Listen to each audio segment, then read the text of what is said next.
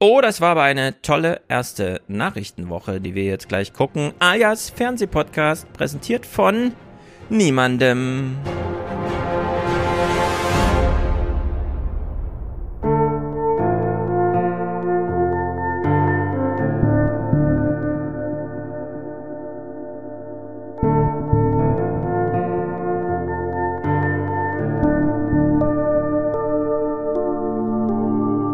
Also Armin Laschet hat, glaube ich, die schwierigste und zugleich einfachste Ausgangslage. Für ihn gilt Kanzler oder Rentner.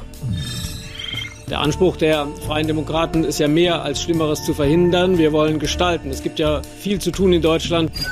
Das ist ausgerechnet in der deutschen Hauptstadt, auf die natürlich heute auch die gesamte Weltpresse schaut, versumpfte der hohe Tag der Demokratie in Berlin typischer Peinlichkeit. Unisono posteten Volker Wissing, Annalena Baerbock, Christian Lindner und Robert Habeck daraufhin jeweils dieses erste Bandfoto. Edge, während ihr noch spekuliert habt, wo und wann wir uns treffen, saßen wir in Wahrheit schon längst zusammen. Ich frage ja auch gar nicht nach den Inhalten, weil es ist klar, dass Sie dazu nichts sagen, sondern ich fragte, wer hatte denn die Idee mit dem Selfie? Das war ein gemeinsames, äh, eine gemeinsame Idee. Und haben Sie dann auch den Text gemeinsam an dem Abend aufgesetzt? Also so als erste kreative Werkstätte sozusagen? Wir haben ihn ja auch äh, alle vier gemeinsam gepostet. Ja, ja, aber es könnten ja auch als irgendwelche Pressesprecher im Hintergrund das machen. Wenn man das zu viert schon mal so gemeinsam aufsetzt, ist das ja schon mal ein kreativer gemeinsamer Akt. Es waren keine Pressesprecher dabei. Mit welchem Gefühl sind Sie denn nach Hause gegangen danach?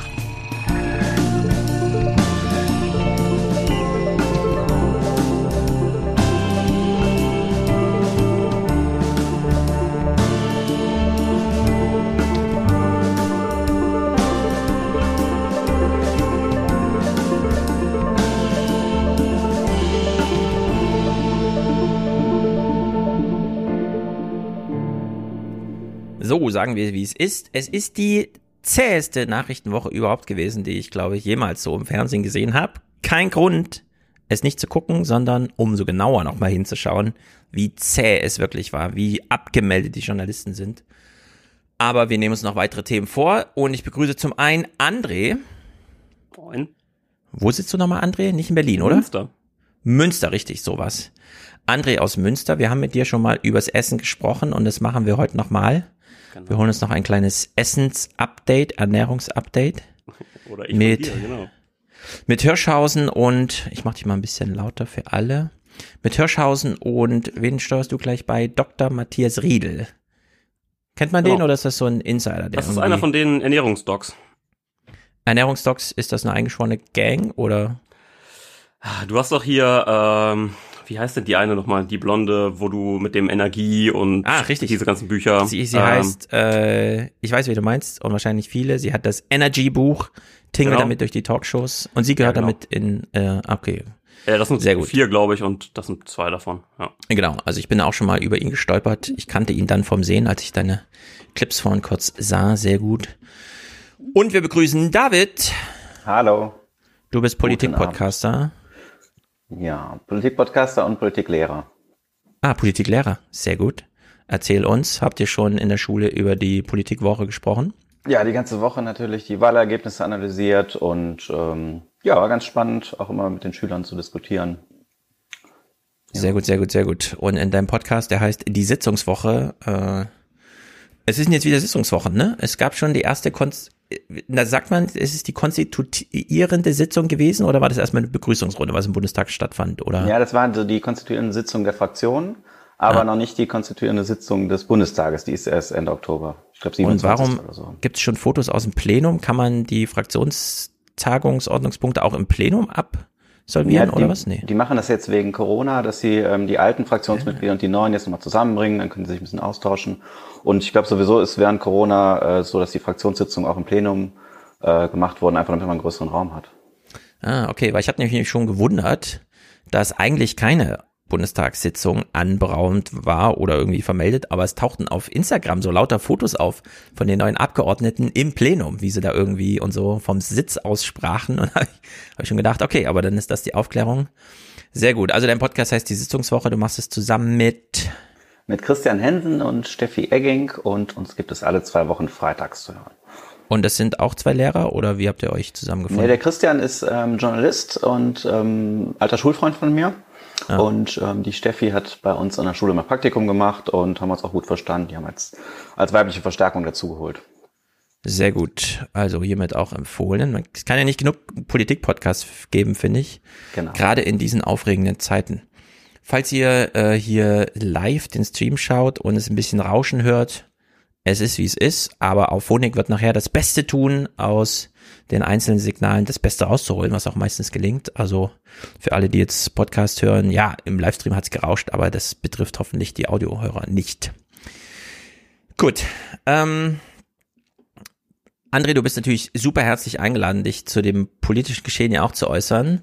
Äh, du hast mir schon gesagt, du hast die Clips vorher nicht in Tiefe und Gänze geguckt. Ist ja immer ganz interessant, ist, hier sind ja mehrere Menschen immer so im Podcast, die gehen ja ganz unterschiedlich immer heran. Entweder gucken sie es gar nicht, lassen sich von mir überraschen, aber das machen meistens nur die Mutigen. Wenn ich so sage, nee, du musst die Clips vorher nicht gucken. Der erste Eindruck ist meistens der erstens richtige und zweitens auch der beste. Also man muss sich nicht im Vorfeld schon und so. Das kann man dann einfach äh, live absolvieren. Äh, je nachdem, wie weit du dich äh, reingesehen hast, sehen wir das. Ja, beim Äh, ersten Mal David- habe ich alles vorher geguckt und das wird dann jetzt entschieden, muss ich nicht ganz alles gucken. Ich habe die Sehr gut. Überschriften gelesen.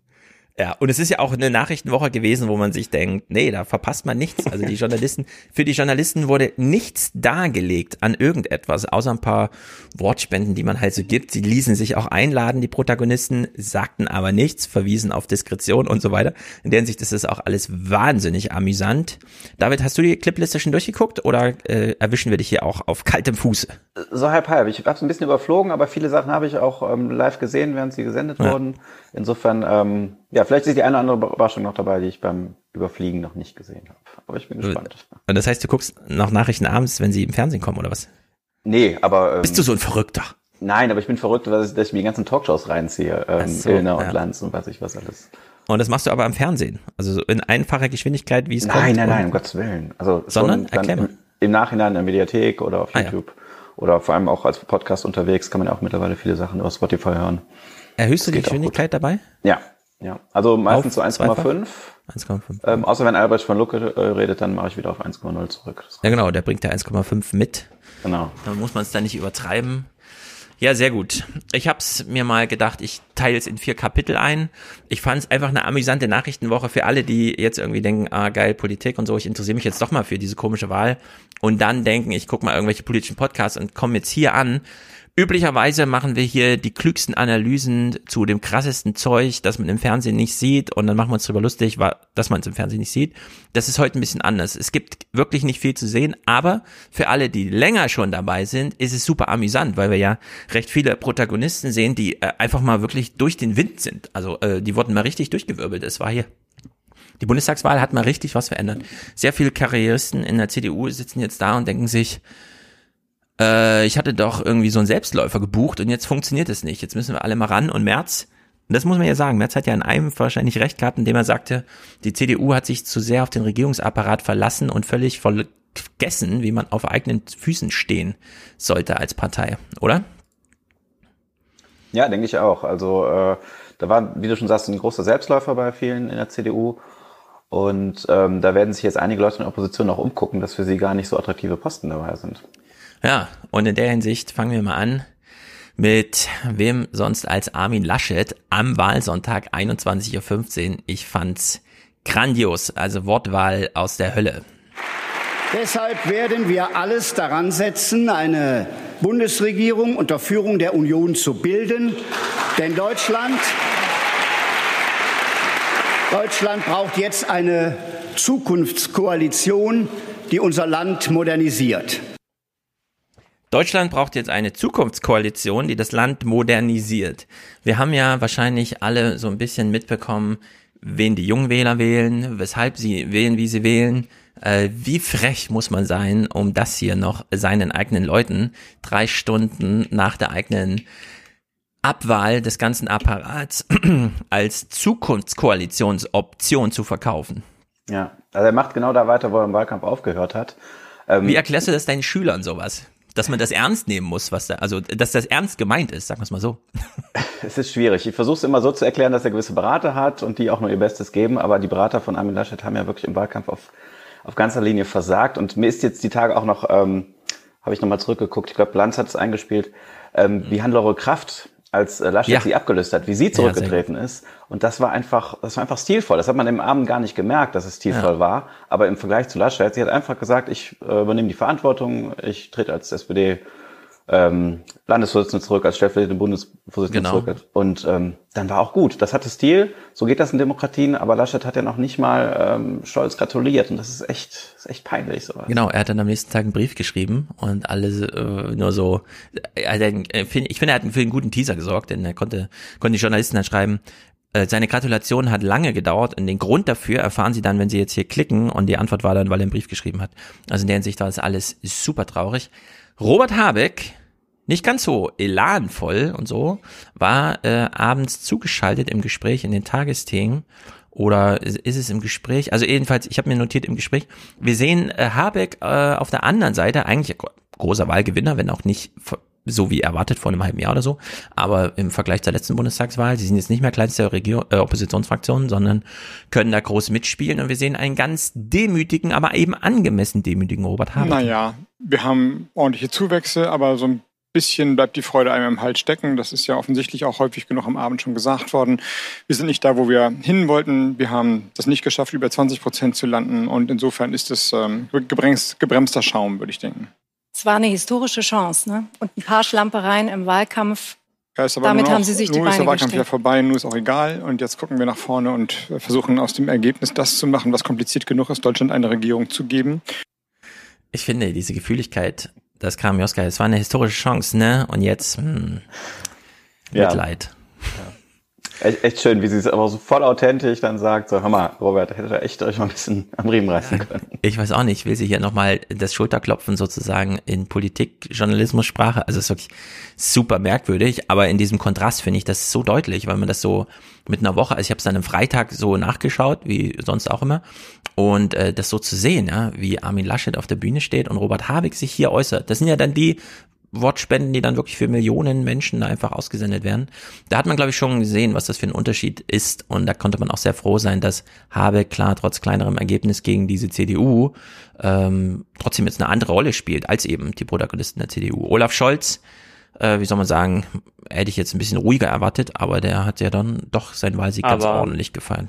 Hm? Ma- Ähm, wie, wie schätzt ihr das ein? War das jetzt äh, die Aussage von Habeck schon äh, so ein kleiner Schlag gegen Baerbock? Also steckte da schon äh, ein Angriff drin oder, oder war das halt an dem einfach, ja, ich weiß schlecht, wie ich es ausdrücken soll. Also, ne, ein Angriff war es natürlich nicht, aber irgendwie so eine kleine Attacke, weil, also, Ja, ne, nö, alle anderen sagen, sagen, ja. ähm, von den Grünen, es war, also es war halt keine Niederlage, sondern wir haben das Ergebnis fast verdoppelt.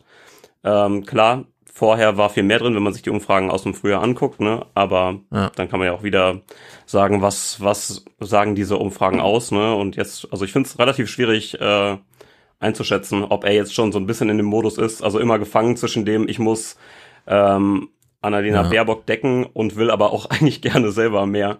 Ja. Also ich würde sagen, Karim Joska hat ihm das Angebot gemacht, hier nochmal gegen Baerbock zu schießen, aber er hat eben ganz deutlich gesagt, nö, Wahlkampf ist jetzt vorbei. Also sie brauchen es auch nicht mehr versuchen jetzt, ja. Also das Ergebnis ist jetzt, wie es ist, damit müssen wir jetzt arbeiten. Und in der Hinsicht fand ich das schon sehr stilvoll, nicht nochmal das Angebot anzunehmen. Hat er ja auch vorher nicht wirklich häufig angenommen, außer mal bei Lanz oder so, ne. Also so meinte, ja, Sachbuch war jetzt nicht unbedingt hilfreich und so. Im Sinne von, ich bin ja hier eigentlich der Sachbuchautor in der Partei. Naja, also der Sicht würde ich sagen, nö, da drohte jetzt da keine große Gefahr. Er weiß ja auch, die Machtfragen, die jetzt zu entscheiden sind, für die brauchen wir das Publikum nicht mehr, sondern die klären wir jetzt wirklich einfach unter uns. Und so sind sie auch dann rausgegangen, dass alle irgendwie wussten, ja gut, er wird jetzt Verhandlungsleiter und so. Und damit dann wahrscheinlich auch Vizekanzler, aber wie auch immer, das hat ja alles noch Wochen Zeit. Olaf Scholz freut sich. Pragmatismus, Zuversicht und Geschlossenheit. Das werden wir auch in der nächsten Zeit zeigen, denn darauf kommt es an. Und ich bin sicher, die Bürgerinnen und Bürger werden sich auch nachträglich über ihre Entscheidung freuen, die sie getroffen haben, als sie die SPD gewählt haben. Das Versprechen gilt auch. Ich hätte ja gedacht, er fällt dann mal so ein bisschen aus seiner Wahlkampfrolle raus. Wir haben ja gemerkt, er wurde gut gecoacht. Man hat ihm gesagt, die größten Fehler, die die SPD-Kandidaten vorher gemacht haben, ist ähm, Beinfreiheit einzufordern, äh, sich von der Partei zu distanzieren, nach oben hinweg, sich vom Pöbel zu distanzieren und so weiter und so fort. Das hat er ja alles äh, äh, super cool gemacht. Und am Wahlabend hier gleich nochmal äh, betont, ich bleibe in meiner Rolle, äh, das ist mein Angebot und jetzt gilt es, das Wählervotum nochmal zu bestätigen. Niemand soll sein SPD-Votum bereuen, so als hätte er schon in vier Jahren den Wahlkampf wieder im Blick. Also waren wir fast ein bisschen zu abgeklärt für so einen Abend, wo man ja doch auch mal ein bisschen einfach mal sagen kann, so, wir gratulieren uns jetzt mal alle gegenseitig. Scheißegal, ja. ob jetzt hier Kameras zuschauen oder nicht. Er hat ja in der, er soll ja in der Fraktionssitzung auch gesagt haben, ähm, das nächste Ziel ist jetzt die Wiederwahl. Ähm, mhm. Also er sieht sich schon als Kanzler und ab sofort geht es nur noch darum, in vier Jahren äh, das Kanzleramt zu verteidigen. Ja. ja. Darf er sich als Kanzler sehen seit dem Wahlabend? Ich finde schon. Ich denke zu 90 Prozent, dass das klappt. Aber das haben wir vor vier Jahren bei Jamaika auch gedacht, als sie in, mhm. in der Endphase der Verhandlungen waren. Also es kann immer noch alles passieren, aber ähm, so die Stimmung steht schon auf Ampel, denke ich. Ja, ich würde sagen, gerade wegen dieser Jamaika-Verhandlung vor vier Jahren kann er sich als Kanzler ja. fühlen. Denn er weiß, äh, die CDU ist diesmal geschlagen und die FDP ist diesmal diszipliniert. Der Lindner zeigt ja auch, dass er Mitglieder hat äh, ähm, und nicht nur selbst entscheidet am Ende. Er schickt ja, hat ja Buschmann und diesen Vogel und so alle da vorgeschickt. Da war ja gar nicht so viel zu sehen jetzt in den Nachrichten eigentlich. Ja, die FDP hat ja auch gar nicht so viele Leute in der direkt hinter Lindner stehen. Ne? Das vergisst man ja. immer. Also bisher, ähm, aber jetzt kommen sie so ein bisschen sichtbar. Ja, also Strack-Zimmermann war jetzt auch wieder bei Lanz und bei. Aber die ist immer auf ähm, eigene Faust. So. Ja, das stimmt auch. Die klärt das nicht so sehr mit Lindner ab vor, also wie Kubicki, der macht immer seine Sprüche. Aber äh, dieser Buschmann oder dieser Johannes Vogel, äh, die, die scheinen das jetzt so als Team aufzustehen.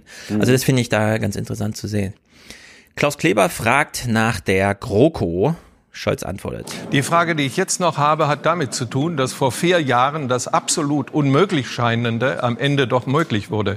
Können Sie, wenn es zu schwierig wird mit FDP und Grünen und Ihnen, völlig für immer ausschließen, dass es doch noch einmal völlig für immer. Also da wollte Klaus Kleber auch so ein bisschen über, ein bisschen über äh, argumentieren. Zu einer großen Koalition möglicherweise dann unter Ihrer Führung kommt?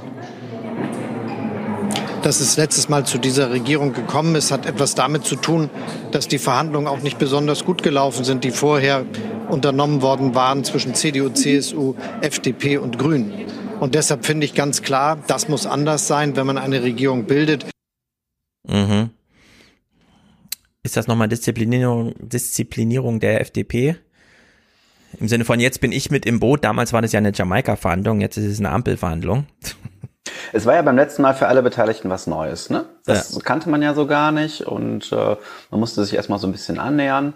Und ich glaube, Lindner hat sich damals ja auch einfach verzockt. Er hat ja gedacht, dass Seehofer irgendwann sagt, mhm. nee, mit den Grünen können wir nicht. Und dann musste mhm. er aber das Handtuch schmeißen. Und ich glaube, dass sowohl Lindner als auch ähm, Habeck ähm, jetzt daraus gelernt haben. Scholz hat sich das ganz gut angeguckt und ich glaube, ähm, natürlich wird jede Partei versuchen, da was für sich, das meiste für sich rauszuholen, aber die sind schon alle auch zum Gelingen verdammt. Ja, glaube ich auch. Es ist eine, und ich finde es auch super gut, das so zu sehen. Es ist eine unglaubliche Disziplin da. Selbst Lindner, von dem ich inhaltlich eigentlich wirklich wenig halte, zeigt jetzt äh, ein Stil, von dem ich sage, na endlich. Nicht mehr diese Peter Altmeiersche Flapsigkeit in eine Talkshow zu gehen und erst wenn im Intro das Thema der Sendung genannt wird, zu wissen, warum man eigentlich da ist. Ja, so wirkte das ja immer.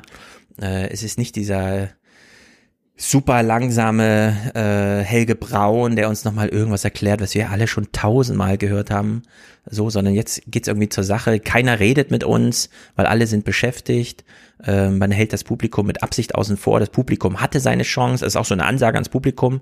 Irgendwie finde ich, das, alle sind jetzt so der Meinung, ihr hattet jetzt euer Sagen, jetzt müssen wir das halt äh, regeln, was jetzt ist. Also in der Hinsicht finde ich das auch äh, alles also ich sehe es wirklich gerne, auch wenn für die Journalisten gerade wenig abfällt, um überhaupt was zu zeigen. Aber das, was man sieht, ist doch ziemlich gut. Und da fällt auch dieser Clip drunter. Klaus Kleber hat hier Annalena Baerbock im Gespräch und versucht auch nochmal es so rauszukitzeln und sie ist aber offen und ehrlich und sagt, ja, war halt blöd. Es scheint schon vergessen zu sein, dass sie mal ganz nah an der Kanzlerschaft waren und es dann, sagen wir, verspielt haben. Ist es vergessen?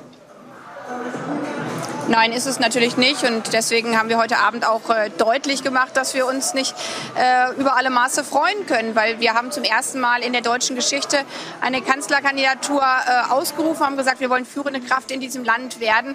Das haben wir offensichtlich äh, nicht erreicht und äh, das schmerzt.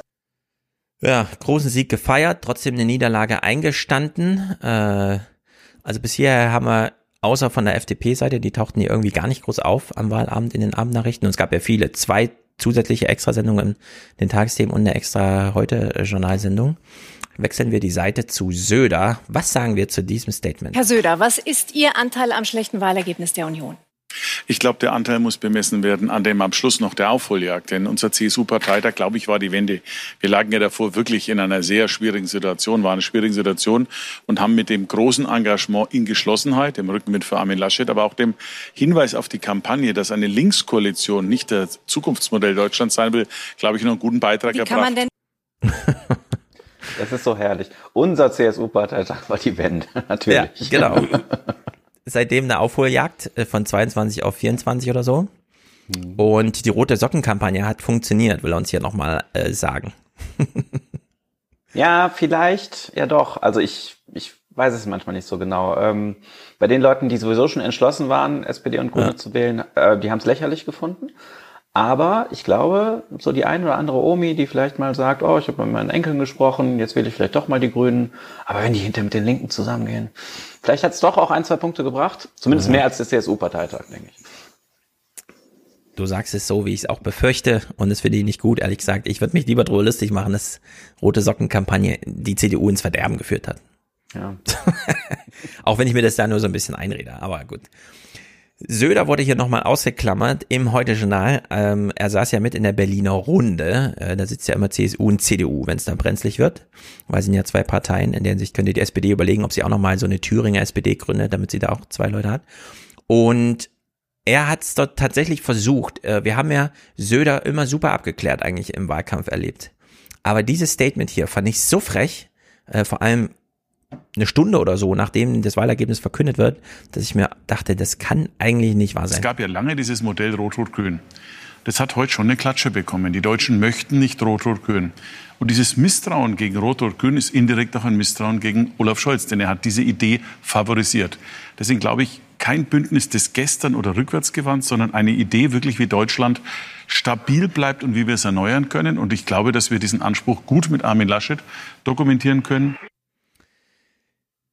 Söder ist wirklich der Meinung, er hätte noch einen Wahlerfolg eingestrichen, indem er Rot-Rot-Grün verhindert hat. Äh, und es sei eine Klatsche für Olaf Scholz gewesen. Ja, vor allem verkauft er es ja so, als ob Rot-Rot-Grün die Idee, die Idee von Olaf Scholz gewesen Ja. wäre. Ne? Also es ist ja so lächerlich. Aber da merkt man, wie sehr er in seiner Blase lebt. Und äh, ja, aber die CSU-Wähler glauben es ihm. Ne? Er hat ihnen wochenlang Ja. eingeredet, Olaf Scholz will das. Olaf Scholz will den Linksruck mit der Linken unbedingt. Und Mhm. jetzt ähm, erzählt er dieses Narrativ einfach weiter. Genau, das ist autosuggestiv, äh, funktioniert aber wirklich nur bei den äh, ausgeschalteten, abgemeldeten, und das muss man leider immer so, es klingt despektierlich, aber Älteren, die ja in der Gefahr standen für die CDU, nochmal von den Enkeln überredet zu werden. Du hast ja eben die Kampagne genannt, die da lief, dieser Enkeltrick, äh, und dann nochmal um, wieder umgedreht zu sein, ja. Aber das ist sozusagen, mh, wie soll man sagen, das ist so Wahlkampf jenseits von dem, worum es ginge. Und wenn man da Erfolge verbucht, ob man sich dann darüber freuen sollte, es ist bekloppt. Jetzt sieht man hier schon so ein bisschen, wie die Journalisten auch so langsam äh, nicht mehr weiter wissen. Anne Will rätselt nochmal zur Wählerpräferenzen, die eigenen Sendung, die nun besonders viel Aufmerksamkeit hatte. Und solche kleinen Snippets finde ich immer so amüsant. Ähm, wir haben nämlich auch, oder Infratest DIMAP hat das äh, gemacht, hat gefragt, ähm, ohne welchen Kandidaten äh, würde ich meine Partei, meine Partei nicht wählen. Weiß nicht, ob ihr die Grafik so schnell findet. Ja, bums, da ist sie. Da sagen 48 Prozent, ohne Olaf Scholz würde ich meine Partei nicht wählen. Das heißt ja, ein ganz großer Teil findet die SPD gar nicht so toll, sondern wählt die SPD nur wegen Olaf Scholz. Zehn Prozent wählen die Union. Nur wegen äh, Armin Laschet, das sind nicht viele, und 6 Prozent wählen ähm, Annalena, äh, Quatsch, die Grünen nur wegen Annalena Baerbock. Kann man auch umgekehrt lesen und sagen, die Leute wollen die Grünen, äh, ganz egal wer kandidiert, die Leute wollen die Union, ganz egal wer kandidiert, aber die SPD kann damit nicht zufrieden sein. Das zeigt doch, dass wir den richtigen Kandidaten aufgestellt haben. Gut. Ganz trocken. Äh, ich finde es als Journalist, sich 2021 zu wundern äh, darüber, dass ähm, ja, äh, Menschen dann doch eher Parteien, äh, Politiker als Parteien wählen, Personen als Parteien. Nach 16 Jahren Merkel, wo sich das ja eigentlich als Prinzip der ja. Deutschen Republik so eingeschlichen hat, ne, dass wir zwar eine Bundestagswahl machen, aber dann doch, ne, sie kennen mich, also wählen sie mich auch äh, Politik machen, fand ich echt crazy, dass sie das hier nochmal so ausbreitet als, oh, das ist aber eine erstaunliche Erneuerung und wie flapsig Klingbeil da antwortet, finde ich einfach grandios. Auch wenn es natürlich eine blöde Antwort ist. Ja, der hat sich gemacht, der das Klingbeil. Ne? Ich finde, ähm, als er am Anfang Generalsekretär wurde, habe ich gedacht, so, hm, ob der es so drauf hat. Aber ich finde, so die letzten Wochen in den Talkshows verkauft sich echt gut. Man merkt, wie ihm dieses Umfrage hoch vor den Wahlen auch richtig Auftrieb gegeben haben, richtig Selbstbewusstsein ja. gegeben haben. Aber der hat, glaube ich, jahrelang gelitten, wie blöd. Ich weiß noch, ich habe für die FAZ, äh, also vor 2015, mal so eine Doku im Fernsehen besprochen, wo die Piraten eine Rolle spielten. Und da war Link, Lars, äh, Lars Klingbeil mal so richtig, so richtig aufgelöst zu sehen. Die Piraten stehen irgendwie bei 13, 14 Prozent, nehmen auch viel von der SPD, nicht nur von den Grünen und so weiter Stimmen. Und äh, er saß so richtig da in diesem Interview und meinte, wir wissen nicht, was wir tun sollen. Wir sind aufgeschmissen. Äh, sie haben hier ein Thema auf den Tisch gelegt, wie jetzt wieder bei den Grünen und so, ne?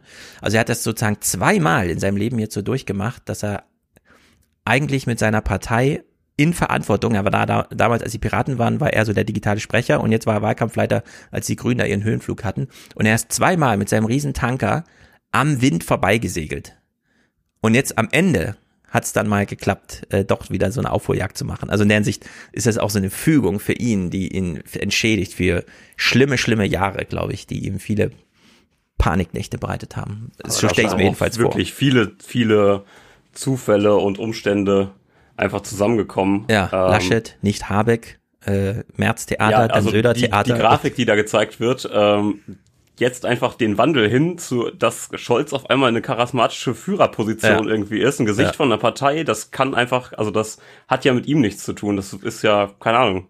Es sei denn, ja, es, es steckte von Anfang an dieser Plan dahinter, Scholz als Erbe von Merkel aufzubauen und eben, so wie Albrecht von Lucke sagte, die Langweiligkeit zur Seriosität zu machen und damit äh, sozusagen als die Schwäche zur Stärke.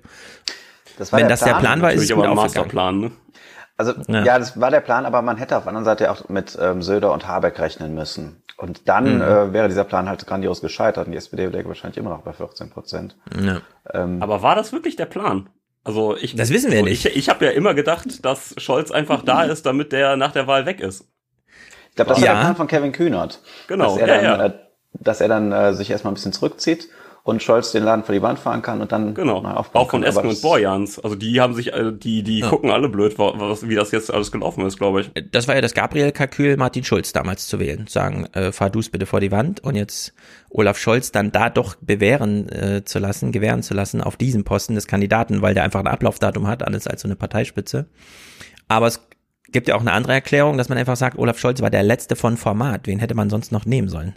Ja, äh, Hubertus Heil aus der Bundesregierung ausklammern. Das zieht, hätte glaube ich nicht gezogen. Also so, es gibt ja so ein paar Minister, man könnte sich auch nicht vorstellen, dass Peter Altmaier in der CDU irgendwie so eine führende Rolle spielt, sondern der kann dann nur diese Arbeitsrolle spielen. In der Hinsicht äh, sind es ganz viele Erklärungen. Ja? Also die einen wollten ihn vor die Wand fahren lassen, alle haben irgendwie festgestellt, eigentlich ist es der letzte, den wir hätten. Und äh, dann ja die Fügung, dass einfach die anderen Parteien da so versagt haben auf diesem, gerade auf diesem Personalentscheidungs äh, ähm, Track, den da alle irgendwie bedienen müssen. Also in der Hinsicht ist das schon verworren. Schließen wir mal den Wahlabend ab mit einer, finde ich, sehr guten Zusammenstellung von Wortspenden äh, am Montag nach der Wahl. Viel zu viel durcheinander. Das ist kein klares Bild. Ich finde, je mehr Parteien, desto mehr Einflüsse und verschiedene Einflüsse. Also das gefällt mir gut. Viele Köche verderben den Brei. Es wäre schöner, wenn es auf zwei wäre. Dann, Sie wissen ja, drei unter einen Hut zu bekommen, ist immer schwieriger wie zwei. Eine Koalition, ich hoffe, mit der Union, FDP und wohl oder übel die Grünen. Ich war ehrlich gesagt ein bisschen enttäuscht, weil ähm, ich erwartet habe, dass die Grünen deutlich besser abschneiden. Ich sage ganz ehrlich, die Grünen müssen nicht dabei sein. Mit der Ampel wäre es auch möglich, dass dann auch mal frischer Wind in die Regierung kommt, in die Ministerien. Wäre vielleicht mal ein guter Anfang. Ich wünsche mir keine große Koalition. Genauso keine große Koalition. Es ist schon sehr viel wert, ähm, dass weder die Linken noch die AfD da wirklich letztendlich eine Chance hat. Und das lässt doch hoffen. Ich hoffe nur, dass der Scholz den Kanzler stellt. Nicht, weil ich von ihm überzeugt bin, sondern weil ich von Herrn Laschek gar nichts halte. Das wird wahrscheinlich dauern bis Weihnachten, also bis sie sich da gefunden haben. Ich hoffe, dass die Pragmatiker sich durchsetzen ja, und man jetzt ohne Ego-Politur äh, es schafft, ähm, eine ja, eine Regierung zu finden, die uns als Deutschen weiterhilft. Tja, regier das mal. Das waren jetzt nur 10 oder so Leute von, von 80 Millionen. Man merkt, es war eine Frustwahl. Ne? Es war äh, vor allem eine Nichtwahl von Laschet, ähnlich wie in den USA, eine Nichtwahl von Trump. Hm. Hat man dann halt Biden genommen, weil er halt da war und jetzt hat man hier halt Scholz genommen, weil er halt da war. Ja. Aber so richtig Begeisterung für einen Kandidaten sieht anders aus.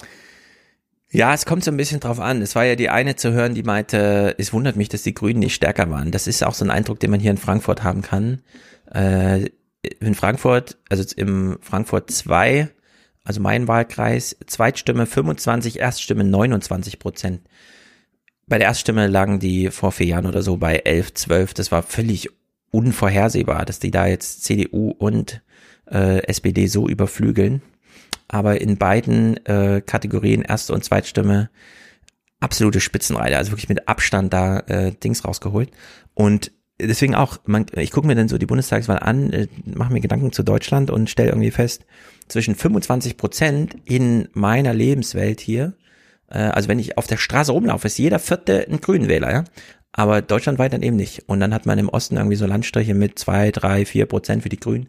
In sich, das klafft alles so weit auseinander mittlerweile zwischen Alter, äh, urbanen äh, Zentren und, und Land, äh, Ost und West und überhaupt Nord und Süd. Das ist schon, man kann es wahrscheinlich nur so regieren, wie äh, Scholz das sich jetzt anplant, nämlich wenig sagen, jeden Satz vorher genau überlegen, häufig dasselbe sagen und bloß nicht so viele Ideen, und dann hintenrum aber trotzdem, ja, äh, das war jetzt im, war ich auch ein bisschen überrascht, aber bei Politik EU, diesem Podcast vom WDR, den die da in Brüssel direkt aufnehmen, haben sie ja nochmal ganz deutlich betont, ja, wenn Scholz Deutschland öffentlich auftritt, ist es ganz hart Schuldenbremse und so weiter. Und man weiß nicht genau aus welchem Kalkül, denn als Finanzminister war total dafür, mit Ursula von der Leyen zusammen, diesen EZB-Plan und so weiter. Wir verschulden uns jetzt rund 750 Milliarden und davon 500 Milliarden machen wir auch über die Verschuldung der Europäischen Union.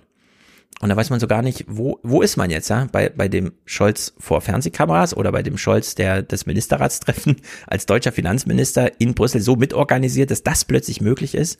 Äh, so ein, so ein historische, so eine historische Zäsur ist jetzt so eine große Wundertüte irgendwie.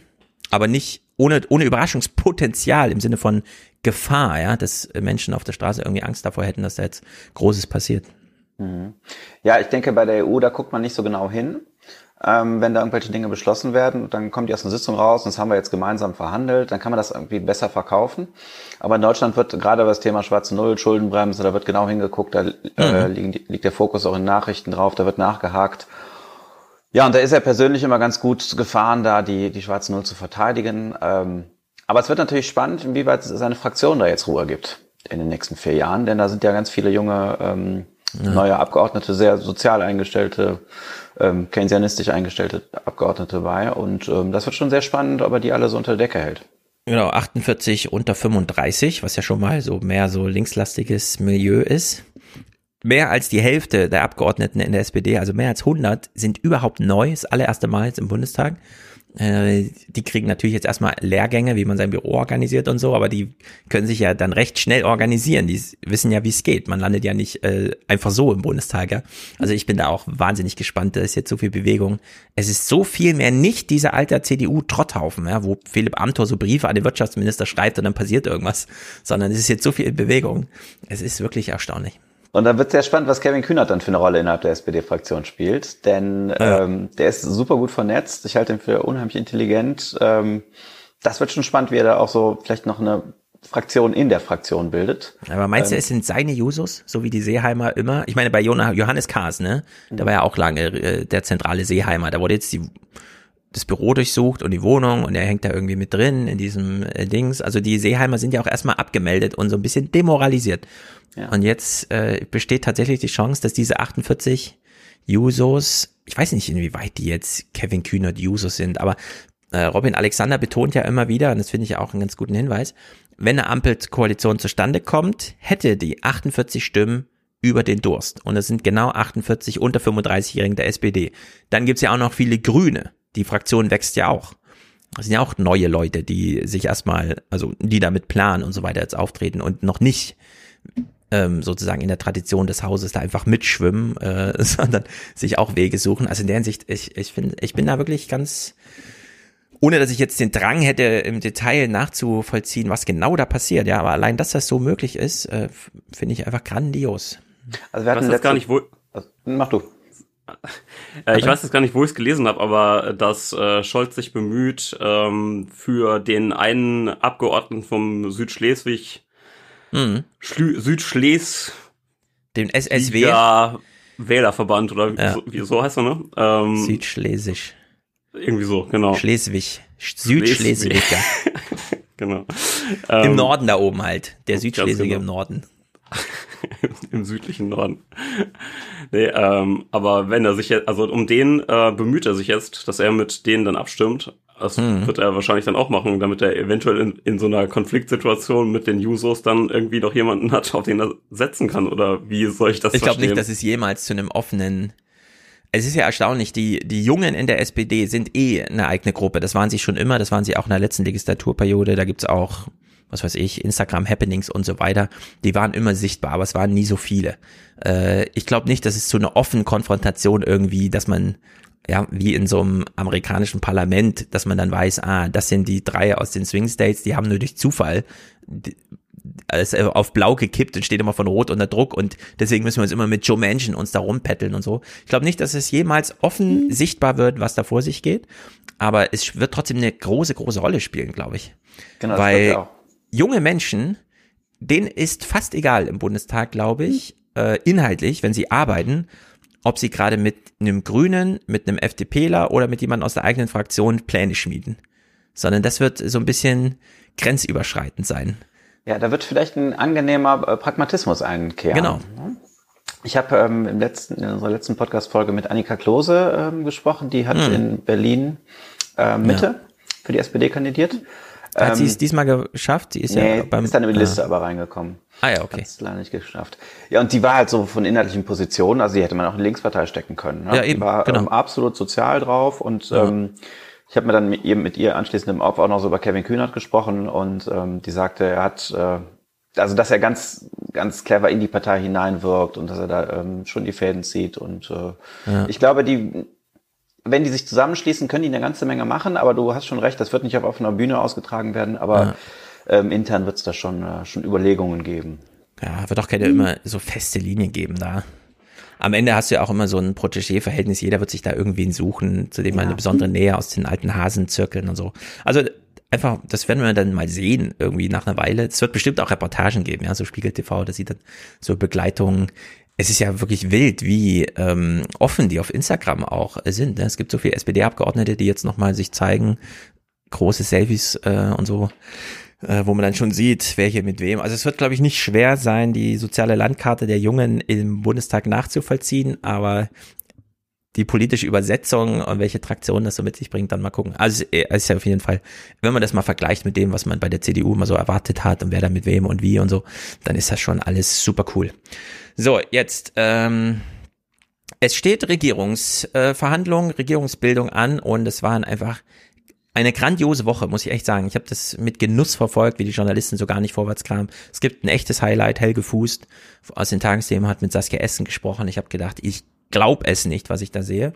Wir nähern uns dem langsam. Es sind 25 Clips, also ein richtig schöner Rundown. Und wir beginnen bei Habeck, wie er, glaube ich, in der BBK sitzt und seine Erklärung abgibt, oder wie auch immer. Er wird, taucht jedenfalls in den Abendnachrichten hier mit Aber auf. wenn Sie sagen, es gibt kein klares Ah, er ist direkt am Tisch bei Karim Joska. Die haben ja dieses Wahlstudio gebaut, was sie dann noch tagelang benutzt Das haben. Wählervotum, wir haben bei Jörg Schönborn gelernt, dass doppelt so viele Grünen-Anhänger für die Ampel wären als für die Jamaika-Koalition. Für ihre Anhänger ist die Sache klar. Ja, das ist auch so. Und ich habe auch immer gesagt, dass ähm, Rot-Grün eine klare, klare Sache wäre.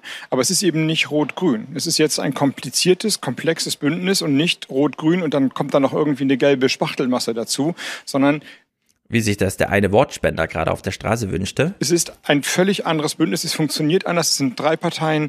Wär- Wäre es mit der Union, wären es sogar vier Parteien, CSU und CDU zusammengenommen. Und das bedeutet ein bisschen Hirnschmalz und nicht einfach jetzt zu sagen, jetzt rechnen wir mal zusammen und gucken, was da passt, sondern es muss jetzt das passieren, was der Wahlkampf nicht ausreichend geleistet hat. Wie sind die Verhältnisse der Zeit? Und darauf dann Antworten zu geben, die zu den Verhältnissen passen. Und das Bündnis, das das am besten kann, das soll das Land regieren. So, Bündnisfindung, hat er jetzt gesagt, ist das, was im Wahlkampf nicht passiert ist. Und man müsste eigentlich sagen, was im Wahlkampf gar nicht passieren konnte, da jeder kleine Versuch, mal eine Bündnisfindung zu thematisieren, immer gleich zerschossen wurde durch die Frage, ah, damit schließen Sie also das aus, ist das Ihr Koalitionswunsch und so weiter. Und dann wurde immer gleich auf das Wählerkalkül abgestellt, äh, statt einfach zu sagen, nee, es geht ja einfach mal nur um Inhalte. Also hier haben sich die Journalisten selber verbaut, es, während es noch Hot Topic gewesen wäre, es so zu thematisieren, dass Politiker gerne darüber reden, Jetzt nach der Wahl müssen sie es ja nicht mehr öffentlich, öffentlich thematisieren, also blitzen die Journalisten jetzt hier einfach ab. Das werden wir jetzt im Verlauf sehen. Äh, ist wirklich grandios, äh, dass das gar nicht so richtig reflektiert wird, dass der Journalismus auch im Vorfeld mal ein bisschen locker an die Sache rangehen muss, anstatt dann immer gleich jede Nuance äh, zu überbetonen und damit die eigentlichen Gespräche zu verunmöglichen. Kann man sowas schon im Politikunterricht besprechen eigentlich? Nee, das ist immer zu kompliziert, ne? Das ist noch ein Tick zu, Zu Ja. drüber, ja. Meine Große ist ja in der sechsten Klasse und ich habe sie dann gefragt, worüber habt ihr so gesprochen? Die machen auch so Gesellschaftslehre, heißt es glaube ich, GL. Und ja, da, also es ist dann so auf dem Niveau, man geht die Kandidaten einmal durch, klärt dann, niemand gewinnt hier, sondern am Ende müssen 50 Prozent erreicht werden, also dann ein bisschen summiert. Aber äh, man kommt noch nicht so richtig an den Kern ran, gut, in der sechsten Klasse nicht, aber irgendwie später, wel, welche, die Ältesten, die du unterrichtest, sind welche Klasse? 18. Also ich habe von, ne- von der fünften Klasse bis zur zwölften Klasse. Also Aber ich war 18 ist ja schon Wähler. Ja, ja, also die haben sich ja auch, und das fand ich sehr sympathisch, die haben sich richtig schwer gemacht, wen sie wählen sollen. Wir Ja. haben dann auch so ein Valomat gemacht und so besprochen, was kann man jetzt daraus ableiten und was nicht und so. Und ich Ja. fand's äh, schön zu sehen, wie die so mit sich gerungen haben, soll ich jetzt die oder die wählen? Das war schon, war schon gut. Ja. Also da muss man halt je nach Altersstufe mal ein bisschen schauen, was, was kann man da machen. Ne? Ja. Also meine, meine Coaching-Empfehlung für Politiklehrer ist, Wahlkampf ein bisschen ausblenden, das im Nachhinein dann in den Blick nehmen. Also wenn die Plakate nicht mehr hängen und solche Findungsprozesse jetzt hier ablaufen, weil Johannes Vogel betont das auch nochmal.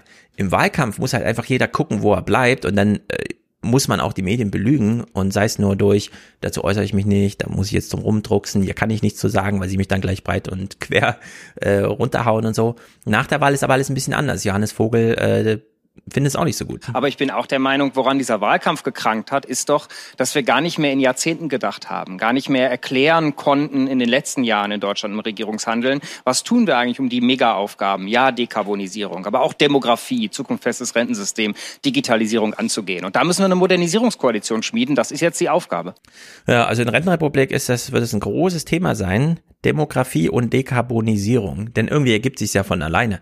Wenn wir 2029 600.000 mehr Menschen haben, die 65 werden, als 18-Jährige, die von unten in den Arbeitsmarkt reinrutschen, dann ergibt sich allein dadurch, dass sehr viel mehr Menschen aufhören zur Arbeit zu fahren, nämlich mehr als eine halbe Million, dass wir daraufhin äh, dekarbonisieren. Denn so viel mehr können die jungen Leute gar nicht fahren, wie die Alten dann nicht mehr zur Arbeit fahren. Also da äh, hätte es unglaublich viel Spielmasse gegeben, um das mal durchzudiskutieren. Gerade wenn man in mehreren Jahrzehnten denkt, was man ja, finde ich, sowieso mal machen sollte in Deutschland. Statt nur, was werden Sie nächste Woche, wem werden Sie Ihr Gesprächsangebot machen und so weiter. Ne? Also es ist super kurz gesprungen vom Journalismus. Äh, hier am Wahlabend und am Tag danach holen Sie sich sozusagen nochmal die Erklärung von den Politikern ab. Ja, es, es liegt an euch. Ja, also ihr habt uns hier nicht machen lassen, äh, selber schuld. Ja. Karin Mioska, Ja.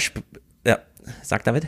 Ja, ich denke, das Thema Rente ist ja auch äh, sträflich vernachlässigt worden im Wahlkampf, weil Ja, keine mega. Partei so ein richtig gutes, äh, eine richtig gute Antwort hatte. Ne? Also die FDP hat da ein bisschen was von ähm, ja, Aktienanlage und irgendwelchen Fonds erzählt, aber da so richtig ausgegoren war das auch nicht. Und ähm, alle anderen Parteien haben es relativ gemieden, weil Mhm. keiner so eine richtig gute Antwort hat, ne, was man machen soll. Ja, genau. Also es gibt da von mir jetzt in der Oktoberausgabe, die ist schon da, und im Podcast dazu bei den Blättern äh, eine kurze Auswertung, wie die Rentenpolitik der Parteien ist. Ja, die FDP sind die einzigen, die Demografie wirklich ernst nehmen und sagen, alles, was an Mehrausgaben demografisch bedingt äh, nötig ist für die Rente, wird bitte aus dem Haushalt bezahlt. Was bedeutet, dadurch müssen ganz viele andere Posten aus dem Haushalt raus, also wirklich rausgespart werden.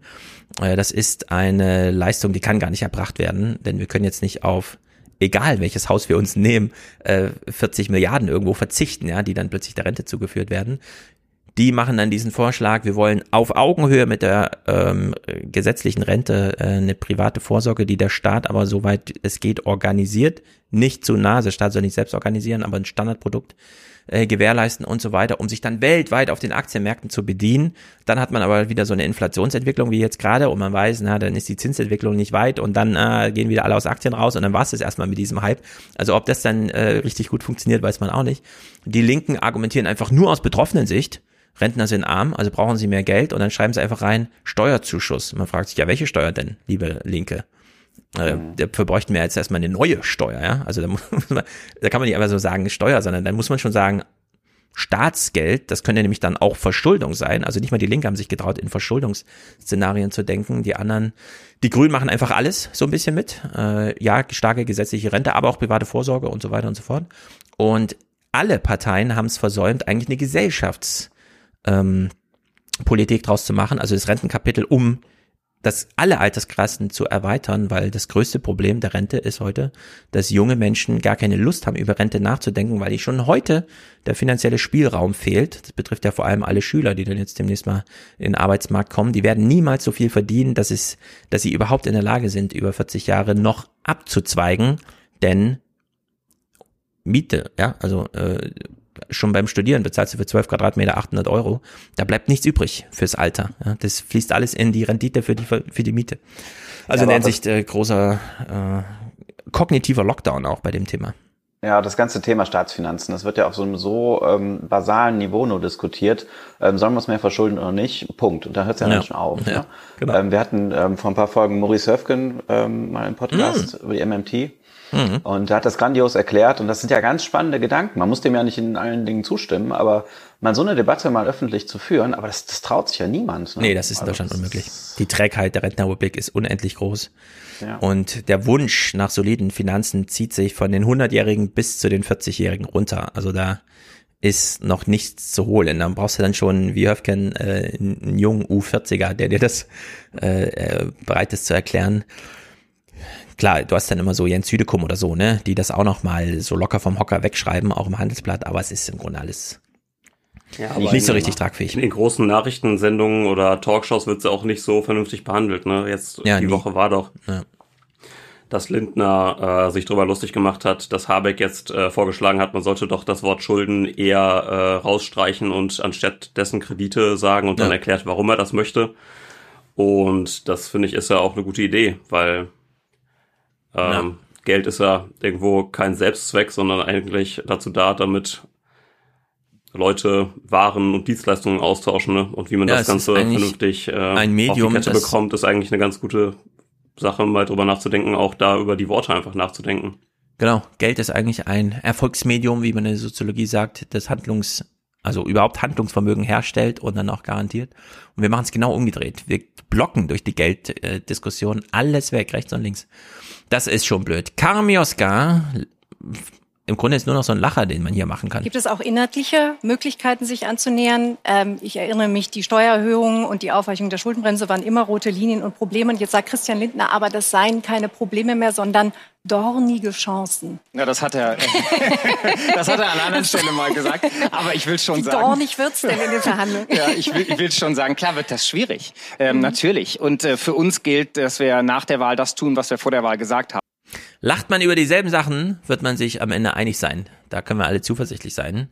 Hier werden Grundsteine gelegt und Johannes Vogel schließt gleich nochmal die CDU ab. Und in der Tat, ich habe das damals auch so erlebt, äh, dass man sich in Details verloren hat. Vor allem, glaube ich, es war, gab kein langfristiges Denken. Ich erinnere mich an eine Szene, da haben wir zum Beispiel über Rentenpolitik gesprochen, da war ich in den Verhandlungen selber dabei und ich habe fürs schwedische flexible Rentensystem geworben und äh, mir sagte eine prominente Verhandlungspartnerin auf Seiten der Union, ja, das wäre ja eine ganz grundlegende Veränderung. Das können wir auf keinen Fall vereinbaren. Mhm. Den Geist dürfen wir nicht wieder anlegen, weil an vielen Stellen brauchen wir grundlegende Veränderungen. Ja. Trägheit ist das Ding der CDU und die spielt ja keine Rolle mehr, deswegen werden jetzt mal groß denken. Aber Karim Joska bohrt nochmal tief nach, werden es ja eben auch schon angesprochen. Doof ist nur, dass beide Parteien Anspruch erheben auf das Finanzministerium. Christian Lindner hat das schon vorher gesagt, dass es haben will. Robert Habeck will es auch haben. Wie wird denn das Rennen enden? Ist, also ich glaube, es gibt eine Substanz. Was für eine Frage, ne? Wie wird denn das Rennen enden? Ja, also das können wir jetzt am Montag nach der Wahl leider noch nicht sagen. Es ist ja eine substanzielle Frage zu beantworten, die damit verbunden ist. Wer bezahlt die Veränderung? Und da gibt es tendenziell zwei Möglichkeiten. Jeder für sich, also Sie, alle Mieterinnen und Mieter, alle Unternehmerinnen und Unternehmer. Oder wir nutzen das, was der Staat am besten kann, Solidaritätskraft. Und dann muss man irgendeinen Weg finden dahin. Ja, so, jetzt müssen die beiden halt irgendwie einen Weg finden dahin. Und wir kennen ja die Unterschiede zwischen FDP und Grüne. Scholz baut hier schon die Brücke. Ist ganz erstaunlich. Sie haben große Kostenprogramme aufgestellt. Wie wollen Sie die äh, finanziell vernünftig realisieren mit einer Partei, die jede Steuererhöhung ablehnt? Und es ist wieder die FDP, von der ich spreche, denn für Sie werden die Gespräche mit der wahrscheinlich schwieriger als mit den Grünen.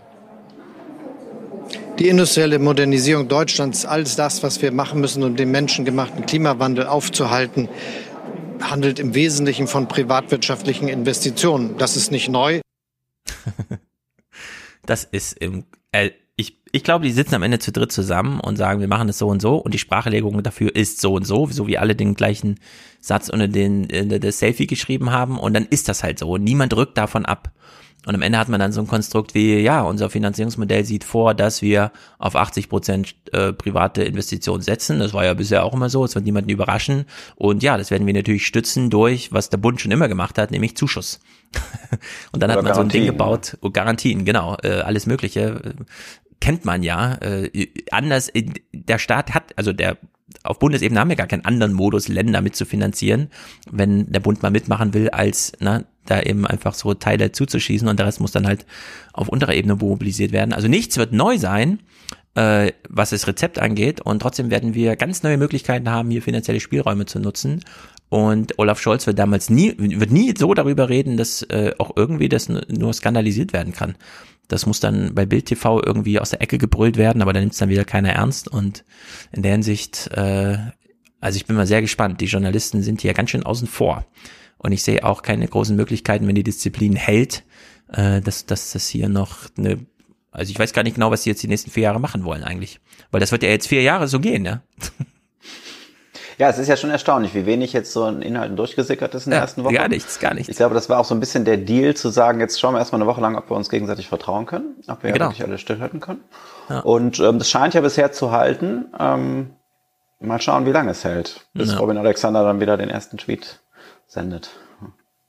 Mal sehen, Olive Robin und Alexander hat nur in die CDU, so wie ja auch äh, Paul Ronsheimer, der, die haben alle nur in die CDU diese Fühler. Das ist, das aber das ist super uninteressant, was in der CDU jetzt passiert. Also ja. als Opposition sind die halt auch da außen vor. Peter Frei kommentiert das hier nochmal. Stand jetzt könnten noch beide Kanzler werden. Aber Laschet droht ein Aufstand von CDU, CSU. Als Verlierer des Abends müsste er einen hohen Preis zahlen, um die Grünen in seine Jamaika-Koalition zu locken. Aber auch Scholz wird federn lassen müssen, zum Beispiel in der Steuer- und Finanzpolitik, um die FDP für seine Ampel zu gewinnen. Ja, aber noch wichtiger ist, Scholz weiß, wie man selbst krasse finanzpolitische Vergehen nicht skandalisiert und selbst wenn sie schon zum Skandal hochgearbeitet werden, wieder den die Luft rausnimmt.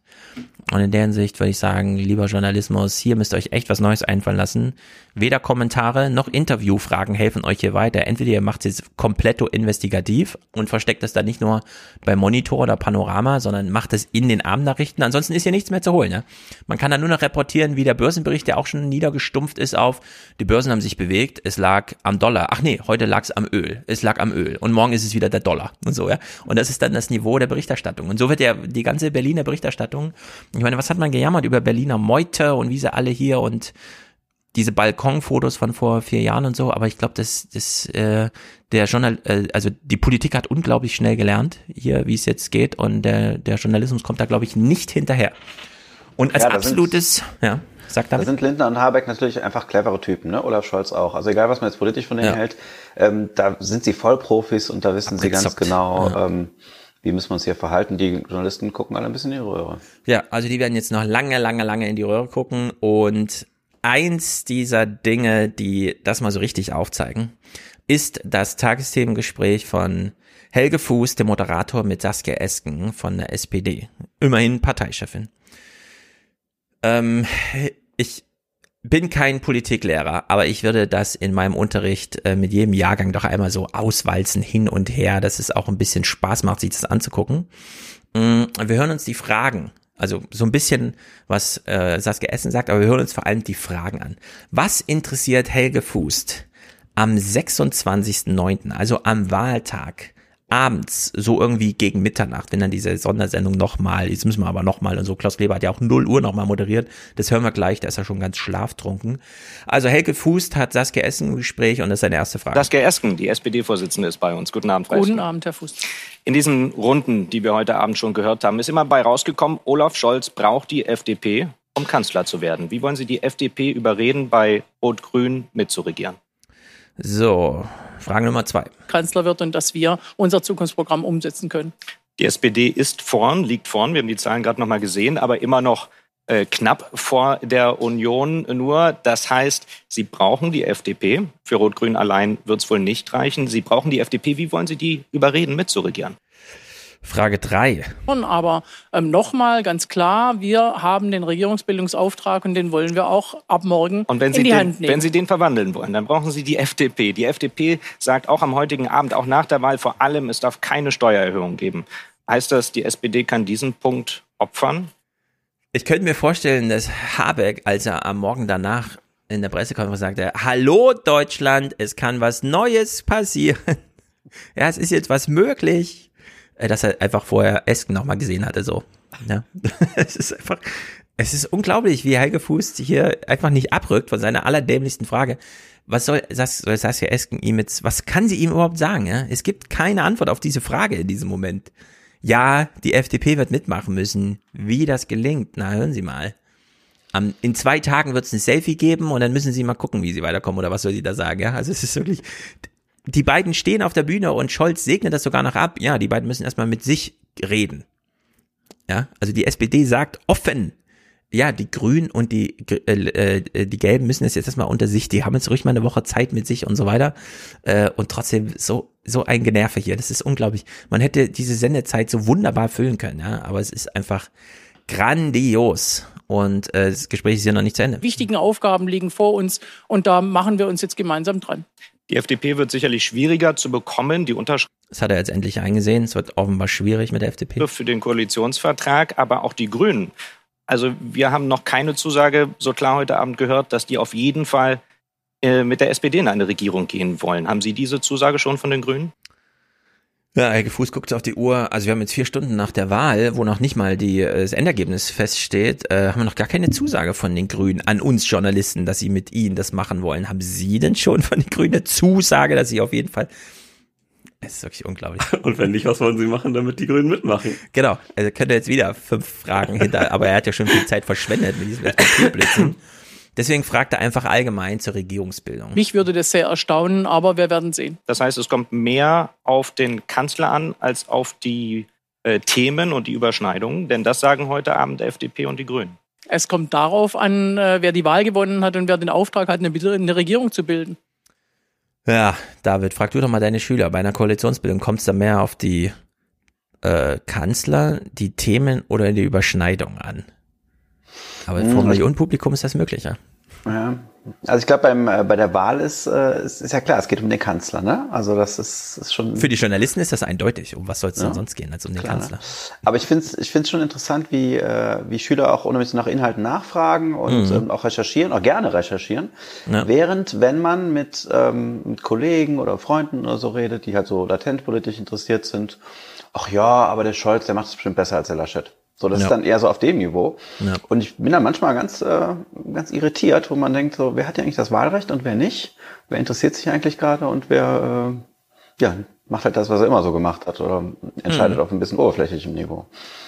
Ja, ich weiß gar nicht mehr, wer es war. Ich guck mal kurz nach. Äh, auf Twitter kam gestern die Frage auf, ist es nicht ein bisschen gaga, nach der Wahl, also wirklich jetzt so, wie wir jetzt gerade sind, drei Tage nach der Wahl, Umfragen zu veröffentlichen, wen sich die Deutschen denn gerade als Kanzler wählen, äh, wünschen. Äh, so als hätten wir nicht gerade eine Wahl gehabt. Und, ah, Markus Feldenkirchen hat geschrieben, ich lese mal vor.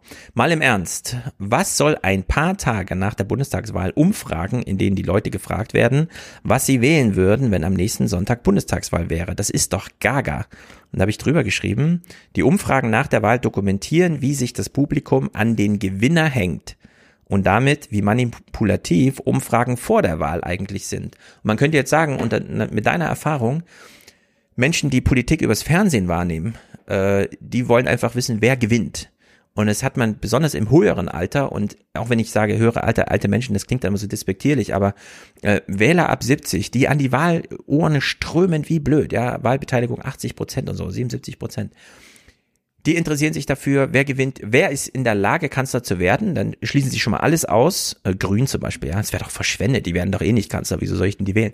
Und dann wählen sie CDU oder SPD. Das sehen wir auch nachher, wenn wir das nach dem Alter nochmal aufschlüsseln.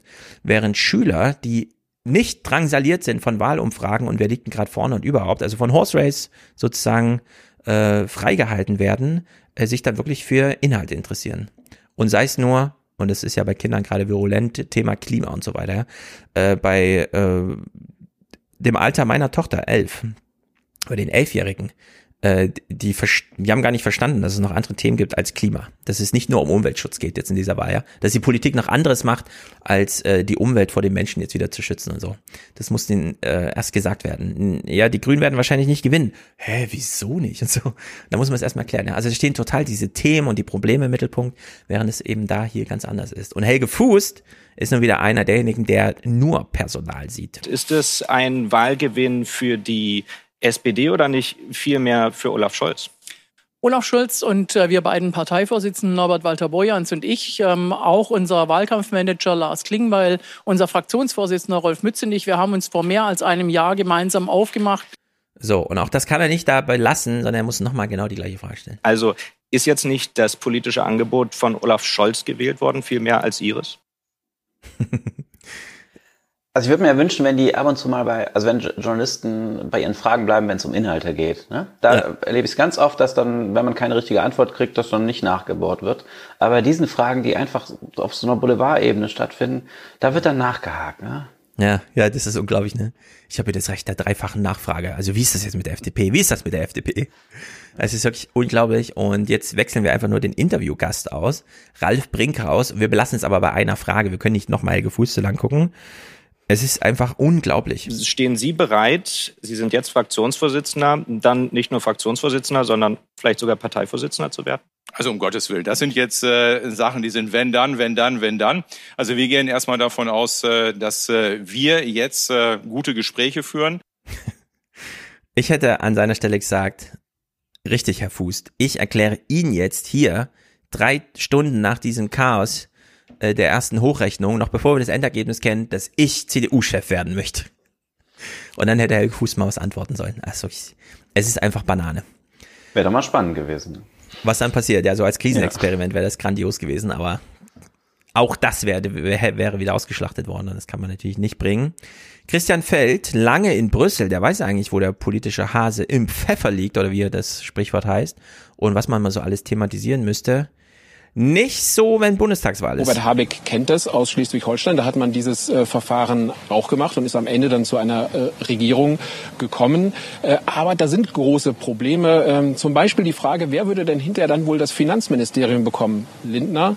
Oder Habeck. Wir haben eine äh, führende äh, Grüne danach gefragt und da konnte man im Gesicht sehen, das wird eine ganz schwierige Frage. Das ist eine ganz schwierige Frage. Wir wissen nicht, wer hier Finanzminister wird. Der Politikwissenschaftler Everhard Holtmann, ich kannte ihn noch, als ich den sah, aber lange nicht im Fernsehen gesehen, ist sozusagen der Halloween-Schreck ja, der äh, Angstgegner für alle Politikjournalisten. Denn angenommen, es stimmt, was er hier jetzt am Wahlabend den Journalisten noch spätabend sagte. Aber man darf daraus ja nicht ableiten, dass das schon halbwegs verbindliche Aussagen über die künftigen Koalitionsoptionen sind.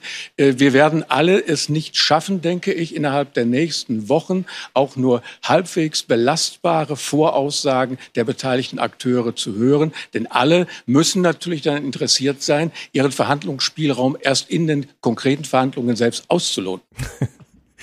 Wie ist das so? Man steht als Journalist da, ja, und dann sagt er, na, es wird jetzt über Wochen keine Infos geben.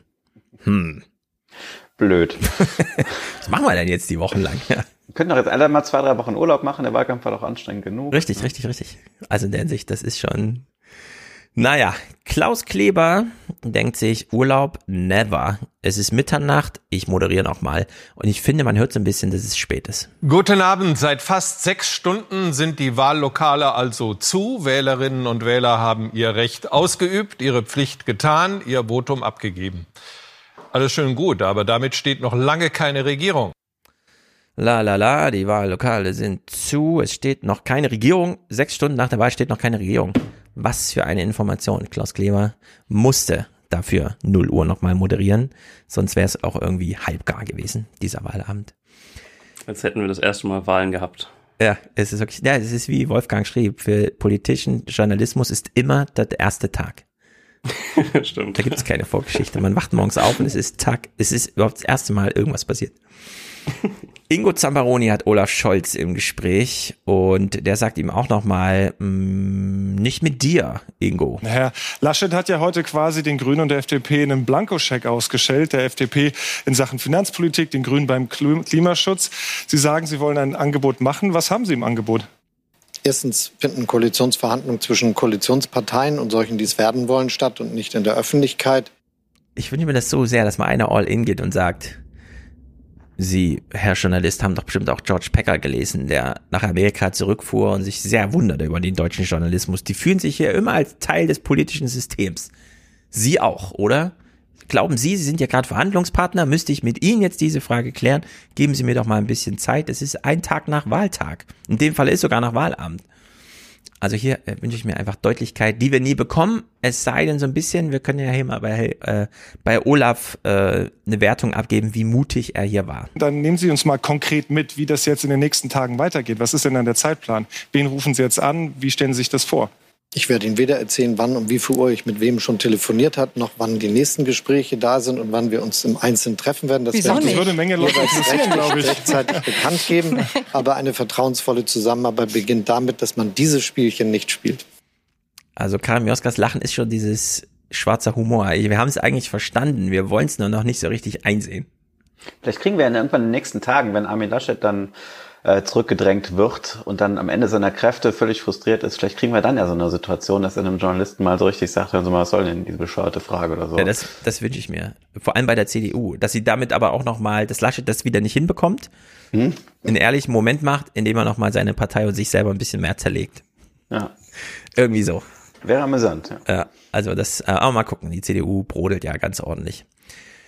Robert Habeck bläst in selbe Horn, Marietta Slomka verzweifelt. Das ist ein Zeichen von erwachsener Politik.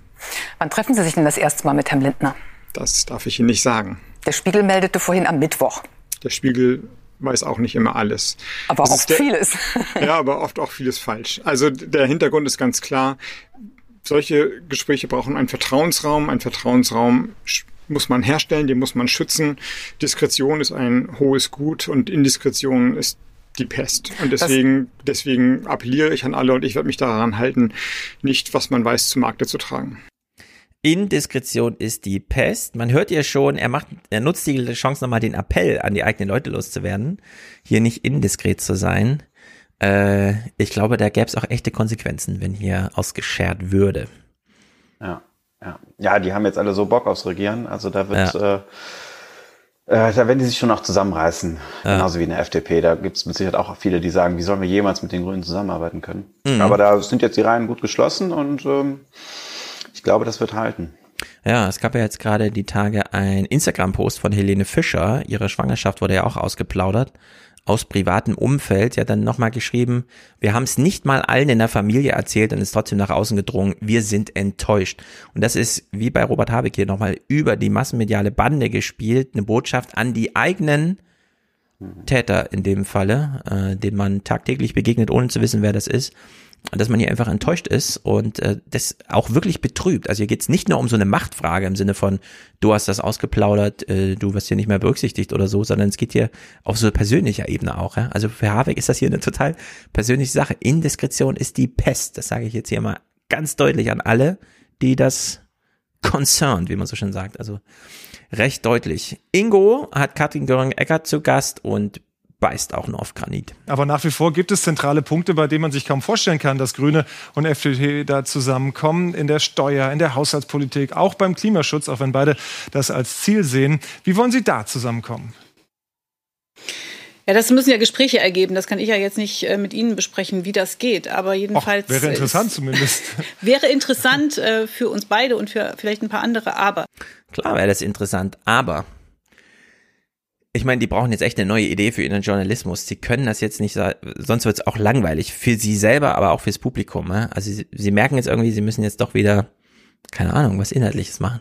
In welche Richtung auch immer. Aber das, man kann jetzt nicht weiter den Weg wie vor der Wahl gehen, dass man selber mit sich als Strategieentwickler, Analyst oder sonst irgendwas sieht, sondern man muss jetzt wieder fürs Publikum arbeiten. Da könnte man ja mal anfangen mit den Fragen, die das Publikum interessieren, abseits von nicht verfügbaren was auch immer aus dem inneren Zirkel. Es ist nicht mehr äh, RTL explosiv, nur mit Politikern, was hier abläuft. Die, zumindest die, die absehbar nächste Zeit. Ja, man hat den Eindruck, die ähm, Journalisten haben noch gar nicht so aus dem Horse Race Modus umgeschaltet, während die Politiker das schon sehr gut gemacht haben, aus ja, dem sie, Wahlkampf genau. umgeschaltet. Die konnten so richtig, das ist der Wahltag, da enden alle Kalendereinträge, ist ja auch immer erstaunlich, ne? Wie diese Büros funktionieren. Am Wahltag hört es einfach auf. Danach gibt's erstmal keine Termine mehr. Und äh, beim Journalismus nicht. Für, da äh, ist das so ein Ereignis unter vielen, zwar ein großes, aber dann sollte es einfach so weitergehen und jetzt geht's aber nicht so weiter. Am Dienstag, Ingo ist den Politikern ausgeliefert und ich würde sagen abgemeldet. Bei ihrem ersten Vorsondierungstreffen horchten die Vertreter von Grünen und der FDP mal rein, ob ihre inhaltlichen Dissonanzen überbrückt werden können und es Chancen für einen gemeinsamen Regierungsrhythmus gibt. Unisono posteten Volker Wissing, Annalena Baerbock, Christian Lindner und Robert Habeck daraufhin jeweils dieses erste Bandfoto. Offenbar stimmte zumindest im Auftakt der Ton. Ja, es ist ganz erstaunlich, wie sich's eingeschlichen hat, aber ich weiß noch genau, wie ich es geschrieben habe, damals 2014, 15, den Redaktionsschluss. Ähm, jetzt sind wir gerade in der Phase, wo im Internet wiedergekäut wird, was im Fernsehen passierte. Also irgendwelche Politiker sind im Fernsehen und es versendet sich nicht einfach nur, sondern wird im Internet ewig lange rumgewälzt und nochmal Fanfiction-mäßig weitergestrickt. Und dann wird es irgendwann umschlagen. Das Fernsehen wird berichten, was im Internet passierte. Und das ist hier so ein Beispiel dafür. Äh, Ingo Zamparoni moderiert im Hintergrund dieses Bild von Instagram, das alle, die sich dafür interessieren, schon seit Stunden kennen, weil es nämlich vom Vorabend ist. Also es ist 20 Stunden alt oder so. Und sie haben keine andere Möglichkeit, als als allererstes Thema in der eigenen Sendung aufzugreifen, was alle schon über ihre eigenen Massenmedien gesehen haben. Und es ist sozusagen absolute Verzweiflung, die wir hier sehen. Ja, es ist ja vielleicht auch einfach so ein didaktischer Trick. Ne? Im, äh, Im Unterricht sagt man immer, die Schüler in ihrer Lebenswelt abholen und das macht hier ähm, Ingo Zamperoni genauso, mhm. dass er sagt, ähm, die Leute haben das den ganzen Tag gesehen, ähm, jetzt zeige ich das Bild nochmal und alle sagen, ah ja, das betrifft mich ja, betrifft mein Leben. Mhm. Und ähm, hätten sie das Bild nicht gezeigt, wäre wahrscheinlich, hätten wahrscheinlich viele Leute gesagt, so, hör, wieso zeigen die das Bild nicht? Genau, und das ist nämlich die Zwickmühle. Sie müssen mhm. jetzt, sie sind verdammt, sie müssen. nachzuerzählen, was im Internet schon längst kalter Kaffee ist. Hier sind schon 10.000 Memes drüber gelaufen. Er kann das nur noch in Nuancen so, das erste Bandfoto, weil sie haben wahrscheinlich auch vor 18 Stunden das Meme gesehen, ja, Name this Band und so. Es ist alles schon durchgelaufen, ja. Sie können nur noch für das alte Publikum, das kein Internet hat oder bedienen möchte, äh, das nochmal aufbereiten und müssen wahnsinnig aufpassen, dass es nicht für alle anderen, und zwar sehr viele Menschen, super langweilig wird. Und sie können keinen eigenen Mehrwert nachschieben. Ich habe Ihnen ja gesagt, ich werde das Bild nicht mit Worten interpretieren, sondern überlasse Ihnen die Interpretation, weil äh, wir Vertraulichkeit vereinbart haben. Wir hätten gestern ein gutes Gespräch und wenn ich jetzt drei Sätze mehr sage, dann ist es nicht mehr vertraulich. Deswegen dieses Gespräch bleibt vertraulich, so wie andere Gespräche auch vertraulich äh, bleiben werden. Ja, äh, wie jetzt schon häufiger betont, die eigentliche Botschaft der Politiker ist, wir sind jetzt vertraulich. Es wird keine weiteren äh, Sachen geben und sie beißen sich hier die Zähne aus. Also ist wirklich schön zu sehen. Und da fällt ja so ein Halbsatz in dieser Berichterstattung, wo man sagen muss, ja, der ist richtig ausformuliert, aber der ist falsch gemünzt. Wie sich aber ranrobben an die inhaltlichen Knackpunkte. Steuererhöhungen sind laut FDP-Chef Lindner ausgeschlossen, von den Grünen aber gefordert. Ja, wie sich also ranrobben an die inhaltlichen Knackpunkte. Damit meinen die natürlich die Politiker. Wie sollen die sich jetzt ranrobben, während wir sagen, ja, die Politiker schaffen es schon, sich daran zu robben, aber ihr Journalisten schafft euch nicht mehr an die Knackpunkt ranzurobben. Und das ist euer eigentliches Problem. Also wie diese Formulierung stimmt, aber falsch gemünzt wurde, fand ich hier hochinteressant. Und Marietta Slomka kann es dann auch nur so halb einsehen, dass sie jetzt außen vor sind. Guten Abend. Und noch eine kleine Botschaft sendete das Bild an die Berichterstatter, nämlich Edge. Während ihr noch spekuliert habt, wo und wann wir uns treffen, saßen wir in Wahrheit schon längst zusammen. Ja, Edge. Und dann hat sie Volker Wissing im Gespräch, weil Gespräche werden jetzt nicht abgesagt, aber es findet auch nichts statt. Man will ja medial präsent sein, ohne inhaltlich da jetzt sich selber einen Fuß zu stellen. Und dieses Gespräch, was ich im Intro schon mal ausgewählt hatte, ist einfach super skurril. Ich frage ja auch gar nicht nach den Inhalten, weil es ist klar, dass Sie dazu nichts sagen, sondern ich fragte, wer hatte denn die Idee mit dem Selfie? Das war ein gemeinsames, äh, eine gemeinsame Idee. Und haben Sie dann auch den Text gemeinsam an dem Abend aufgesetzt? Also so als erste kreative Werkstätte sozusagen? Wir haben ihn ja auch äh, alle vier gemeinsam gepostet. Ja, ja, aber es könnten ja auch jetzt irgendwelche Pressesprecher im Hintergrund das machen. Wenn man das zu viert schon mal so gemeinsam aufsetzt, ist das ja schon mal ein kreativer gemeinsamer Akt. Es waren keine Pressesprecher dabei. Mit welchem Gefühl sind Sie denn nach Hause gegangen danach? Eiskalt lässt er sie sterben. Das ist nicht nur verhungern, das ist wirklich, äh, ja. Ja, aber diese Selbstreflexion ist ja bei ähm, Fernsehjournalisten, glaube ich, gar nicht so ausgeprägt, wenn man Nee, sich das alles so nee die sind ne? da zu sehr im Getriebe drin. Aber hier ist für politischen Unterricht in der Schule im Grunde nichts zu holen in diesen Sendungen. Gar nichts. Nee. nee. Obwohl man so viel über Themen ja jetzt sprechen könnte. Ne? Die Programme sind ja geschrieben. Äh, man könnte jetzt einfach auswerten, was stand da, was ist jetzt möglich, welche Überschneidungen gibt's denn so. Aber null. Also hier wird nichts simuliert, was so an Koalitionsverträgen möglich wäre und sonst nichts. Das macht dann wieder im Handelsblatt oder jetzt in der Welt, hat eine ganze Seite Welt ähm, Jens Südekum geschrieben, äh, ganz optimistisch, warum das eigentlich ganz gut passt, was Linke und Grüne da machen, eben über die von Walter Borjans schon angesprochenen Schattenhaushalte. Ja, bei der Schuldenbremse wird's bleiben, aber ist halt die Frage, wie man so drumherum da die Öffnungsklauseln nutzt, die ja vorgesehen sind im, im, im Grundgesetz. Also in der Hinsicht ist das wirklich ja. Das stimmt. Es ist traurig für die Journalisten, aber ich finde es so gut, das so zu sehen, wie sie mal so richtig leiden.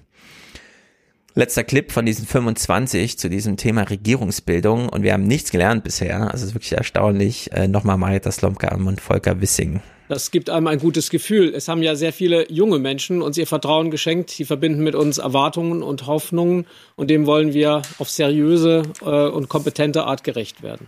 Ist das etwas, was es gemeinsam gibt zwischen Grünen und FDP, dass sie eine relativ junge Wähler haben, beide Parteien? Das ist sicherlich eine Gemeinsamkeit.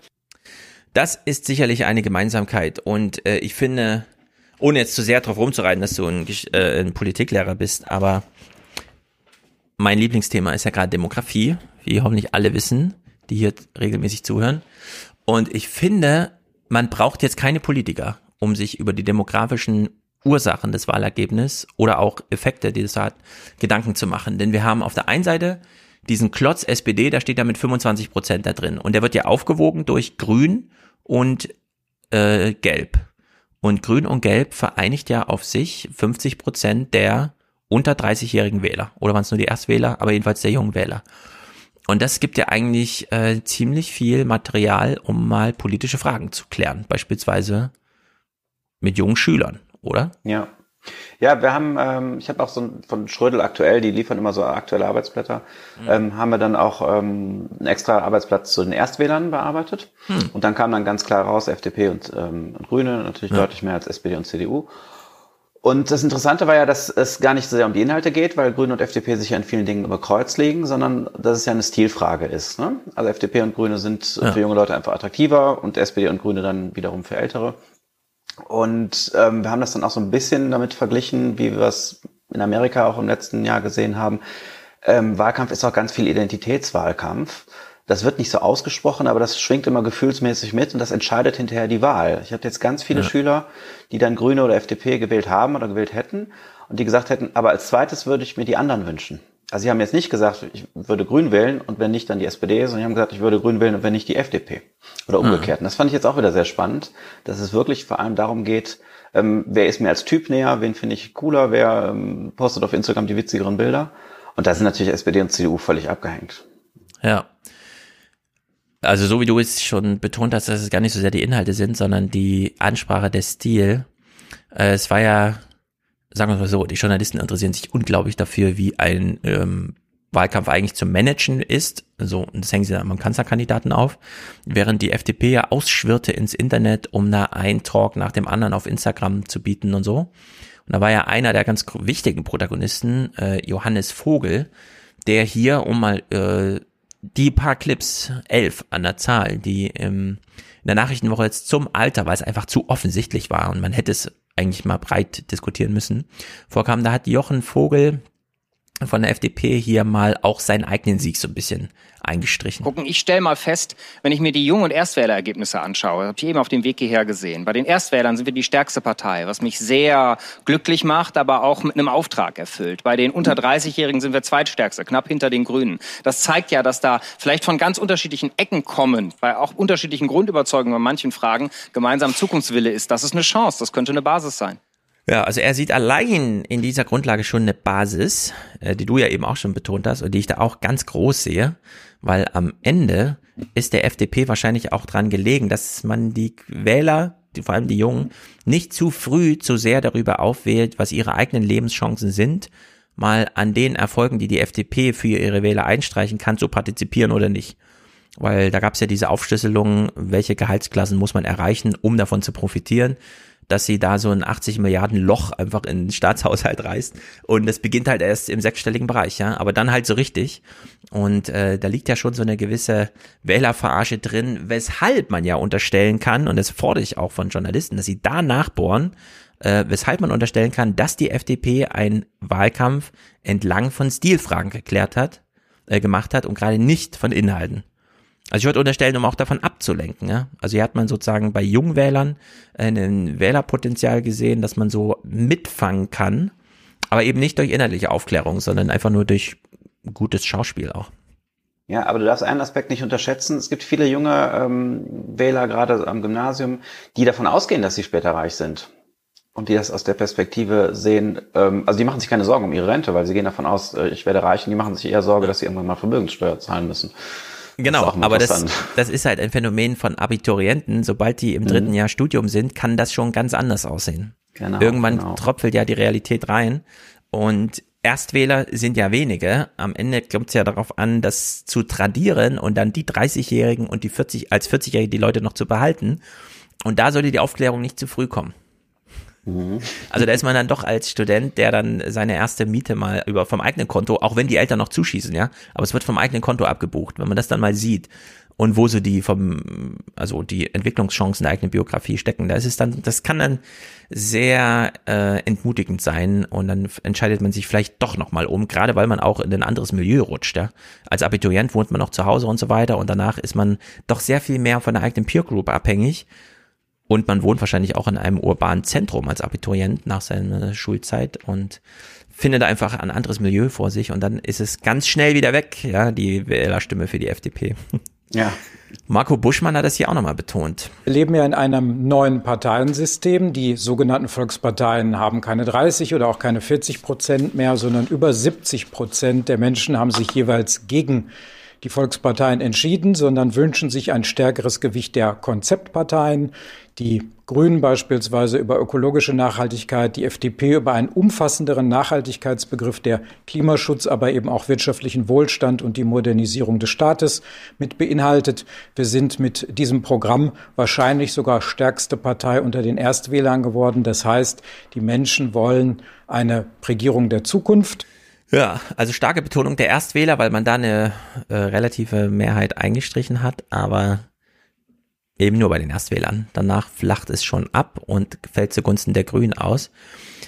Warum ist immer noch die SPD so mittendrin? Man könnte ja sagen, ja, Deutschland versucht doch mal was Neues, lass es doch die Grünen und die, äh, die Gelben jetzt mal ausklamüsern. Nee, die SPD hängt ja immer noch mittendrin wegen Rentenrepublik. Wo hat die SPD ihre Stimmen her? Na, nicht, sie hat es nicht ihren beiden neuen Koalitionspartnern weggenommen. Und dann haben wir an den Wahllokalen Umfragen gemacht, die Forschungsgruppe Wahlen, und gucken noch mal, wer nach Altersgruppen die SPD gewählt hat. Und auch das ist sehr interessant.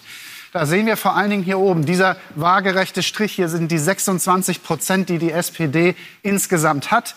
Bei den Mittelalten 45 bis 59 hat sie schon ein besseres Ergebnis mit 27 Prozent, gewinnt sechs Punkte dazu. Und das hier ist das Interessanteste. Sie holt 35 Prozent bei den über 60-Jährigen und ein deutlich überdurchschnittliches Ergebnis. Das ist eigentlich die Domäne der Union immer gewesen. Da ist es der SPD mit dem Kandidaten und den Themen gelungen einzubrechen. Ja, also je nachdem, was sich da tradiert, und ich würde sagen, es oszilliert schon zwischen Grün und Gelb bei den Jungen. Äh, die schwenken jedenfalls nicht um zur SPD, sondern die ist dann noch sehr angewiesen, nochmal die alten Hasen der CDU-Tradisten rüberzuziehen auf ihre Seite. Also da pendelt ja, das haben wir auch schon in der Wahl in Sachsen, äh, in, in Rheinland-Pfalz da gesehen, wie krass das ist. Und hier wird nochmal, also jetzt wurden hier die Alten betont, überdurchschnittliche Ergebnisse bei den über 60-Jährigen. Wie sieht's bei der SPD bei den U35ern aus? Die Gewinne der SPD liegen hier bei den über 60, über 70-Jährigen. Bei den Jungen zwischen 18 und 34 hat sie sogar Verluste. Und das ist die Wählerschaft, die sehr klimaorientiert ist. Ja, also bei U35 verliert sie zwei und umso jünger bis minus fünf Prozent. Bei den Älteren gewinnt sie plus neun, äh, plus neun bei den jeweils 60 und ab 60-Jährigen. Jetzt kann man, ne, also man weiß nicht genau, was es jetzt bedeutet, ja. Ziehen die, also bleiben die Jüngeren, wenn sie die Altersgrenze überschreiten, bei ihrer Wahlentscheidung oder und das sehen wir beispielsweise beim Fernsehen, immer höhere Einschaltquoten für ARD und ZDF, weil die Altersklasse der 60 plus ja am schnellsten wächst in Deutschland. Äh, ist so ja, das bisschen, ist schwer zu sagen. Ja, ist völlig unklar, ob die sagen, dann später noch SPD wählen. Also ich habe, ähm, ich mache immer sehr gerne mit den Schülern so, so Testwahlen, ne? vor jeder Landtagswahl mhm. oder so, auch um so Stimmungsbilder zu holen und so. Machen wir immer schön anonym. Und bis vor einem halben Jahr hat zwei, drei Jahre lang niemand SPD gewählt. Niemand. Ja. Die SPD war maximal unattraktiv und sexy, sagten einige Schüler. Und ähm, jetzt war halt der Aufschwung in den Umfragen und dann haben auch mal so ein, zwei Leute pro Kurs auch mal SPD gewählt. Aber ähm, so richtig Begeisterung äh, kommt da überhaupt nicht auf oder Interesse mhm. für die SPD, weil Olaf Scholz dann einfach auch das altbackene Gesicht ist, ja. der eben keine coolen Instagram-Bilder macht. Ja. Genau, also für die SPD ist es ganz wichtig, Kevin Kühnert und Co. jetzt nicht zu verstecken. Ja. Das fällt nicht äh, den Grünen und den Gelben zu überlassen, sondern hier versuchen mitzuspielen. Und das wird aber schwer, weil Olaf Scholz spielt nun mal die alte Karte, also der Merkel-Ära. Ja? Er macht einfach dieses Rentenrepublik-Ding. Und naja, also das wird super interessant. Allerdings kann ich hier hätte eine Idee. Ich hätte eine Idee, was er machen könnte. Mhm. Und zwar die SPD und Grüne haben ja Wählen ab 16 im, im Wahlprogramm stehen. Ja. Und die FDP hat es nicht drin stehen, aber ich glaube jetzt nach dem Wahlergebnis wird die FDP auch dafür sein. Wenn Olaf Scholz sich jetzt an die Spitze stellt und sagt, wir wollen den jungen Leuten ihre Stimme, Stimme geben, Stimmt. wäre das natürlich ein cooler Move, um ähm, da kann er dann im nächsten Wahlkampf absolut mit punkten. Ich habe euch überhaupt erst die Stimme gegeben. Ja. Wäre, glaube ich, eine ganz interessante Sache. Die sind so clever bei der SPD, über sowas jetzt nachzudenken. Ja, Hat man auch schon im Wahlkampf gesehen. Ja doch, die, die haben so ein bisschen aufgeholt in der Cleverness. Du hast ja Lars Klingbeil eben auch von Ja, das stimmt. Ja, Klingbeil. ja, das stimmt. Wer weiß, Bei irgendwas mir war übrigens auch so. Ähm, mhm. Als ich aus der Schule rauskam und dann das erste Mal wählen durfte, äh, habe ich tatsächlich auch FDP gewählt. Ja. Und zwar aus dem Grund, weil gerade in Sovi da das Thema war ähm, liberale Politik. Und dann, also liberale Politik ist ja auch eigentlich relativ sexy für junge Leute. Mhm. Und ähm, da wird einem ja auch nicht direkt gesagt, hier, die wollen möglichst, dass die Reichen möglichst wenig Steuern ja. bezahlen, sondern da wird ja äh, schon dran gegangen, dass äh, mhm. war das die Chicagoer Schule mit, äh, wo die liberal Politik so ein bisschen geboren ist und dann aber auch eine liberale ja. Politik, die dann schon auch mit staatlichem äh, Einfluss ähm, in den ja. Bereichen, wo es dann halt auch äh, sein muss und das alles doch so ein bisschen gemäßigt auch ist und ähm, Ja, also ich fand, ähm, durch den Sovi-Politik wurde ich damals Mhm. zum FDP-Wähler und bin heute Grünen-Mitglied. Ja, der also- eher linkes, linkes Gedankengut äh, befürwortet. Wie wenig man aus Erstwähler zählen kann, äh, kann ich auch an mir darstellen, denn ich war 2005 Erstwähler. Ich durfte dann das erste Mal mitwählen. Und, oder durfte ich 2005 das erste Mal wählen? Weiß ich gar nicht. Ich habe jedenfalls 2005, glaube ich, das erste Mal gewählt. Jedenfalls habe ich Merkel gewählt. Und zwar nur aus einem Grund, und das war so ein typischer Jugendlicher, das äh, nervt mich, dieser eine Punkt, dass Gerhard Schröder bei Paul Kirchhoff, glaube ich, also der dieses Steuermodell vorgetragen hat, einfach nur dagegen gewettert hat, dass das ja der Professor aus Heidelberg ist. Während ich gerade ins Studium startete und sagte, ey, du kannst doch jetzt hier nicht so ein, so wie man heute vernünftigerweise sagen würde, ja, wenn der Professor Lauterbach etwas sagt, dann stellt man sich nicht polemisch daneben und sagt, nee, das ist ja der Professor aus Berlin oder so oder aus Harvard. Äh, Und das hat mich damals so geärgert, dass ich gesagt habe, nee, diese SPD bestätige ich nicht im Amt. Mich nervt so ein anti-akademischer Zug. Der Rest hat mich überhaupt nicht interessiert. Dann habe ich halt die CDU gewählt, habe ich Merkel gewählt. Und äh, so ein Fehler würde mir, ist mir dann nachher natürlich nie wieder passiert. Also sich auf Erstwahlstimmen zu verlassen, ist ähm, gefährlich, würde ich sagen. Also das sollte man nicht tun. Und ich glaube halt auch, dass. Nee, sag du bitte erst. Ähm, zumal ja jetzt FDP und Grüne auch dann liefern müssen in der Ampel. Ne? Das ist, wird Ja, auch genau, sie sind jetzt eine Regierung, müssen dann machen, genau. Ja, und das, was David, gesa äh, David gesagt hatte, ähm, dass die Leute, die aus der Schule kommen, noch denken, sie würden reich werden, das sehe ich auch, ist ein total starker Punkt. Die Ja, super stark, glauben ja. noch, sie können alles schaffen, auf jeden Fall. Ja. Und ähm, die FDP hatte halt auch äh, in den sozialen Medien und auch was Influencer angeht, äh, viel mehr gemacht als die anderen, wenn man sich anguckt, äh, weiß nicht, zum Beispiel die Pete Meets, die machen so Gaming, da macht, äh, die haben dann mit Christian Lindner gesprochen, das sind über 100.000 Aufrufe auf dem Die Video, was da da schon mal was ist. eingemischt, ja, ja. Und ähm, Tim Gabel, was so ein Sport, ähm, Sport-YouTuber ist, ähm, ein Gespräch mit Christian Lindner, irgendwie über zwei Stunden, 450.000 Aufrufe und ähm, ich glaube, da ist schon, oder auch äh, Montana Black, der dann Ja. äh, Gegen die total Grünen wetterte, bekannt ist ja. und eine, eine riesige ähm, Anhängerschaft hat, der dann sagt, wählt bloß nicht die Grünen, ich will keine Steuern bezahlen. Ja, ja genau. Und äh, also Paul van Dyck hat zwischen sich drin sich auch noch auf die Seite der FDP geschlagen. Ist jetzt nicht so die Erstwählerriege wahrscheinlich, die er da zieht, aber halt auch so Partypublikum. Ja, aber das läppert sich halt alles zusammen und dann Genau. am Ende hat man dann so einen ganz schönen Batzen. Ja, und es sind ja auch nicht so viele Erstwähler. So viel muss man da gar nicht überzeugen, um dann später so ein Statement zu machen, wie wir haben die Erstwähler gewonnen. Ja? Also das, Hm. äh, es sind wirklich wenig. Und in der Hinsicht äh, hat man, also Glückwunsch an die FDP irgendwie, ja, diesen Stunt da so zum einen würde ich schon sagen, mitgeplant zu haben und dann eben auch als Ergebnis eingestrichen zu haben. Klaus Kleber fragt hier mal Scholz nach seiner jungen Fraktion. Sie werden am Ende Und keine falschen Vorstellungen. Wir hören das Scholz-somatischste überhaupt, ja. Aber zumindest steht die Frage im Raum. die FDP für sich gewinnen müssen mit Zugeständnissen. Sie haben es selbst in Ihrem Haus mit einer neuen SPD-Fraktion zu tun, die deutlich jünger ist, die in der Tendenz linker ist, als die äh, Fraktion es vorher war. Wie wollen Sie denen Kompromisse mit der FDP verkaufen können? Die SPD ist eine lebendige Volkspartei und es ist gut, dass zum Beispiel auch viele jüngere Abgeordnete jetzt in den Deutschen Bundestag ziehen. Ja, ist es so gut? Klar, ist es für ihn gut, weil die ermöglichen es erst überhaupt. Aber hm, ist es so gut? Also mal sehen, das wird, wie vorhin schon thematisiert, sehr interessant. Chronologisch durchgegangen. Äh, nach Scholz Gespräch haben sie im Heute-Journal mal die Wahlergebnisse verglichen. U30 und Ü60. Fangen wir mal bei U30 an. Das ist wirklich eine spannende Frage und wir haben da Ist wirklich eine spannende Frage. Dann bleibt doch mal bei diesem Thema ein bisschen länger dran als nur beim Umfrageergebnis. zu gute Analysedaten, die auch ein bisschen erklären, warum wer stark verloren oder gewonnen hat. Wir schauen erstmal aufs Alter und gucken uns die jüngere Altersgruppe an. Bei den unter 30-Jährigen hat die Union 11 Prozent erhalten und 13 Prozentpunkte verloren. Das ist schon einschneidend. Die Grünen, das andere Bild, kommen auf 22 Prozent in dieser Gruppe, also weit überdurchschnittlich, weit über ihrem Ergebnis insgesamt und gewinnen 11 Punkte hinzu. Und auch die FDP ist stark, 20 Prozent bei den unter 30-Jährigen plus 6. Ja, also die Gewichte haben sich zwischen CDU und Grüne um 24 Prozent verschoben. Zum Guten der Grünen. Das ist wirklich unglaublich, was hier für Bewegung drin ist. Ja, und das ist U30. Es sind nicht nur die zuerst, sondern die haben dann schon ein, zwei, vielleicht das dritte Mal gewählt.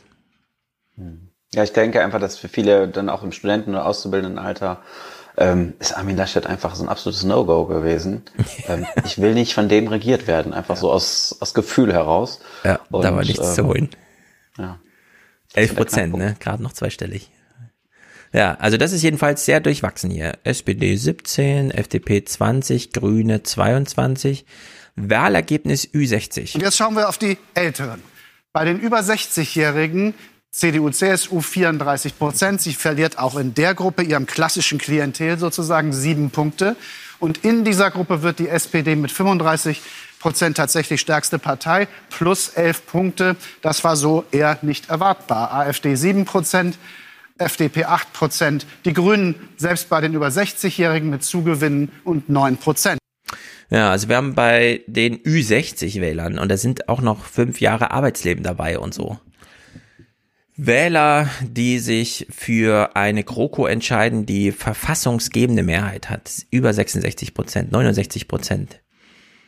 Das ist einfach, das sind grandiose Werte, ja, gerade im Vergleich mit diesen Ü30, Ü60. Wir wissen ja, äh, die Ü60er geben gewichtet um die Wahlbeteiligung äh, mehr als dreimal so viel Stimmengewicht ab wie die U30. Äh, daran kann man auch Wahlkampf ermessen. Alte Wähl junge Wähler zu überzeugen, wenn es auf Kosten der alten Wähler geht, ist ein echtes Problem, weil du müsstest dann für jeden jungen Wähler, den du überzeugst, äh, drei zu, alte zur Disposition stellen, also im Verhältnis, weil die einfach so viel gewichtiger sind. Also da Raumgewinne zu machen über die Jüngeren ist schwierig, aber ich finde es erstaunlich, dass die Raumgewinne von den Gelben und Grünen so groß waren, dass sie doch Thema waren. Sonst ist ja Demografie und so nie ein Thema. Auch in der Rheinland-Pfalz-Wahl war eigentlich nur mal so die Zahlenthema, aber es war doch schon, man hat so ein bisschen so ein Interesse bei den Journalisten gesehen, dass es hier dann doch, dass da was los ist bei diesem Thema. Ähm, ja, also in der Hinsicht äh, ist so eine Ampelkoalition schon was Besonderes irgendwie. Also da treffen wirklich auch mal so richtig Milieus aufeinander. Äh, Ja, du kannst halt ganz schnell was gegen die Gewohnheit machen, ne? sieht man da und noch krasser sieht man es ja in Ahrweiler, ne? wo dann halt, also gerade Ja. so schwer getroffen da und dann unterdurchschnittlich Grüne wählen, da denkt man sich einfach, Mhm. also irgendwo. Ja. Es wird aber nicht zusammengebracht. Ne? Also der Ja. Klimawandel da draußen und der Klimawandel ist so ein großes Thema. Aber dass das was mit, damit zu tun habe, wen ich wähle oder dass ich da eventuell dann auch dran mitwirken kann, das ist zu anonym, glaube ich, für die meisten Leute. Ja, es ist einfach nicht konkret, vor allem da in Ahrweiler selbst jetzt kein Wahlkampf stattfand und äh, die ganze Flut auch im Wahlkampf nur wieder unter als Kulisse für die Lasche-Thematisierung eine Rolle spielte, aber jetzt eben nicht als genuines Thema, das man hier einfach mal behandeln kann. Naja, also hier fällt es ganz schön auseinander beim Alter. Das muss man einfach ernst nehmen als Journalist. Da stecken unglaublich viele Fragen drinne. Eine davon stellt sich jetzt Anne Will, stellvertretend für Journalisten sollten sich mal demografische Fragen stellen. Aber während sie ihre eigenen Fragen formuliert, merkt sie, mh, nee, ergibt irgendwie keinen Sinn. Wenn Sie sich nur zwischen CDU, CSU und SPD entscheiden müssten, wünschen Sie sich dann eine SPD oder eine unionsgeführte Bundesregierung? Also das ist eigentlich eine komische Frage, aber für uns interessant. Rauskommt SPD 50 Prozent, ähm, Union 29 Prozent. Äh, sie hat die Frage falsch aufgedreht. Wer entscheidet denn, also wer geht denn so an die Wahl und sagt, ich will jetzt nur die Partei, die auf jeden Fall einen Kanzler stellt? Und das sind nach aktuellen Umfrageergebnissen Schwarz und Rot, weil wir als alte träge Rentnerrepublik das sowieso aus Tradition wieder so hergestellt haben. Ja, hätte sie das hier übers Alter gedreht. Also alte Menschen entscheiden sich ja nur zwischen Kanzlerkandidaten, die gibt's nur in der CDU und in der SPD. Und dann ergibt die Frage auch voll Sinn, wenn man sie nämlich darauf münzt, dass hier die Alten am Zuge sind. Aber so wie sie das gemacht hat, ja, nehmen wir mal nur die rein, Alter ausgeklammert, die und so Kanzler, ja, dann ist eigentlich eine komische Frage. Und das stellt sie dann aber trotzdem Lars King bei, ne? Obwohl ihr das so einfällt, dass es ja eigentlich eine blöde Frage ist. Zumindest hat sie es mal zugegeben. Ja, also es ist völlig verdreht. Also eigentlich eine super relevante Frage, aber sie hat es nicht auf den richtigen Track, nicht aufs richtige Gleis gesetzt, nämlich Demografie. Und in der Hinsicht ist sie hier auch ein bisschen an sich selber gescheitert. Naja. Ria Schröder von der FDP, eins dieser neuen Gesichter wahrscheinlich, ich kannte sie vorher nicht, ist hier zugeschaltet in den Tagesthemen. Und naja, auch ein bisschen Wunschdenken, aber sie hat zumindest kurz das Alter thematisiert. Ähm, wir haben äh, gute Ergebnisse gerade bei den Erstwählerinnen und Erstwählern erzielt. Wie kann man auch denen natürlich ein Angebot machen, ohne alle anderen Generationen natürlich zu vergessen, sondern für die gesamte Gesellschaft da ein Aufbruchssignal zu zeigen? Und äh, da sprechen wir im Moment auch mit den Grünen natürlich drüber. Das finde ich ähm, einen sehr guten Weg, diese Gespräche einzuleiten. Hm, das ist schon sehr trocken und so. Wahrscheinlich hat sie auch schon so ein bisschen zu viel politisches Fernsehen geguckt und man, man ahmt das jetzt erstmal nach. Aber sie hat es thematisiert. Ja. Schließen wir mal mit dem, was uns jetzt am meisten interessiert, auch die nächsten Wochen. Also die SPD steht im Fokus. Info Ingo erklärt uns jetzt nochmal die demografische Zwangslage von Olaf Scholz. Sie wissen zwar noch nicht, ob Sie dann wirklich auch den Kanzler stellen werden, aber eins steht fest, Sie sind nach einer gefühlten Ewigkeit wieder die meisten. Die SPD stellt mit 206 Mitgliedern die größte Fraktion im neuen Bundestag. Aber nicht nur das ist neu, mehr als jeder zweite sozialdemokratische Abgeordnete ist es auch. Dazu ist ein Drittel unter 40 Jahre alt, jünger, diverser und wohl auch deutlicher links. So. Ein Drittel ist U40. Mehr als die Hälfte sind neu im Bundestag. Es ist also für alles, für alle eine neue Spielwiese. Sie werden sich jetzt finden müssen. Wir haben das alles thematisiert.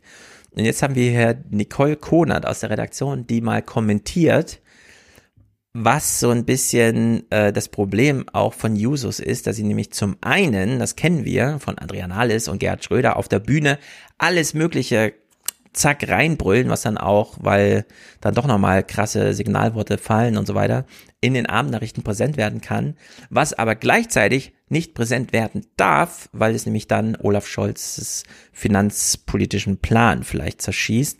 In der Hinsicht ist das äh, durchaus eins der Felder, wo man sich genau anschauen muss, wie jetzt Politik gemacht wird. Auch wenn die Macht vor allem der Jusos im Parlament nun gewachsen ist und die jungen Wilden schon mit den Füßen scharren, hilft es jetzt nicht, wenn manche gerade aus diesem linken Flügel kurz nach der Wahl die Steuerpläne der FDP als Voodoo bezeichnen. Denn der eher konservative Olaf Scholz wird sich nicht zu viele Vorgaben machen lassen.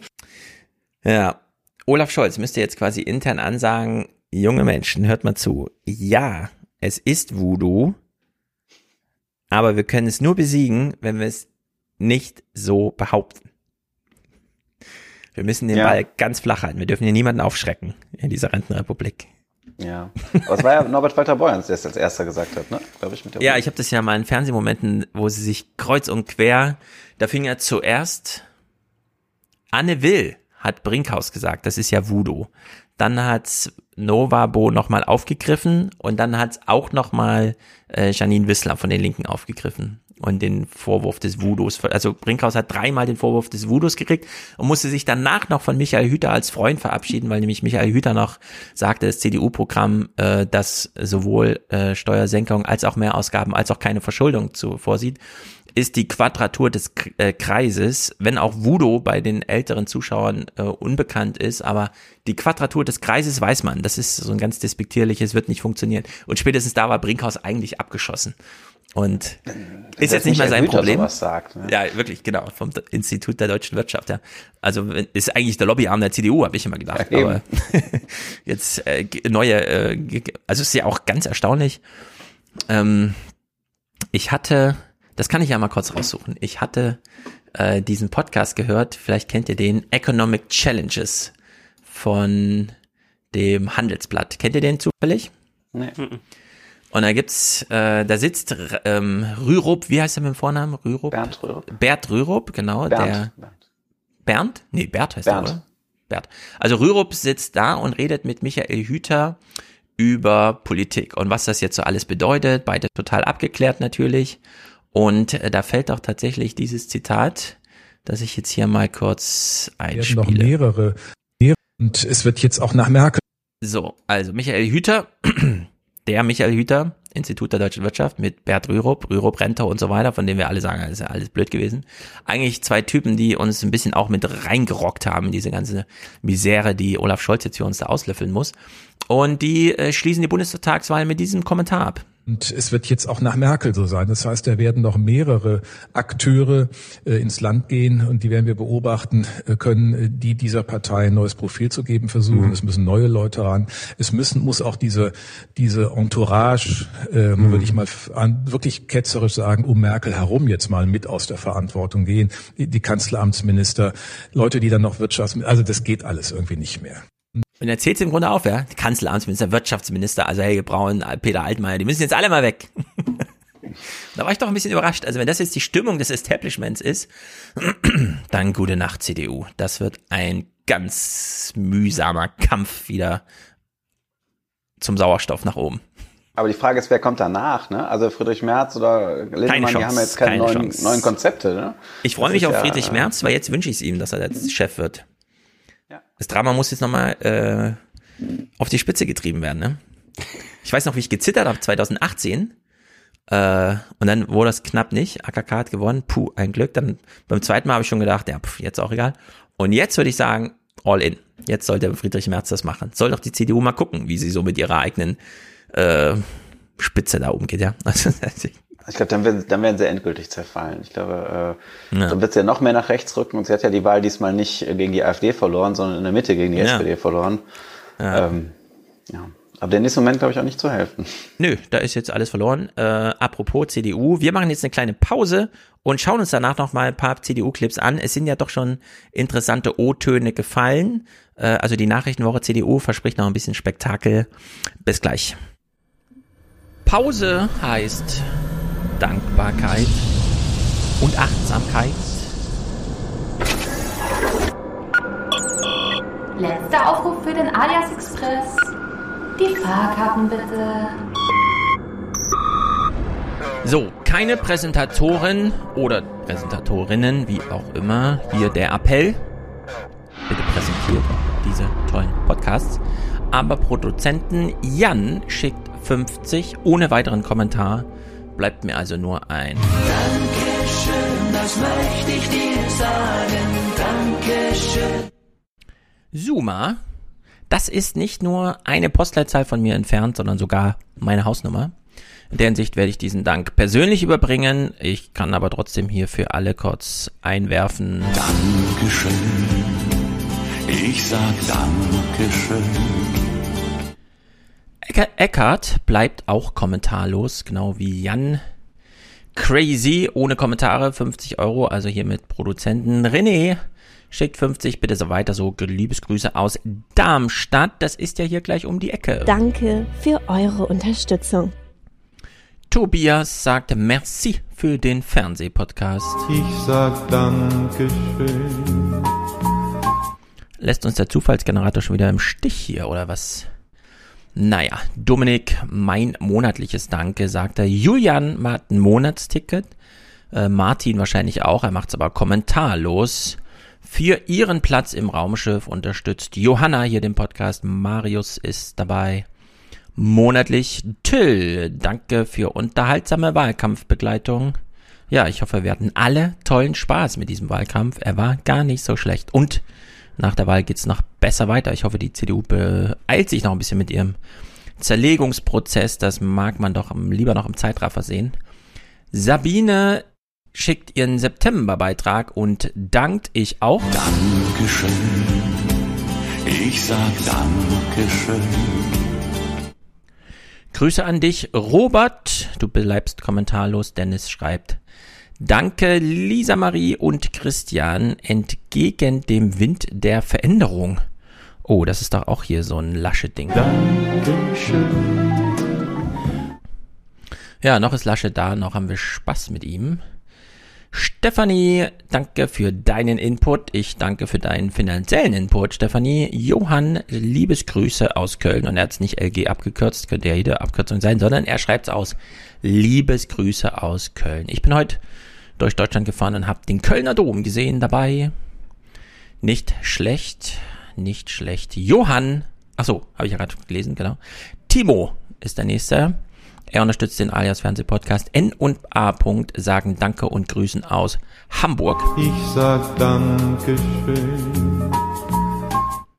Julian, Peter, Patrick, Jens, ich glaube, das sind alles so Monatswechsler, äh, Sascha, der macht die Fernsehpod äh, Fernsehpodcast Rundfunkgebühr. Ein Monatsticket alias Train für Alexander, damit er auch weiterhin großartigen Podcast auf der Fahrt zur Arbeit hören kann, also ganz uneigennützig. Michel, das ist unser Michel für den alias Podcast, er will auch einer der 3000 sein. Frank Anton, Andreas schickt Geld für Planungssicherheit. Julian mag Fernsehen, aber nur betreut. Simon ist dabei. Lydia schickt einfach Grüße. Dankeschön. Ich sag Danke. Ich sag Danke. Dankeschön, das möchte ich dir sagen. Dankeschön. Mhm, man kann sie auch alle auf einmal spielen. Interessant. Frank, Anton, Andreas, Julian, Simon, Lydia, Mario, außer ich vertue mich hier und lese alles zweimal. Philipp, Steppian, Anja, oh, noch äh, sehr gut mit Mick und Korrespondentin, also sie sind direkt Bezug auf die letzte Ausgabe. Sehr gut, liebe Anja, äh, wir haben dich offenbar dann auch als weibliche Hörerin getriggert mit einem weiblichen, mit einer weiblichen Stimme hier im Podcast. Immanuel, Vitali, Christoph, Caroline, noch eine weibliche Unterstützerin, äh, die hat ihr Podcast-Ticket gebucht. Sehr gut, ich freue mich. Weitere Monatswechsler. Ich glaube, ich werde nicht alle vorlesen, aber ich danke euch. Ich gucke, habe ich noch eine Frau übersehen. Offenbar finde ich das jetzt nicht so schnell raus. Notfalls trage ich es nach. Also sehr gut. Grüße an alle miteinander. Auf die Plätze, fertig, zurück in den Podcast. Unterstützt diesen hier, fernsehpodcast.de slash produzieren. Dann seid ihr hier mit dabei.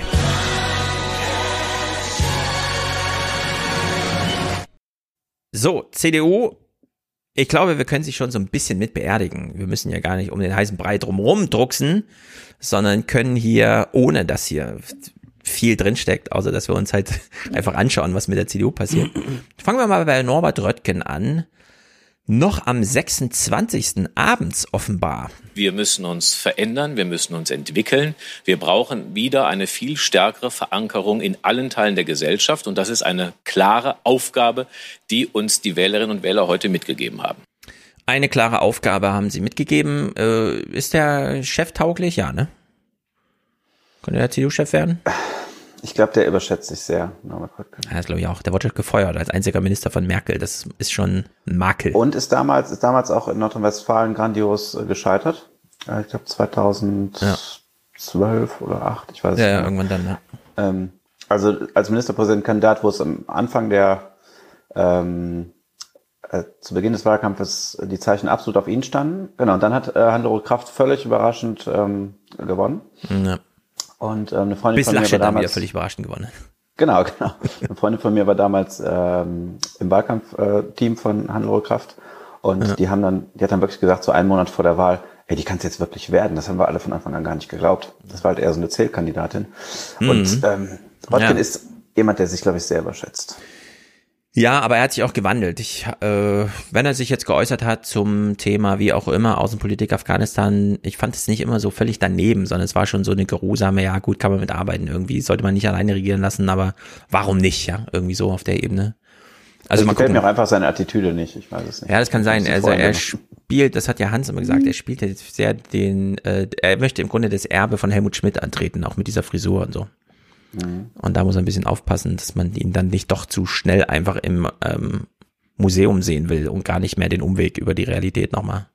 Naja, Söder. Söder grandios, wie immer, am 26. gleich abends. Wenn die Union jetzt am Endergebnis doch Und das müssen wir uns ganz, also hört genau zu, was Söder jetzt sagt. sehr weit hinten liegen sollte, sollte sie dann das tun, was Sie vor der Wahl gesagt haben, sich erneuern und in die Opposition?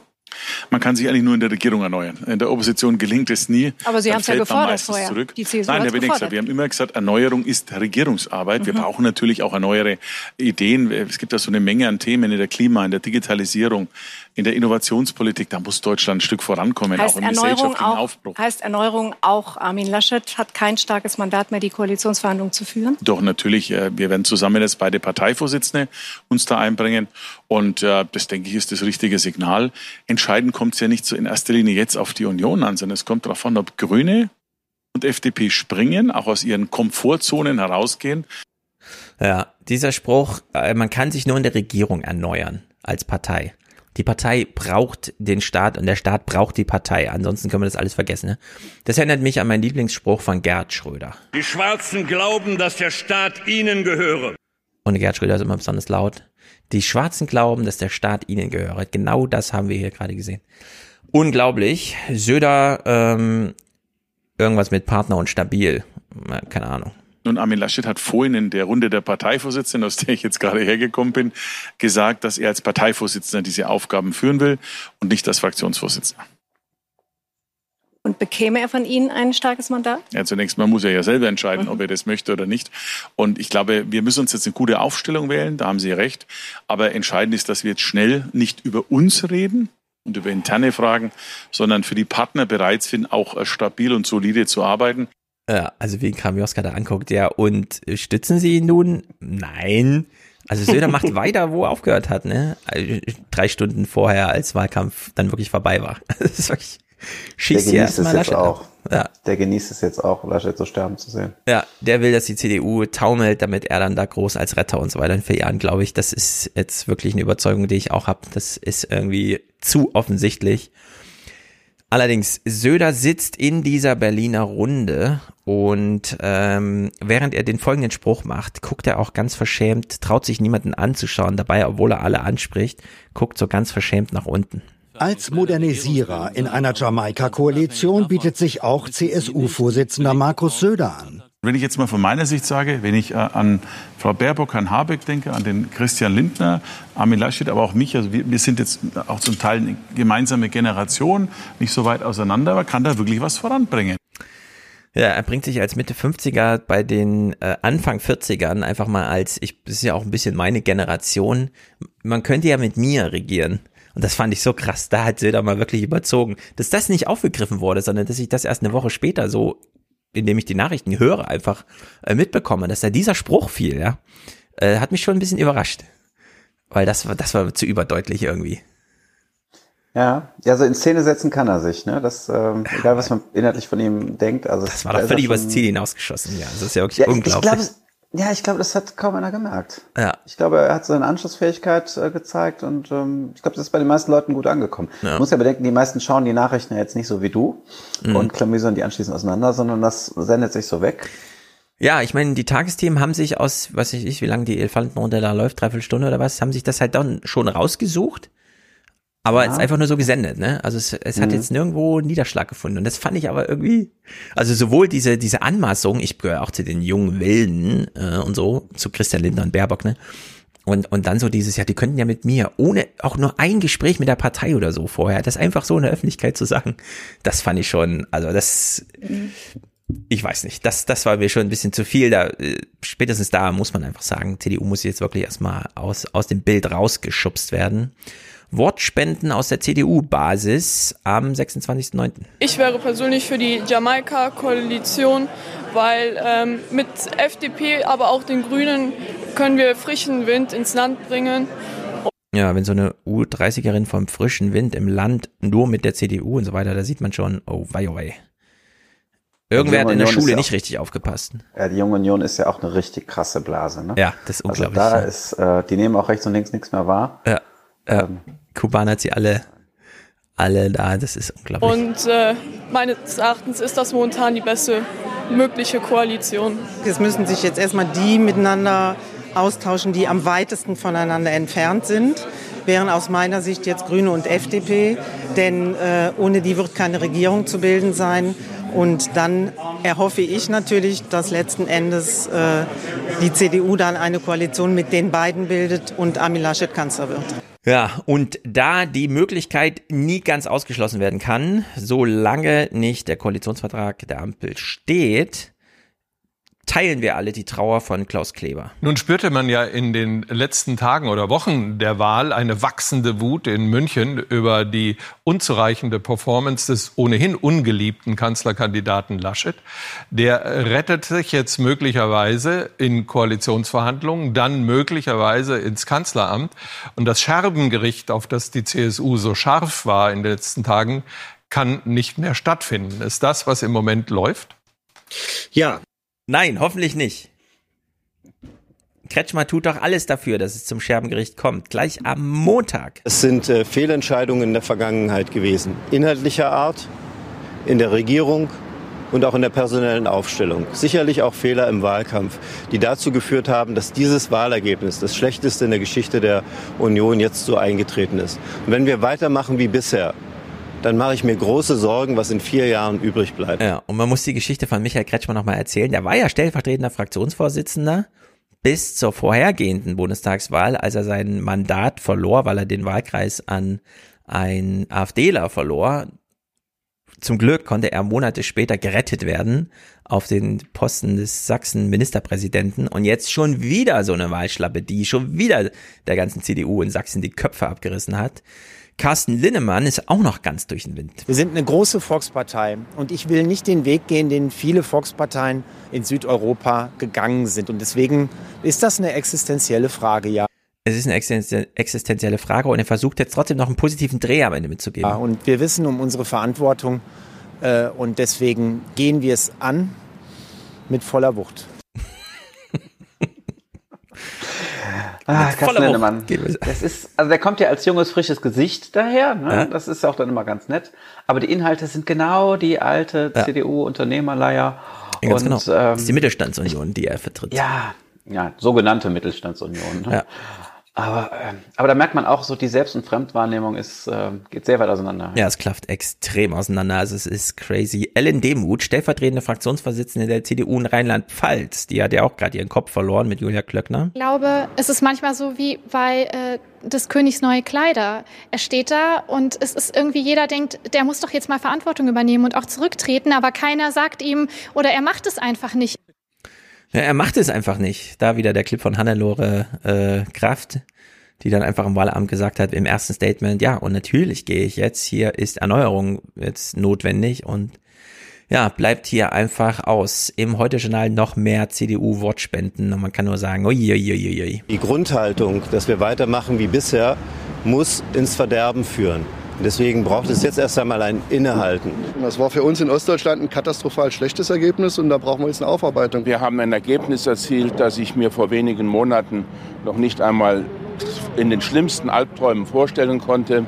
Und deshalb werden wir jetzt hinter verschlossenen Türen über die notwendigen äh, Maßnahmen zur Neuaufstellung der CDU inhaltlich und auch in jeder anderen Hinsicht sprechen. Ja, Reinhard Becker weiß, wo wie die Mächte verteilt sind in der CDU. Olaf, Schau äh, Olaf Schäuble sage ich schon, Wolfgang Schäuble ist der mächtigste gerade, informal natürlich nur, aber Vielleicht wäre es jetzt im Gegenzug gut, wenn die gewichtigste Stimme der CDU dem eigenen Kanzlerkandidaten mal sagen würde, ich over Armin.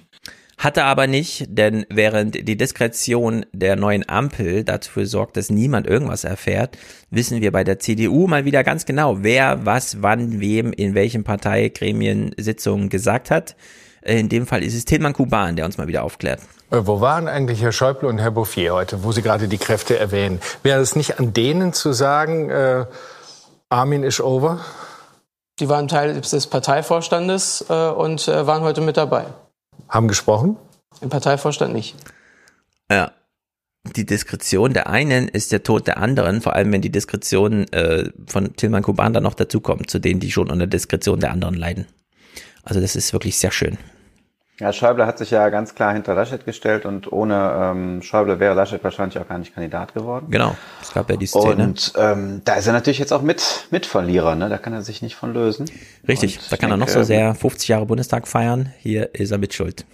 Der wird jetzt noch vier Jahre ähm, im Bundestag sitzen und dann war es das auch für ihn. Wenn er antritt, das Mandat, bei denen weiß man immer nicht, ob die dann überhaupt das noch ernst nehmen.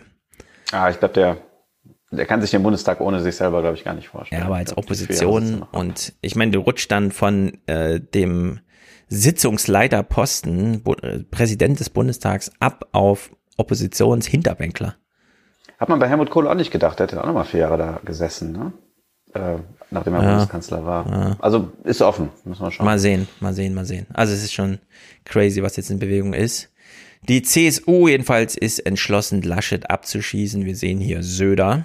Aus diesem Wahlergebnis, das klar den Platz zwei bedingt, lässt sich nun wirklich kein Regierungsauftrag moralisch legitimieren. Wir wissen, dass ähm, dies die Woche der Entscheidungen ist. Es ist die Woche der Entscheidungen sowohl was den Also die Woche der Entscheidung ist ja jetzt rum, das wissen wir, ne? Und Laschet ist immer noch im Amt. politischen Kurs anbelangt, als auch was das Personal anbelangt. kann nur eines sagen. Die besten Chancen, Kanzler zu werden, hat derzeit Olaf Scholz, eindeutig. Eindeutig. Und er meinte derzeit. Vielleicht kein ganz unwichtiges Wort, oder? Derzeit ist es Olaf Scholz. Ja. ja, also was sagt Markus Söder nicht unüberlegt? Also ich glaube, da Ja. ähm, hat sich schon was bei gedacht. Ja, also die CSU weiß immer noch, Räume zu nutzen und Bälle zu spielen, wenn auch nicht sehr erfolgreich und sich selbst der Lächerlichkeit preisgeben. Bei Paul Ziemiak fand ich überraschend, wie bettelnd man plötzlich die CDU hier sah. Wir sind davon überzeugt, dass wir ein gutes Angebot haben und über dieses Angebot muss man sprechen. Wir haben keinen Anspruch, keinen Rechtsanspruch, aber wir haben ein Angebot. Ja, wir haben keinen Anspruch, aber wir haben ein Angebot für eine Koalition, in der wir den Kanzler stellen. Das ist schon jämmerlich. Der, ist, der Paul Ziemek ist bestimmt auch völlig erschöpft. Ne? Ich glaube, so, so ein Wahlkampf Ach, ist ja für ja. alle Beteiligten unfassbar heftig. Und wenn du dann noch so diese Klatsche kriegst, dann sonntags um 18 Uhr, das ist schon, Ja, das ist, schon einfach brutal. Das wird auch auf dich gemünzt und so. Du bist da in dieser dann doch formalen Verantwortung, auch wenn du weißt, ah Mann und so. Ich meine auch im Hintergrund, ne? Die Tanit Koch, die ehemalige Chefredakteurin, die da verloren hat gegen Dingsterbums, dann bei RTL auch nicht so richtig weiterkam und jetzt dieses Wahlkampfteam übernommen hat. Vor drei Monaten noch dachte sie, beerbt dann Seibert und so für dieses 400 Mann starke Bundespresseamt und alles. Und jetzt für alle ist die Straße zu Ende, ja. Also Politik ist auch unglaublich grausam. Äh, klar, da kann dann der Journalismus daneben sitzen und lachen, so wie hier Theo Koll, dieses kleine Intro-Snippet nochmal. Also Armin Laschet hat, glaube ich, die schwierigste und zugleich einfachste Ausgangslage. Für ihn gilt Kanzler oder Rentner. Tja, Kanzler oder Rentner, sehr viel tiefer ging es nicht diese Woche. Äh, es war eine unglaubliche Nachrichtenwoche. Sie hat unfassbar viel Spaß gemacht, aber man muss sich dann auch äh, disziplinieren und sagen, eine Woche kann man das so machen. Nächste Woche müssen entweder die Themen her, die im Journalismus da liegen, um analysiert zu werden, oder man muss auch äh, im Podcasten überlegen, welchen Sinn es noch hat, sich solche Nachrichtenwochen anzugucken. Also in der Hinsicht auch die Drohung an die öffentlich-rechtlichen Sendeanstalten, wir würden euch mit ähm, äh, äh, Abwesenheit strafen, wenn es nicht besser wird. Wir wollen hier was serviert bekommen. Analysen. Irgendwas, worüber man reden kann. Nicht einfach nur irgendwelche Wortspenden vom Schermgericht der CDU, das auch ohne Beobachtung funktioniert. Und die Ampel wird so lange nicht reden, wie sie erfolgreich arbeitet. Und das hoffentlich ja wohl sehr lange. Also in der Hinsicht, ich bin mal sehr gespannt, was diese riesigen Apparate da jetzt aufbieten werden, die nächsten. Es ist jetzt auch für die eine Zeitenwende. Es ist ganz, ganz, ganz erstaunlich. Ja. Gut, suchen wir uns hier nochmal ein eigenes Thema und reden übers Essen. Denn André ist hier, äh, weshalb ich gleich die Gelegenheit genutzt habe, äh, zu sagen, dann reden wir auch nochmal übers Essen. David, Essen Ja. ist für, bei dir auch ein Thema. Du isst auch jeden Tag, oder? Ich esse auch jeden Tag. Du bist, Mehrfach gerne, sogar. du bist gerne noch dabei und redest auch übers Essen. Essen ist kein Unterrichtsthema zum Beispiel. Ja, es gibt Ernährungslehre bei uns. Wie? Er, äh, erklär uns. Also es gibt das Fach Ernährungslehre. Ähm, Wie? Das zu. Fach? Davon habe ich noch nie gehört. André, hast du davon schon mal gehört? Ernährungslehre? Ist, ist vom Bundesland zu Also Bundesland bei- verschieden. Bei uns äh, in NRW an der Haupt, also ich bin in NRW zur Schule gegangen, Ja. wir hatten halt Hauswirtschaftslehre und da wurde das drunter subsumiert. Und äh, aber Ernährungslehre jetzt als, einzig, als einzelnes Fach äh, ist mir auch neu. Also wir haben das aber nicht als Pflichtfach, sondern äh, im Wahlpflichtbereich in der achten Klasse und dann nochmal in der Oberstufe kann man es auch wählen. Aber es ist ein, ist ein Schulfach. Kann man auch Abitur drin machen. Krass. Das finde Also ich du kannst Ökotrophologie, was ich studiert habe, auch als auf Lehramt äh, studi äh, studieren, aber das ist dann halt äh, an den ähm, Mhm. na Na? die nicht äh, also Hatte ich die ähm, Wahlkampfwoche so K.O. gemacht. Mein Gott. Ja, die, äh, die, wo du das Abitur machen kannst, aber nicht Mhm. ein Abitur, äh, nicht Gymnasium und nicht Mhm. Gesamtschule ist. Wie nennt man die Schulen? Nicht Gesamtschule, nicht Gymnasium, aber trotzdem. Fach, Fachoberschule. Genau, Ah. dafür ist das quasi. Und halt hinter für Thomas-Schule. Ja. Genau. Äh, ähm, das ist interessant. Das, äh, ich, hab, ich hätte das gerne gehabt. Ernährungslehre klingt auch spektakulär, weil sowohl Ernährung als auch Lehre Äh, wird da, ist das ein reiner theoretischer Unterricht im Sinne von, oder wird da Nein. auch wirklich gekocht oder sowas? Ja und nein. Also ich habe mir mal die, äh, die Klausuren so, wenn man dann mal fachfremd auf, eingesetzt wird für Aufsicht oder so mal angeschaut, ist halt auch viel Chemie, ne? Da muss man dann halt gucken, welche Aminosäure mit wem, weiß ich was, für Verbindungen eingehen. Aber ähm, die kochen auch dann ganz gerne und ähm, setzen das so ein bisschen um. Und ähm, die Schüler wählen das ganz gerne. Ich könnte mir vorstellen, äh, ich äh, fand es ja erstaunlich zu hören, warum Brennwert Brennwert heißt, weil das Essen tatsächlich brennt. Also man kann ja Kartoffelchips mal nehmen und wirklich anzünden mit dem Feuerzeug und dann die Hitzeentwicklung mal, also den Brennwert, der auf der Packung steht, mal wirklich ausmessen als Brennwert so, ne? Also es, es wäre ein unglaublich lohnender Unterricht, das wirklich mal durchzugehen, von Anfang bis zum Ende. Was heißt das alles, was da so auf Packung steht und überhaupt? Äh, Aminosäure, da sind wir ja natürlich gleich mit dem Thema. Wie ist das? Wie ist dein Aminosäureprofil heute gewesen, André? Du hast sowas ja im Blick bei dir. Pflanzlich, tierisch, alles dabei gewesen, oder? Ja, auf Ja? jeden Fall. Sehr gut. Also äh, Ich hoffe, ich, hoffe, alles abgedeckt. ja, ich, also ich, mich interessiert das Essen, gerade heute nochmal insbesondere, weil ich jetzt seit drei Monaten Intervall faste. Und während sehr viele Ratschläge immer auf mich kamen, und ich so dachte, ja, ist bestimmt gesund, aber woher weiß ich's? Ich spüre ja gar nichts, ja. Also ob ich jetzt ein Frühstück so oder so gestalte, das ist irgendwie, keine Ahnung, es ist alles an mir vorbeigerutscht. Intervallfasten hat aber in meinem Gemütszustand einen echten Unterschied gemacht, weil es meine Lebensqualität wirklich verbessert. Äh, man drängt per Intervallfasten Essen aus seinem Kopf. Das ist ganz erstaunlich. Wir werden gleich Clips von äh, dem von mir sehr beliebten, verehrten äh, Eckhard von Hirschhausen gerade hören.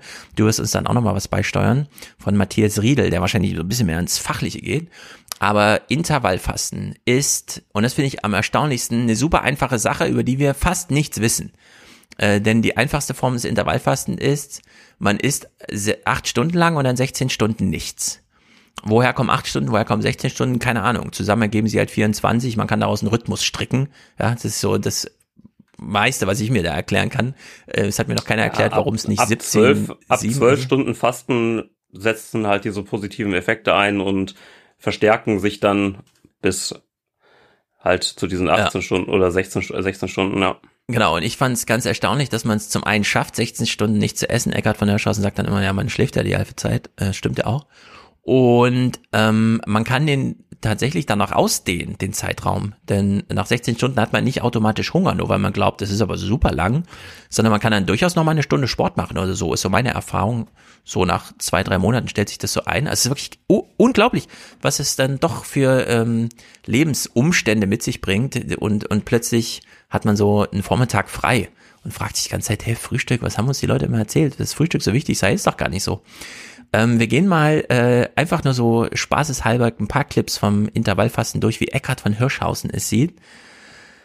Fangen wir mal an bei dem Clip, den ich jetzt als Fasten 01 äh, benannt habe, warum auch immer. Ähm, Eckhard von Hirschhausen bricht es super einfach runter. Wir klären dann gleich, äh, warum wir so wenig wissen und was wir überhaupt das Intervallfasten wissen. Aber die Methode selbst ist erstmal super simpel. Die Botschaft ist eigentlich verblüffend einfach, nämlich äh, iss, was du willst, mach nie wieder Diäten, aber iss halt nicht ständig, sondern mach Pausen. Intervallfasten ist das ja, ich mag dieses Wort nicht. Ich finde, Ja. Essenspausen macht viel klarer, worum es geht, weil unser Körper hat zwei Betriebsarten. Die eine ist Nahrungsaufnahme, die andere ist Müllabfuhr. Nahrung loswerden, ja. Genau.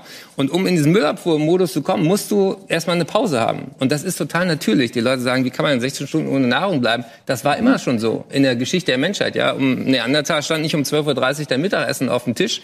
Das lief noch zwei Tage vor dir her. Das heißt, wir sind programmiert für, wenn es was gibt, hau rein. Genau. Und Und, danach, richtig. und danach mach aber Pause. Ja, das war ein Spruch von seinem Bühnenprogramm. Äh, das Essen ist erst noch zwei Tage vor dir hergerannt, bevor du es dann verspeist hast. Was bedeutet, es gibt ja auch die Fastenphasen, äh, was weiß ich, fünf zu zwei, also man isst fünf Tage lang durchgehend und dann aber zwei Tage gar nichts. Das verstehe ich nicht. Äh, das wäre mir dann doch ein bisschen ja, lang. ist äh, nicht, nicht zwei Tage gar nichts, sondern zwei Tage fünf bis 600 Kalorien am Tag. Ah, also sehr reduziert. Genau. So, also sein das ist Ding. halt aber auch trotzdem, dass du dann Mhm. Ne? Also du hast halt mit dem Inter Intervallfasten so ein paar positive Effekte, klar, aber das ist halt nicht das Einzige. Du musst dich auch ansonsten gesund ernähren. Es geht jetzt halt nicht, dass du den ganzen Tag äh, Schrott isst, die acht Stunden, und dann denkst, dann, dann konnte ich mit den 16 Stunden nichts essen und kann das machen. Ja, und hier denke ich mir so ein bisschen, Eckart von Hirschhausen hat ja den Habeck-Trick angewendet, nämlich erstmal ins Wahlprogramm reinzuschreiben, wir müssen das Klima schützen, aber noch zu verschweigen, wie sehr. Sondern dann das Eingeständnis zu machen, ja, leider führt unser Programm auch nur zu 1,8 Reduktion und nicht zu 1,5, aber wenn wir dann erstmal auf dem Track sind, können wir ja nachsteuern. Und da sehe ich hier so eine Strategie von Eckart von Hirschhausen, den Leuten erstmal zu sagen, fang doch erstmal an mit 16 Stunden Essenspause. Du wirst dann schon feststellen, nach 16 Stunden, wenn du überlegst, was esse ich denn jetzt, nee, du isst dann nicht den Schrott wie sonst immer, sondern dann denkst du echt drüber nach und machst die die Nahrungsaufnahme zu einer, die es wirklich in sich hat, so, ne? Und es ergibt sich aber von alleine, würde ich sagen. Deswegen ist dieser initiale Funken äh, einfach zu sagen, wenn es was gibt, hau rein, aber dann mach Pause. Ja, und das nicht zu überstrapazieren inhaltlich, sondern erstmal bei dieser Methode zu belasten, fand ich irgendwie super, weil das ist irgendwie, äh, das passt.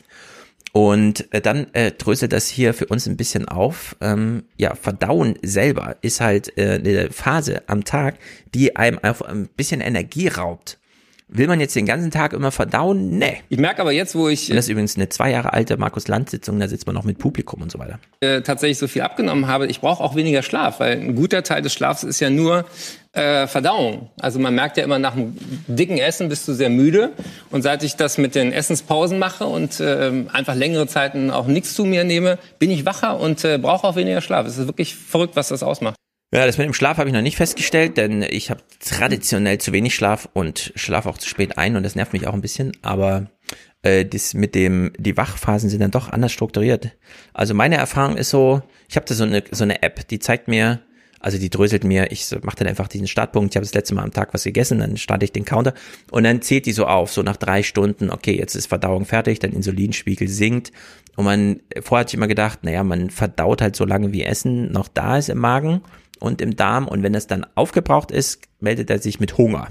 Und das ist aber gar nicht so, denn man hat tatsächlich nach drei Stunden ordentlich verdaut und spätestens nach sechs Stunden ist der Insulinspiegel der wieder angekommen, wo er hin sollte, eigentlich so im Normalbetrieb. Und dann beginnt zehn Stunden lang nicht essen. Aber ohne, dass man noch äh, sich aus dem, was man vorher gegessen hat, ernährt, sondern das ist dann ein körpereigener Prozess. Und der geht aber wahnsinnig lange, ohne dass man schon Hungergefühle hat und selbst Hungergefühle, die man am Anfang noch hat, die kann man dann einfach durch Trinken über, also nur Wasser natürlich, einfach durch Trinken überrumpeln und dann ist der Magen gefüllt und dann arbeitet der Körper trotzdem weiter. Also dass der Körper meinst, überhaupt. Also dein, dein, deine Idee war vorher, der Blutzuckerspiegel ist dann wieder im Normalwert und dann kriegst du wieder Hunger, oder? Genau, jetzt ist alles verdaut, aber jetzt habe ich wieder Hunger. Ich wusste überhaupt nicht, wie lange so Verdauen funktioniert, ja. Und äh, aber nein, es ist nach sechs ja, Stunden. gut, zu Ende. also du hast nach, nach dem, nach dem Insulinpeak fällt's ja runter. Mhm. Und dann hast du ja auch eine, kurz eine Zeit, wo der Blutzuckerspiegel unterm Normwert ist. Ja. Und das ist eigentlich so der Punkt, wo man dann nochmal Heißhunger bekommt und dann direkt wieder äh, reinhaut. Also wenn, wenn der Blutzuckerspiegel auf Normwert ist, dann bist du eigentlich erstmal. Genau, dieser Moment könnte typischerweise Mitternacht sein, wenn man 18 Uhr aufhört zu essen. Äh, und das kriegt man aber leicht, also das ist keine große Überwindung, sondern das ist einfach, ne, man isst dann einfach nichts mehr. Auch wenn man ein kleines Hungergefühl hat, man kann trotzdem schlafen, weil man ganz schnell versteht, nee, ich wach morgens auf und bin nicht hungrig, weil ich am also vor dem Einschlafen noch hungrig war, sondern ich kann da noch vier, fünf Stunden äh, im Wachzustand bis dann, und dann ist ja eigentlich die erste Mahlzeit das Mittagessen so richtig, ne? Ich, ich mache es dann wie im Altenheim, 11 Uhr gibt's dann bei mir Mittagessen. Äh, also Fastenbrechen ist sozusagen Mittagessen und dann wieder den Nachmittag im Grunde nichts essen, bis dann abends äh, nur mittags mal so einen kleinen Shake, über den will ich gleich nochmal mit dir sprechen. Also ich fand das ganz erstaunlich, äh, wie, wie sehr es stimmt, wenn alle sagen, das ist gar keine Diät oder so, sondern es ist einfach so ein Lifestyle halt. So macht man es halt. Man, man nährt sich wieder dem an, wie es früher war. Mm, Man lässt die Küche einfach mal links liegen. Man denkt auch nicht drüber nach. Äh, man geht einfach dran vorbei und, und macht trotzdem, was man macht. Also man liegt da nicht äh, halb erschlagen rum und hat keine Kraft oder so, sondern genau das Gegenteil. Der Körper ist gerade völlig frei davon, irgendwas zu verdauen oder sonstiges. Und dann, ich meine, je nachdem, wie tief man eingeht, Ketose und Autophagie, zwei magische Begriffe. Wir wissen immer noch nicht genau, was es funktioniert. Die Studien, die es gibt, betreffen irgendwie Mäuse. Ich meine, wie, wie weit, Ja, also- David, weißt du, wie weit man da so ins Detail geht, wenn Ernährungslehre ist? Äh, klar, man, Ernährung, also unterschiedliche Nahrungsmittel und so weiter, aber inwieweit man irgendwelche so, so Modelle.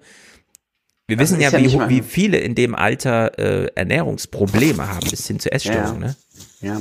ja, aber bei so Essstörungen haben ja eher dann psychische Gründe und sind dann Ja. eher nochmal ein, ähm, Aber es sind halt weit verbreitet. Das darf man nicht unterschätzen. Aber ich, ich bin ja ich bin ja kein Fachlehrer. Ich Mhm. krieg das halt mit, weil das ein Fach in unserer Schule ist. Ja. Ähm, aber die Schüler, gerade die Sportler, finden das immer sehr interessant. Ja. Also Muskelaufbau und so diese Dinge, das, ähm, welche, welche Proteine da wichtig sind und so. Ja. darüber reden wir jetzt mal. Muskelaufbau, Proteine. Ähm, also was wissen wir aber über Bereiche Ketose von und Autophagie? Ketogenese.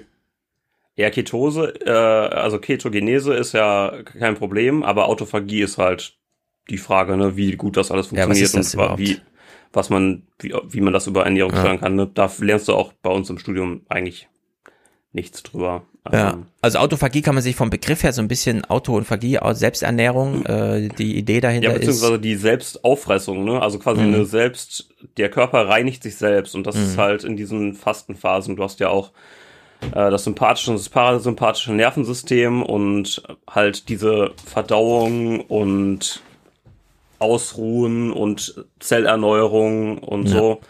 Das ist ja quasi dann in dem Zustand, wo du gerade nicht im aktiven Stress bist, wo du nicht, also ne, Fight und Flight äh, gibt's ja auch. Mhm. Das ist halt dann, du hast quasi einen Kampfmodus und Ja. einen äh, aktiven, richtigen äh, Arbeitsmodus und dann den anderen Modus, wo halt äh, Verdauung, Sexualität, Hunger Mhm. und diese ganzen Sachen ähm, stattfinden. Äh, David, wir wollen dich Und- nicht aufhalten für, für den Fall, dass du es mehr als Alles gut, ich find's sehr super gut, sehr spannend. gut, sehr gut, sehr gut, sehr gut. Sehr gut, genau. Ähm, So, also und ja. Autophagie läuft halt auch in diesem äh, Teil, in diesem Ruhemodus Ja. ab, ne? Und Also ähm, ich habe ja mit dem Autophagie-Begriff hier schon mal ein bisschen gescherzt, äh, bis hin, dass dann die Frage kam, ist der Brexit die Autophagie der Europäischen Union? Dass man nämlich irgendwie so die EU sich so als die große Zelle, und das findet alles auf zellulärer Ebene statt, also das ist ganz erstaunlich. In den Zellen selbst, das wissen wir ja, durch die Impfung und so weiter werden ja die Proteine hergestellt. Das gelingt nicht immer. Die Proteine sind wahnsinnig kompliziert. Also dieser äh, Artificial Intelligence Computer von Google, der hier ähm, gegen Go und so da mitgespielt hat, kennt ihr alle AlphaGo, äh, der wurde jetzt in Anklang gebracht, um Proteinfaltung zu simulieren, damit man überhaupt mal weiß, was da so vor sich geht. Und äh, das ist eine der kompliziertesten Sachen überhaupt, Proteine, die im Körper hergestellt werden, mal, also diesen Prozess mal so nachzuvollziehen, dass man am Ende weiß, was ist das für ein Protein, was kann es überhaupt, ja? Also zu was ist es chemisch und biologisch in der Lage? Also wir haben es hier mit einem ganz ja klar, der, krassen der Körper Metier ist ja, ist ja den ganzen Tag quasi freien Radikalen ausgesetzt, Ja. irgendwelchen Strahlungen, ähm, dann einfach auch den Sachen, wo du meintest jetzt gerade, die ähm, Proteine oder Zellen, die falsch gebildet werden im Körper, das ist passiert ja in enormen Summen, also millionenfach einfach, ne? Genau. Und Deswegen man kann ja, äh, man kann ja auch sagen, auch, ja. Deswegen ja, genau, ja man auch kann ja sagen, so, also in jedem von klappt. uns wird, in, in jedem von uns äh, entsteht quasi täglich der, die, der Keim von Krebs. Ja. Und damit kann der Körper auch umgehen, durch Autophagie. Diese Zellen werden dann halt einfach gekillt und werden halt abtransportiert und dann kommt eine neue Zelle, die dann wieder funktioniert. Genau, also äh, und- die, die Faltung der Proteine, also die Herstellung der Proteine äh, kann schiefgehen. Das ist ein ganz Genau. großes Problem und kann durchaus äh, Grundlage, wir wissen es, kennen die Zusammenhänge nicht so richtig, aber es kann durchaus äh, Grundlage sein für die Entwicklung von Krebs. Und die Idee ist, den Prozess der Autophagie, den die Natur vorgesehen hat, weil sie nämlich dann, wenn der Körper auf sich selbst zurückgeworfen ist, um Nahrungsmittel zu erzeugen, so wie er auch Impfstoffe eigentlich selber erzeugt und nur die Bau. Das haben wir jetzt alle, das war ja auch Wahnsinn, das jetzt mal zu lernen, ja, wie das so funktioniert. Die RNA so rein in den Körper und dann macht der Körper selber das Protein, so wie er eben auch die Viren selber herstellt, die einen dann befallen. Man kriegt ja nur eine kleine Dosis und zack, repliziert das alles durch. Und diesen Prozess, äh, den kann man provozieren. Also dies wird, Autophagie wird so richtig als, das ist, da kommen die Müllsammler, gehen durch die Zellen und sagen, die Proteine, die nicht richtig gefaltet wurden, die der Körper nicht richtig also verwenden kann, wie er es verwenden sollte, die werden dann ähm, Ja, den identifiziert und provoziert man nicht, sondern der Körper macht das sowieso. Ne? Ja, genau. Also der Körper ist also die ganze auch Zeit wenn du auch wenn ja. auch wenn du isst den ganzen also wenn du auch wenn du ganz normal isst wie jeder andere und nicht Intervallfastest, Ja. dann macht der Körper Autophagie. Du verbesserst dieses System halt einfach nur dadurch noch. Also du hast dann eine, eine, bess- eine bessere Autophagie. Genau, der Körper weiß dann, also jetzt ist die einzige Quelle, die ich habe für ähm, Energiegewinnung Selbstverwertung und dann schnappt er sich aber, und das ist der besondere Prozess, die Proteine, die nicht gut geworden sind. Also er nimmt wirklich die schlechten Elemente der Zelle und, äh, und das, um diesen Zustand zu erreichen, muss man aber tatsächlich 14 Stunden, bei Männern vielleicht sogar 16 Stunden nichts essen. Also keine Insulinpeaks, äh, die Schilddrüse einfach links liegen lassen. Man kann so ein bisschen Kaffee trinken, aber bloß kein Zucker, also die Schwelle liegt super niedrig, bei der dieser ganze Prozess dann wieder zurück aufs Normallevel, wo er nicht besonders effektiv, sondern wo man sich einfach aus dem, was im Darm eben abfällt, ernährt. Und äh, darum geht es im Grunde beim Intervallfasten, dass man diesen Prozess anstößt. Genau. Im Vorfeld gibt es dann natürlich noch Fettverbrennung und so weiter, ne? Aber dieser Autophagieprozess, also wo es nicht nur um Fettverbrennung und Fette sind ja auch große Quelle von also sowohl Entzündungsherd als auch große Quelle von allen möglichen toxischen, sind ja wie so toxische Polster, muss man fast sagen, ja, gerade beim Mann so in der Bauchgegend. Das muss ja ganz gruselig sein. Ich habe jedenfalls nur Schlimmes darüber gehört. Und äh, da kriegt ja, man alles also das, angestoßen. Das, das, das, das, ähm, das Fett, vor allem in der Bauchregion, ist halt wirklich ein, ein hormonproduzierendes ja. Organ, was ja. halt wirklich schlechte Hormone und Botenstoffe bildet. Ähm, ansonsten so Beine, Po und so weiter, das Fett ist eigentlich ziemlich äh, hm. unproblematisch, aber wirklich, also wenn man, ja. man hat es halt, das, das, das, äh, das Fett um die Organe, wenn, wenn Männer einfach unter der Muskulatur diese dicken Bäuche entwickeln, das ist halt ja. so das Allergefährlichste. Genau, da ist man Skinny Fett, das kann man bei YouTube mal suchen, da gibt's ganz viele Videos zu, wo da so ein bisschen erklärt wird, wie man das wieder wegbekommt. Aber am Ende ist es immer ein ähm, Fastenprozess, der abläuft, also ein Kaloriendefizit dass man sehr gut, und das finde ich eben so interessant, dass Hirschhausen hier erstmal sagt, ist nicht den ganzen Tag, weil nach 16 Stunden kommst du jeden Tag in den Fettverbrennungs- und Autophagie-Modus, egal was du isst, weil so lange bleibt gar nichts unverdaut. Also so langsam kann man kein Lebensmittel verdauen, dass es nach 16 Stunden noch Energie liefert. Also egal was man isst, wenn man Intervallfasten macht, ist man schon mal in diesem Prozess und dann kann man ja immer noch überlegen, welchen qualitative Ebene man erreichen möchte bei seinem eigenen Essen. Ja, aber da würde ich sagen, das stellt sich doch dann fast von alleine ein. Und jetzt gab's, und das fand ich auch gut, dass er eben darauf Wert gelegt hat. Es gibt ja vieles, über das man sprechen könnte, um die Leute dazu zu motivieren, es dann doch irgendwie zu machen. Also diesen Selbstheilungsprozess, diesen Selbstverzehrprozess einfach bei sich selber anzustoßen und zwar allein über diese lange Essenspause, die er sagt, ja kein Intervallfasten, also kein Fastenintervall, sondern eine Essenspause und er betont hier aber nochmal, das heißt nicht, dass man deswegen sein Leben so umstellt, dass man plötzlich nach 18 Uhr nichts mehr isst oder so. Was ich daran liebe an dieser. Und das ist hier so ein kleines Gespräch, das er in irgendeinem so Konferenzding so am Abseits führt. 16 zu 8 Idee ist, du musst es nicht jeden Tag machen. Es reichen auch zwei Tage in der Woche oder je nachdem, was dein Ziel ist auch drei oder vier, aber du hast zum Beispiel am Wochenende volle Flexibilität und wenn du am Mittwochabend eingeladen bist, dann isst du natürlich da. Weil Essen ist ja mehr als Nahrungsaufnahme. Essen ist sozialer Kit. Es ist äh, mit Familie, mit Freunden auch das, was uns verbindet. Das Wort Kumpel, was ja hier im Ruhrgebiet auch bekannt ist, kommt wahrscheinlich, man weiß es nicht genau, von Kumpane, der mit dem ich das Brot breche. Also wir sind hier gerade am Rahmen des Kirchentages, ja auch beim Abendmahl der Eucharistie, die Kernidee, teile dein Brot. Und deswegen ist das äh, natürlich wichtig, dieses soziale äh, nicht außer Acht zu lassen. Und wir kennen das doch auch, du lädst irgendwie Leute zum Essen ein und dann geht es heute sozusagen erstmal die ganze Allergieliste und der verträgt kein Gluten und der darf keinen Fisch und der darf kein Fleisch. Da hat man ja auch keinen Spaß mehr. Also das, was ich mag, ist, ist, was du willst, nicht die ganze Zeit und Erinner dich, dass es dir selber gut tut. Du verzichtest nicht auf was, sondern du freust dich auf die nächste Mahlzeit umso mehr. Ja, also für mich heißt Intervallfasten nicht 18 Uhr nichts mehr zu essen, sondern irgendwann abends das Essen dann wirklich sagen, das war jetzt der letzte Bissen dann den Counter anzumachen, auch wenn da steht 12.30 Uhr. Und dann einfach mal zu gucken, ob man es schafft bis 12.30 Uhr, weil meistens schafft man es dann bis 12.30 Uhr. Und dann, wenn man feststellt, ah, man schafft es nicht bis 12.30 Uhr, dann, also wenn ich sozusagen abends dann wirklich nur so, was weiß ich, wenn das Angebot nicht so reichhaltig ist oder man nicht so viel essen möchte, dann kann man sich überlegen, und da würde ich gerne mal deine Meinung wissen, sich einfach nochmal so ein Proteinshake hinten reinzuhauen. Wir wissen ja von äh, Bas Kast, die Proteine machen im Grunde das Sättigungsgefühl. Es ist nicht so sehr die Kohlenhydrate, sondern die Proteine geben dann das Signal jetzt bist du satt und dann mixt man sich halt nochmal 300 Milliliter Wasser mit 30 Gramm und dann ist die Frage, welche, pflanzliche oder die äh, Milchproteine. Und dann schließt man so einen Essenstag einfach ab. Ja, also es kommt halt so ein bisschen drauf an, was du halt gegessen hast. Ne? Wenn du deinen mhm. Proteinsoll pro Tag schon erreicht hast, dann bin ich nicht was man dafür, ja selten dass schafft. man da jetzt noch mal ein Protein, bitte? Was man ja selten schafft, von so, also ohne Planung. Ein Proteinsoll. Also ich, ich locker, aber Echt? Ähm, ja. Also, äh, Proteinsoll, ich wieg 99 Kilo. Das hieße ja bei mhm. mir, knapp über 100 Gramm, 150 Gramm Proteine am Tag. Das ist schwer. Nee, nee, nee, nee, nee. nee. Weniger? Also ein Gramm pro Kilogramm Körpergewicht gut, reicht mal locker. Gramm. Aber 99 Gramm, das ist schon ganz schön Also viel. Empf Empfehlung von der DGE ist äh, mindestens 0,7 Gramm pro Kilogramm Körpergewicht, ne? 0,7. Ähm, Na gut. Die, die bauen da immer noch ein bisschen Spiel ein, aber ich sag mal, ein Gramm pro Kilogramm Körpergewicht, damit hast du, hast es locker gedeckt. Ja, aber wie, wie Und auch dann das ganze Ja. Aminosäurespektrum eigentlich abgedeckt. Aber ist das nicht super viel? Trotzdem noch? Also das ist ja runtergebrochen auf Vollkornbrot oder was man auch immer so als Proteinquelle, die, die man einfach so hat, ohne jetzt zusätzlich noch.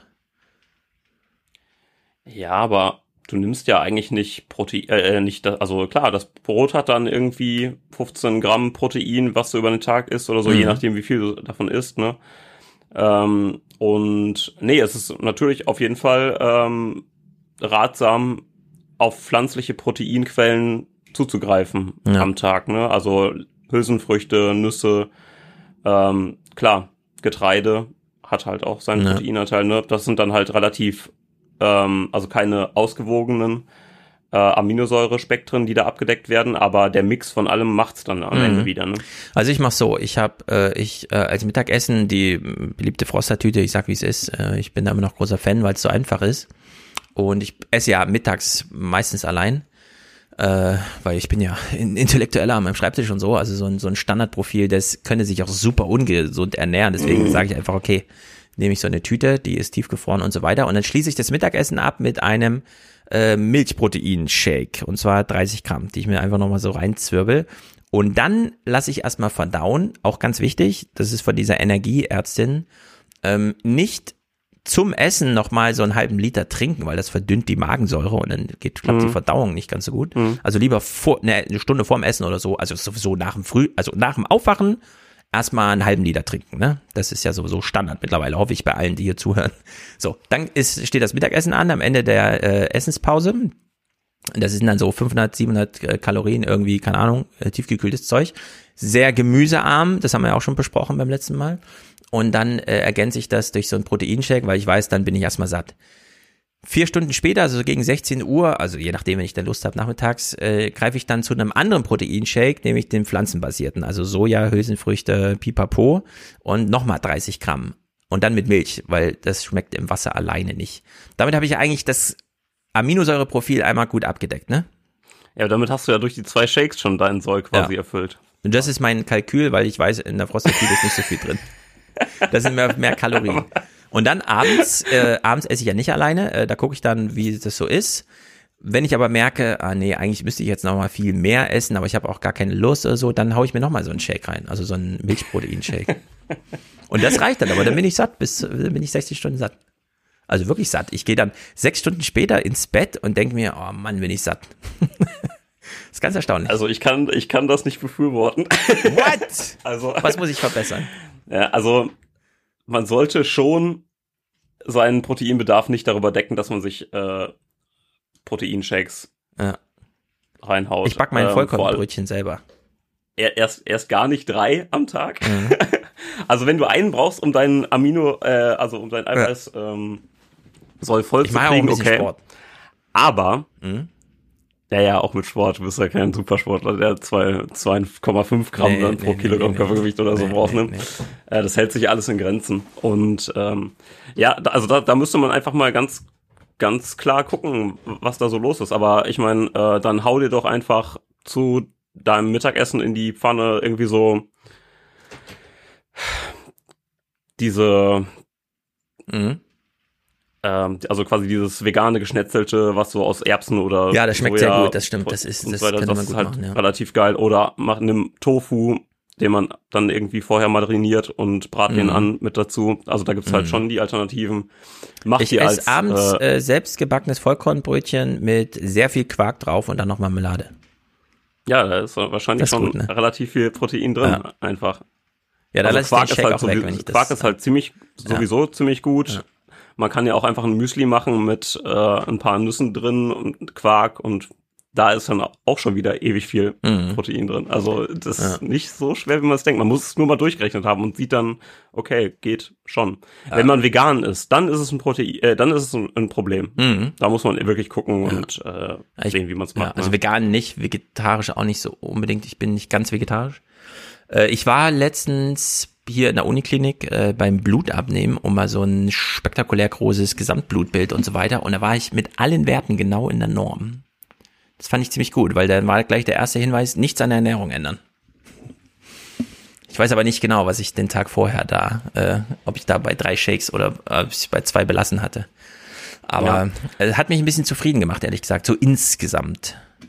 Es geht nicht völlig drunter und drüber. Also Intervallfasten scheint eine ziemlich gute Sache zu sein. Ich habe jetzt keinen Vergleich mit Blutbilden vorher oder so bei mir, aber ich merke es ja Fall. selber, dass es echt einen Man merkt es nur halt beim äh, im Blutbild vor allem auch erst recht spät, weil der Körper tut halt alles, um das Blut halt so Ja. neutral wie möglich zu machen. Ne? Ja, das ist wie die Und, Gehirnversorgung, ne?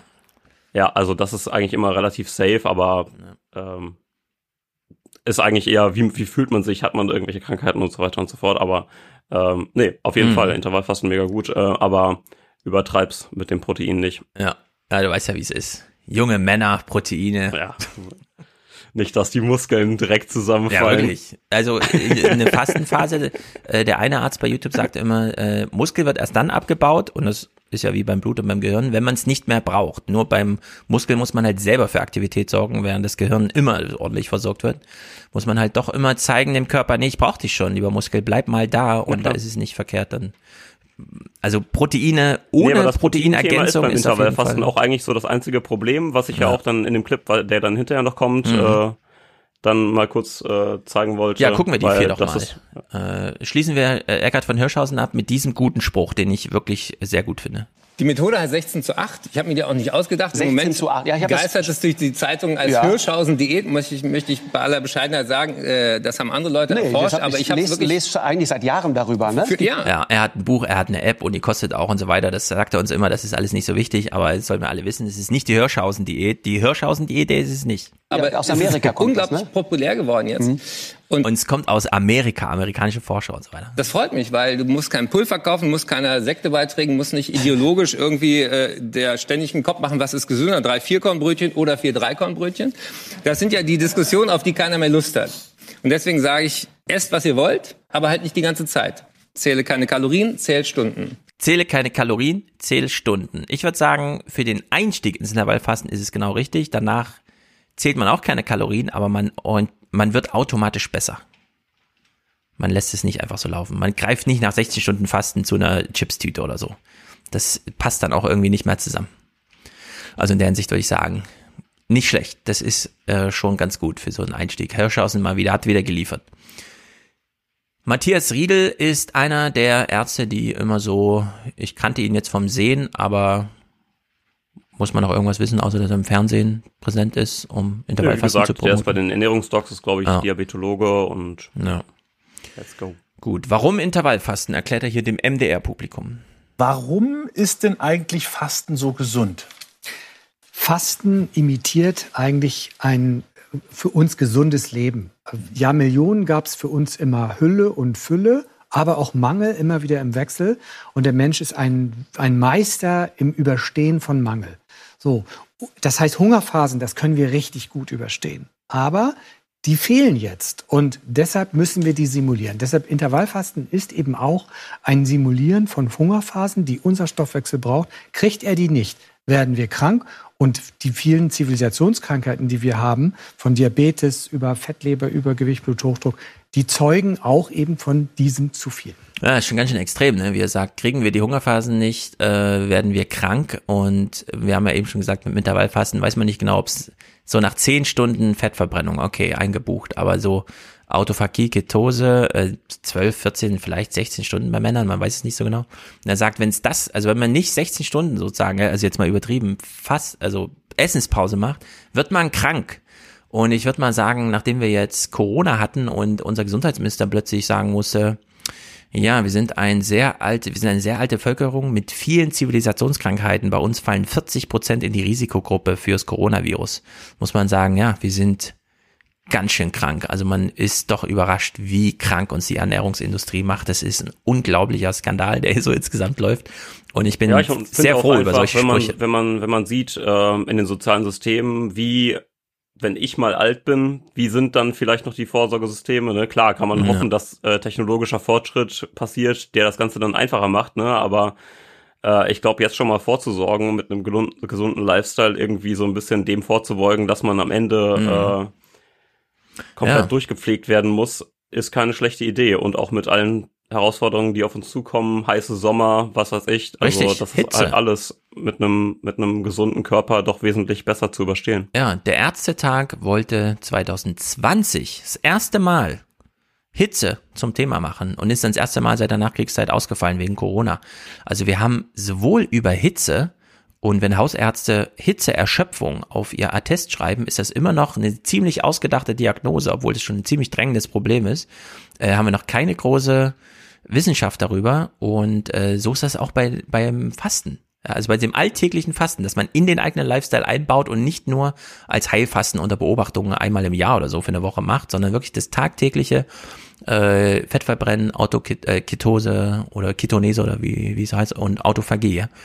Obwohl äh, die Vorzüge Ja, Ketogenese ist halt die, die die Erstellung von Ja. Ketonkörpern und Ketose ist halt der Ja. Vorgang, des, äh, dass du in den Fettstoffwechsel gekommen bist, Genau. ne? also in die Fettverbrennung.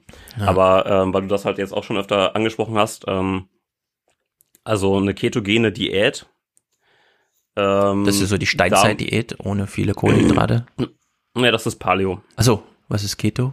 Ist Keto nicht auch das? Keto, also ketogene Diät ist halt wirklich eine super extreme Diät, wo du dich fast ausschließlich von Fett ernährst. Ah, nur Fett. Und du hast, du hast ähm, 30 Gramm pro Tag ungefähr Kohlenhydrate. Das muss man sich erstmal reintun. Das ist Ah. heute das, was also Ist die minimal, also die Maximalzufuhr an Zucker, die man heute Ja. so machen kann, ne? Ja. Und das ist da halt, das sind die kompletten Kohlenhydrate, die man in der ketogenen Diät äh, zu sich nimmt. Und ähm, du musst halt auch mit den Proteinen aufpassen. Da darfst du auf gar keinen Fall äh, zu viel Protein äh, zu dir nehmen, weil alles überschüssige Protein baut der Körper dann halt auch wieder zu Kohlenhydraten um. Ah. Also Das nennt sich 30 Gluco- Gramm Kohlenhydrate. Gluconeogenese. ist und das würde dann auch direkt wieder da rein äh, spielen. Ne? Und das heißt, du machst halt so ungefähr 0,7, 0,8 Gramm pro Kilogramm Körpergewicht. Das wäre jetzt bei dir halt dann die, keine Ahnung, Mhm. sagen wir einfach mal 70 Gramm Ja.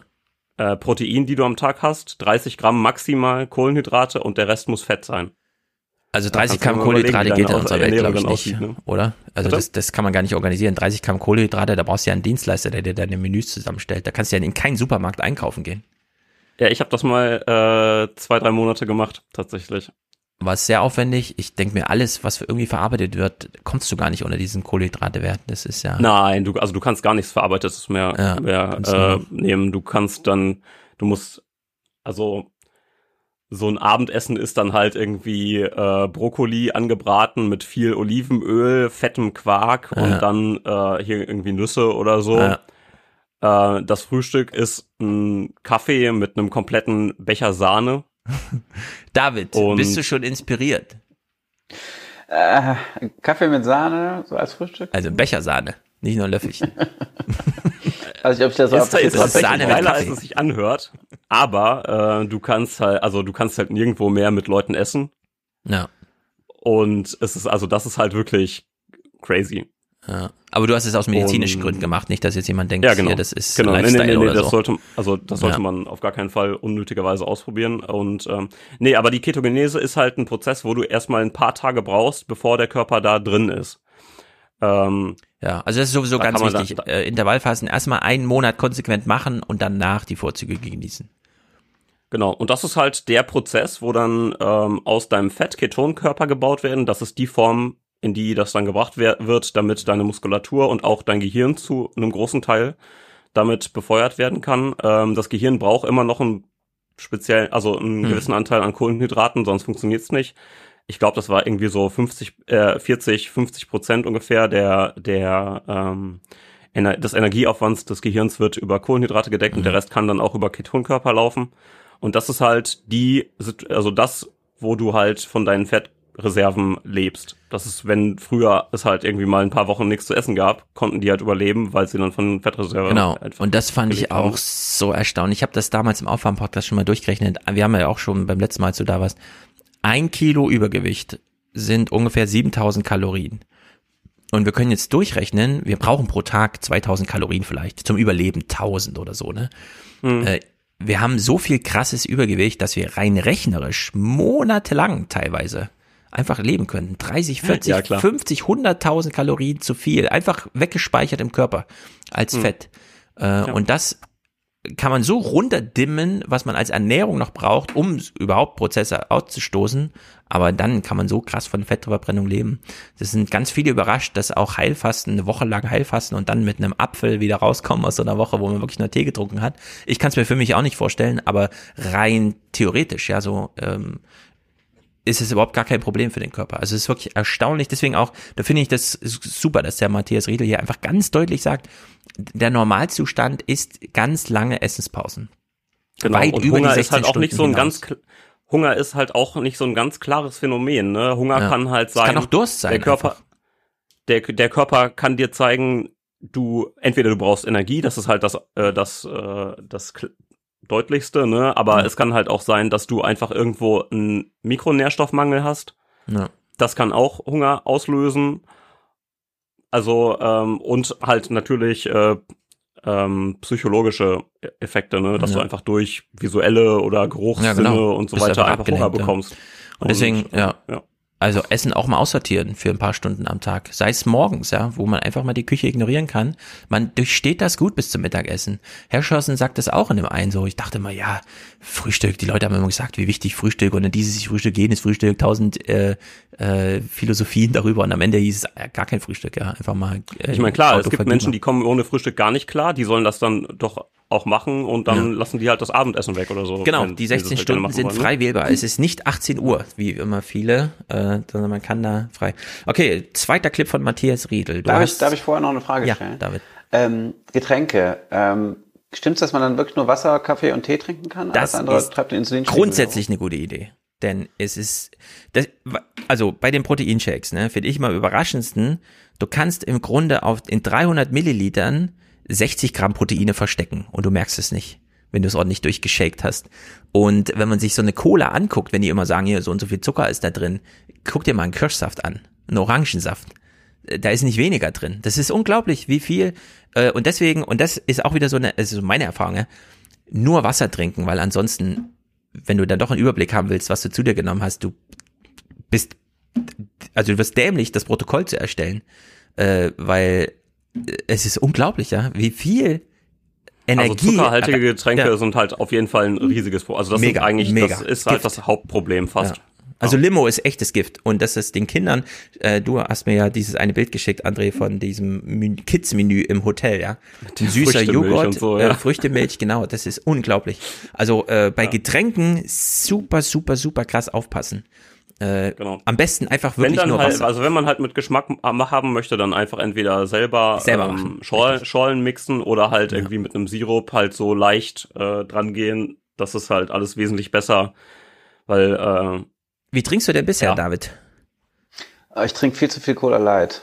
Das hat zwar keine Kalorien, aber es treibt den Insulinspiegel hoch. Ja, da ist einiges los in Cola Light. Das ist Mist. Aber grünen Äh. Tee trinke ich zum Beispiel auch gerne, aber ich glaube, das ist okay, ne?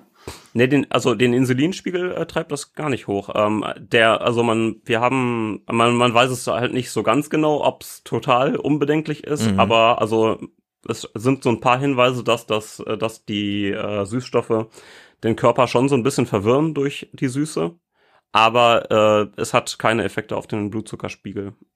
Okay, das ist neu. Ähm, Ja, also ich meine, ich also find- in der Schweinemast, in der Schweinemast wird's halt, glaube ich, hauptsächlich dazu eingesetzt, dass die äh, Schweine mehr essen, einfach. Also, da, aber das hat dann aber nichts. Also Ja. der, das Insulin, äh, Quatsch, das Insulin, der Süßstoff dann in im Futter, der, ähm, der ist nicht direkt für die Mästung zuständig. Ja. Also ich finde es bei Cola Light beeindruckend, wie da immer draufsteht, 0,2 Kalorien und so. Ich traue dem Braten aber nicht so richtig. Ich kaufe nur einmal im Monat eine Cola Light, wenn Wolfgang hier ist. Und ansonsten kommt mir sowas auch nicht ins Haus. Also ich bin jetzt komplett, ich trinke nur noch Wasser aus dem Wasserhahn.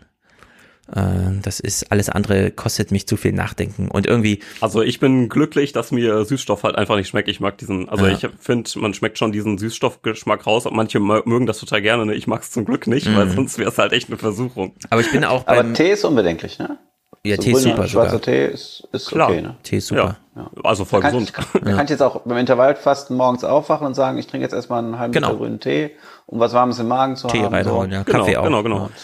Du kannst auch einen Kaffee, du kannst sogar einen Schuss Milch in den Kaffee tun. Ja, aber bloß kein Ähm, Zucker und am besten die Milch auch nicht. Ja, genau. Also besser, be wenn du wenn du darauf verzichten kannst, dann verzichtest du darauf. äh, Bloß kein Zucker, genau. Ja, ich trinke ja keinen Kaffee und so. Für mich ist es auch nicht mehr wirklich trinken. Trinken mache ich, wenn ich so im Restaurant bin und dann einfach mir noch was Süßes dazu hole, aber das passiert einmal im Monat. Äh, trinken ist für mich äh, wirklich nur noch hydrieren, ganz technisch. Ich wach morgens auf, ein halber Liter und dann habe ich nach zwei Stunden dann doch, so denke ich, ja, pff, jetzt trinke ich noch mal einen halben Liter. Dann esse ich zu Mittag, dazu trinke ich dann nichts, sondern da soll ja die Magensäure schön ne, unverdünnt und so weiter. Und dann nachmittags trinke ich halt noch mal einen halben Liter und dann habe ich so anderthalb Liter weg und dann abends halt noch mal ein Liter, dann sind es so zwei Liter und dann ist das rum. Aber es ist nicht mehr so dieses, ah ja, wir essen ja, also trinke ich jetzt was, sondern nee, ich bin ja hydriert, ich kann jetzt einfach essen. Also ich habe auch dieses Trinken eigentlich aussortiert und das macht es auch super einfach, finde ich. Weil einen halben Liter trinken, das dauert 20 Sekunden und damit ist das Thema dann abgehakt für die nächsten Stunden. Das ist wirklich so toll. Äh, Ich kann das sehr empfehlen. Kauft euch große Becher, ja, ich habe ja auch hier fürs Podcasten immer so einen riesigen Becher. Da passt ein, mehr als ein halber Liter rein und den trinke ich dann halt den Abend. Ja, Äh, mein Timer läuft und sobald ich irgendwie denke, ich könnte mich jetzt mal erfrischen, dann trinke ich halt einen Schluck. Also in der Hinsicht, äh, man kann sich super einfach machen. Äh, äh, ja, so richtig äh, frühzeitig halt, ne? Und Man isst einfach, wenn die Sonne oben steht und dann macht man den Rest so ein bisschen lockerer. Also, Clip Nummer zwei, Matthias Riedel, du hast ihn Therapie und Prävention genannt. Ich habe in der Vorschau erst schon gesagt, dass wir uns auch mit dem Thema beschäftigen, ähm, bei welchen Krankheiten Fasten eigentlich helfen kann. Kann man das so pauschal beantworten, gegen welche Krankheiten Fasten hilft? Mhm. Also äh, Diabetes allen voran. Äh, Gerade im Frühstadium kann man mit Intervallfasten sogar Diabetes teilweise mit besiegen. Ehrlich? Äh, ja, richtig verhindern und auch wieder zurückführen in Normalzustände, wenn man dabei eben auch Gewicht verliert, weil die Bauchspeicheldrüse, die braucht ja richtig Ruhe. Die muss, die ist völlig überfordert bei Diabetikern und in diesen Ruhephasen kann sie regenerieren. Das ist ganz wichtig. Aber auch erhöhte Blutfette. Wir wissen auch, dass rheumatische Erkrankungen davon profitieren, also entzündliche Erkrankungen, äh, Psoriasis, äh, Hauterkrankungen. Eigentlich muss man sagen, äh, wir behandeln so in unserem Zentrum 80 verschiedene Indikationen und davon ist gut die Hälfte geeignet, auch durch Intervallfasten behandelt zu werden. Wie siehst du das? Ich sehe das ja so ein bisschen kritisch insgesamt. André? Ich, ich sehe das auch so. So wie er. Ja, also Mhm. man muss sehr aufpassen, denn wenn man sich bei YouTube so durchklickt, kommen da ganz viele mit, ja, und dann hatte die plötzlich das und das und dann haben wir Intervallfasten gemacht, dann war sie wieder gesund. Und das ist so ein bisschen, es gibt so Krankheiten, irgendwelche Autoimmunsachen oder so, ja. Also ich habe ein Video gesehen, da hieß es so, ja, durch zu viele Impfungen hat sie eine Autoimmunkrankung äh, bekommen und das konnte man dann durch Intervallfasten wieder bekämpfen. Und spätestens da hört es einfach auf. Ich würde sagen, Intervallfasten, auch beim Thema Profisport, das kam hier im Chat auch auf, was ist jetzt mit diesen ganzen Hochleistungstriathleten und so.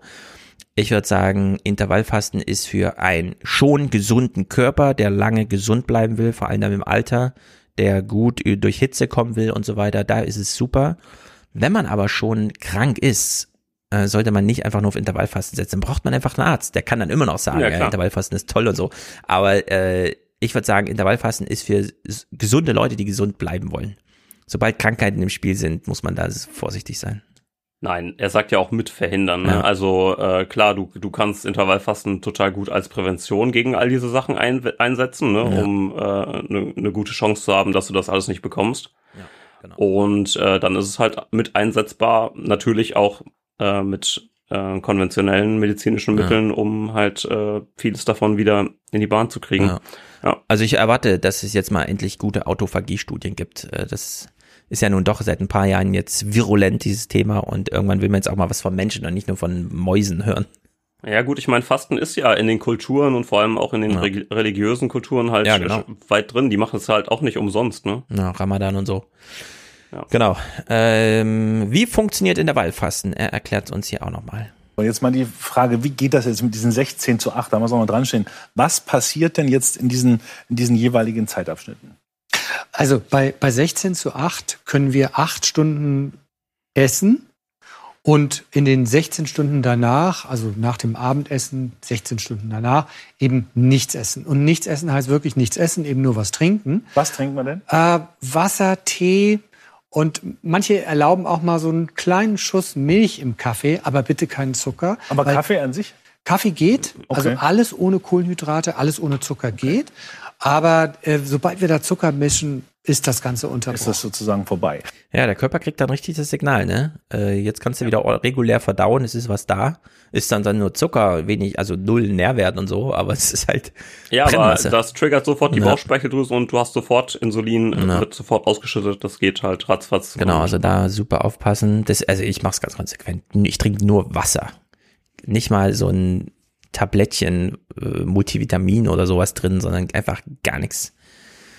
Was essen? Das ist natürlich die interessanteste Frage. Was macht man jetzt mit den acht Stunden? Mal gucken, was er sagt. Es ist so, wir haben einen verkürzten Zeitraum. Das Ja. heißt, in diesem Zeitraum muss dem Körper in zwei Mahlzeiten dann eben das zugeführt werden, was er auch wirklich braucht. Also eine lasse ich weg sozusagen. Ja, genau, eine Okay. lassen wir weg. Und Am liebsten das Frühstück, weil das so sagenumwoben bisher immer die wichtigste Na Nahrung des Tages und so weiter. Würde ich sagen, da fangen wir mal gleich da an, liebe Ernährungswissenschaftler. Wir lassen einmal mal das Frühstück weg. Wichtig ist, dass die Mahlzeiten dann richtig sattmachend sein sollen. Und die größten Sattmacher ist eben einfach das Eiweiß. Und äh, denn man sollte in der Zeit, also in diesen acht Stunden, einmal mitzählen, wie viel Eiweiß habe ich gegessen. Äh, hier mal so ein Beispiel, äh, sie wiegt so etwas über 70 Kilo.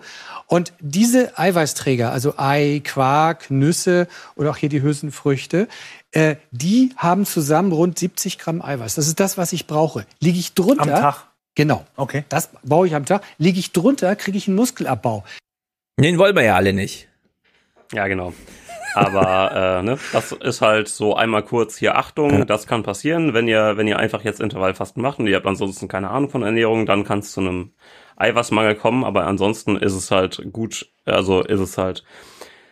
Mhm. Also die Deutschen mit ihrer Standardernährung sind eigentlich überversorgt mit Eiweiß.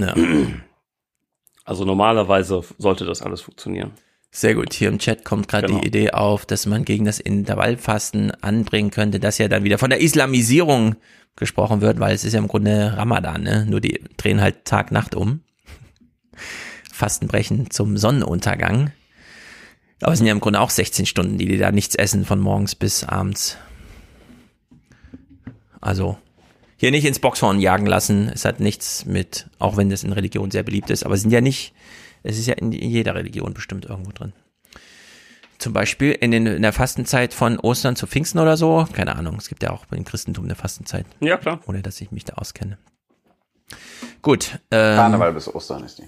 Karneval bis Ostern. Ja. Ist Karneval eine christliche Sache? Ja, aber am Aschermittwoch geht's halt los. Ja, ja. Wie auch immer. Es ist äh, anderes Metier.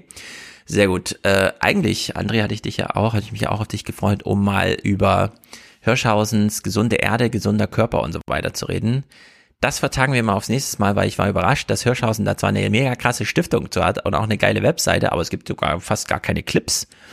Äh, hat mich ein bisschen gewundert. Also dann äh, will ich nochmal auf die Suche gehen, dann machen wir das nochmal zu einem richtigen Thema. Ich habe nur eine Minute gefunden. Hirschhausen war kurz vor Corona im Februar 2020 bei einer Veranstaltung der Erneuerbaren Energieverband irgendwas, wo auch Baerbock da war, um nochmal über die Kinder zu sprechen. Da hat er so einen kleinen Vortrag gehalten, wo natürlich äh, das Snippet fiel. Der Grundgedanke meiner Rede heißt ganz einfach, gesunde Menschen gibt es nur auf einem gesunden Planeten. Und ich bin Ihnen sehr dankbar, Annalena Baerbock, dass Sie die Kinder erwähnt haben. Für die machen wir das. Und wir werden alle gefragt werden von unseren Kindern und Enkeln, was habt ihr 2020 gemacht? Ja, und er führt dann immer so aus, macht er auch ganz clever. Wir haben eine mega Hochleistungsmedizin. Nur nachdem wir die Leute dann drei Wochen aufgepäppelt haben, und er wusste ja noch nicht von Corona und so, ne? Es war völlig, und er sagt so, ja, wir päppeln die Leute auf, auf der Intensivstation aus und dann schicken wir sie raus und dann sind immer 42 Grad. Und dann fallen sie gleich wieder um. Also wir machen uns sozusagen mit, mit dem Klima den ganzen zivilisatorischen Fortschritt wieder kaputt. Und jetzt kommen wir zu dieser eine Minute, die fand ich nämlich sehr gut zum Fleischkonsum. Hier bedient er sich in seinem eigenen Bühnenprogramm so ein bisschen, um hier nochmal zum Thema, brauchen wir eigentlich so viel Fleisch, wie wir immer essen? Und welchen energetischen Müllberg hinterlassen wir da eigentlich? Warum isst du so viel Fleisch? Glaubst du, dass dir das gut tut? Nein. Mehr Menschen würden weniger Fleisch essen, wenn man ihnen die Kosten sagen klar macht. In meinem Bühnenprogramm endlich mache ich das immer sehr drastisch, sag, ähm, wer von Ihnen kann kauen? Die allermeisten. Warum glauben Sie, brauchen Sie einen Wiederkäuer zwischen dem Acker und Ihnen? Der so ineffizient ist, dass er 20 Kalorien und unglaublich viel Liter Wasser braucht, um eine Kalorien Fleisch zu erzeugen. Das ist totaler Mumpitz. Und äh, dann sage ich ja, die sind ja so ineffektiv, dass sie auch noch pupsen, kacken und rülpsen. Und das alles geht in die Böden, geht ins Klima. Und dann sage ich, Mensch, ich will das ja nicht moralisch machen, ich will das auch nicht vorwurfsvoll machen, aber ganz praktisch. Wie wäre es, wenn man im Supermarkt ab heute für jedes Kilo Fleisch so ein 20 Liter Eimer Gülle mit ausgehändigt bekommt? Und dann heißt es, das haben Sie mit verursacht, wussten Sie nicht doch. Jetzt wissen Sie es. Brauchen Sie einen Deckel oder geht das so mit? Ja, also den, das Fleisch so an den Gülleberg. Und ich finde, das kann man auch, also so, eine, so als Bild, ja, man isst das auch so ein bisschen, finde ich. Das, da muss man, äh, also es gibt da, glaube ich, so Brückenschläge, die man so rein ideologisch machen kann, um einem das mal auszutreiben muss man jetzt nicht so überstrapazieren, aber ich fand das irgendwie witzig, das hier so zu hören, weil er spitzt es dann später nochmal zu. Äh, der CO2-Preis ist ja eigentlich super notwendig und auch logisch, weil sobald der Müll materiell anfällt, kostet er. Gasförmig aber nicht. Und das versteht man eigentlich nicht, ne, wenn man sich ja. das so überlegt. Und so ist das ja auch hier. Wir externalisieren zum einen ins Gasförmige, wenn wir so Verkehr und den ganzen Energiehaushalt.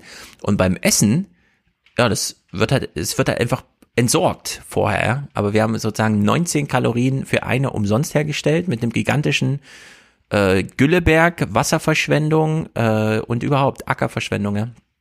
Wenn man 19 ja gut, Mal mehr halt, anpflanzen muss. Man muss halt dann dazu sagen, dass halt äh, Fleisch halt ein vollwertiges Protein ist, ne, wo alle Aminosäuren, alle essentiellen, ja. die der Körper nicht selber herstellen kann, drin sind und du kannst es halt eins zu eins, kann der Körper daraus körpereigenes Protein machen. Ja.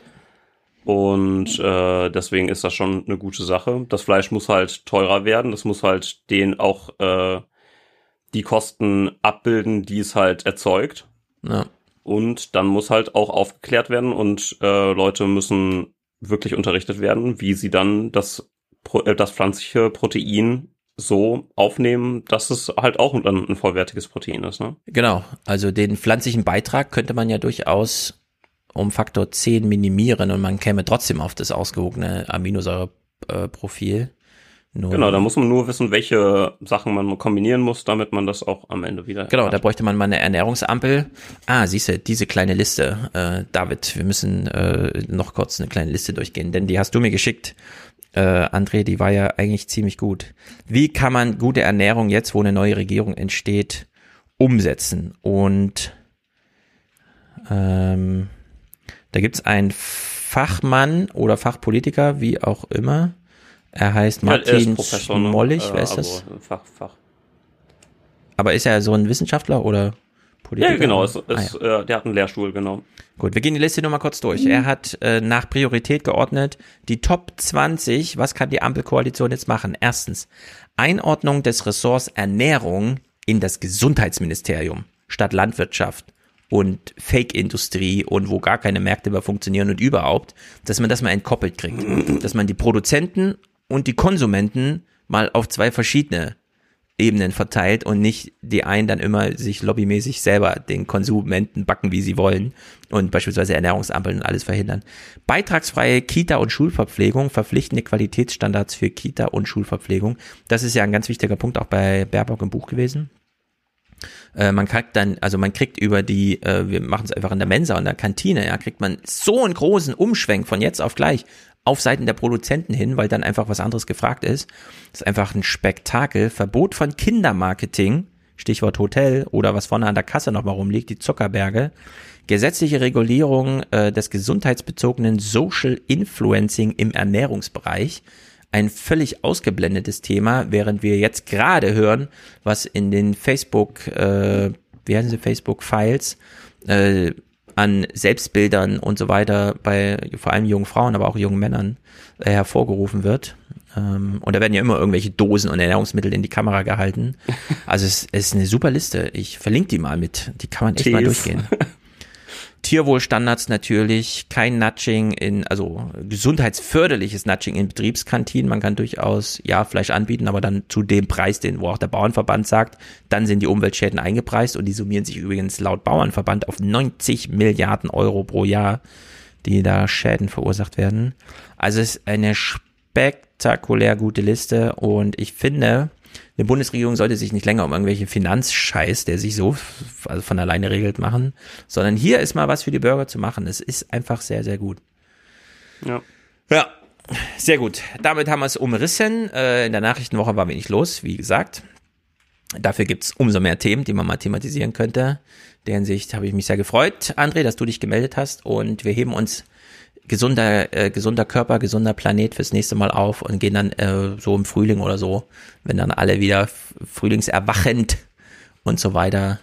Können wir auch dann mal so ein bisschen mit Eat Lancet oder so zusammenschmeißen. Ja, sowas irgendwie, dass man mal so richtig all in geht. David, du hast morgen Schule? Ich habe morgen Schule, ja. Noch eine Woche oder wie sieht's bei euch aus? Genau, eine Woche, dann sind Herbstferien. Yay, sehr gut. Dann wünschen wir dir noch gutes Gelingen für diese Woche. Strieze deine Schüler nicht so sehr. Nee. Und sag ihnen in der Politik, worauf es wirklich ankommt. Gibst du ihnen, gibst du ihnen noch den Tipp, schaut Nachrichten und sowas? Nee, ne? Ähm, ja, das ist, ist einfach raus, ne? Also Fernsehnachrichten. Kauft euch mal eine Schüler- Zeitung oder so. Nee, interessiert sie nicht. ähm, aber viele haben so ihre Tagesschau-App auf dem Handy Mhm. und gucken da so ab und zu mal rein. Immerhin, ne? Das ist schon was. Sehr gut. Ich habe mich gefreut, dass du dich gemeldet hast. Alle äh, abonnieren jetzt bitte die ähm, Sitzungswoche, euren Genau. Politik-Podcast, wo ihr alle zwei Wochen und jetzt gehen ja die Sitzungswochen wieder los. Also auch ein super Name, Sitzungswoche, weil man sitzt zusammen und guckt sich das nochmal an. Sehr gut. Macht ihr auch viel mit Clips und so weiter? Nee, das machen wir nicht. Wir haben jetzt ähm, Interviewpartner. Nächste Woche haben wir Bernd Ulrich von der Zeit. Mm. Und wir finanzieren mit ihm 16 Jahre Angela Merkel. Oh. Und, äh, bin ich ganz gespannt drauf. Ich hab, ich saß mit Bernd Ulrich in einem, dem Deutschlandfunk Quartett vor, Medienquartett vor einem Jahr, zwei Jahren, vor zwei Jahren ziemlich genau. Okay. Und äh, apropos Merkel, äh, sein Tenor die ganze Sendung war, ja, Merkel hat uns ja eingeschläfert. Das ist ja allen ist Merkel schuld. Merkel hat ja nicht gemacht und so weiter. Ich habe dann gesagt, schieben Sie doch nicht alles auf Merkel. Sie sind äh, Top-Journalist bei der Zeit. Sie haben 500.000 Abonnenten. Wenn Sie in Deutschland was bewegen wollen, warten Sie doch nicht darauf, dass Merkel Ihnen die Erlaubnis gibt für irgendwas. Und äh, das möchte ich gerne, dass ihr das, äh, dass ihr diese Fähnchen weitertragt.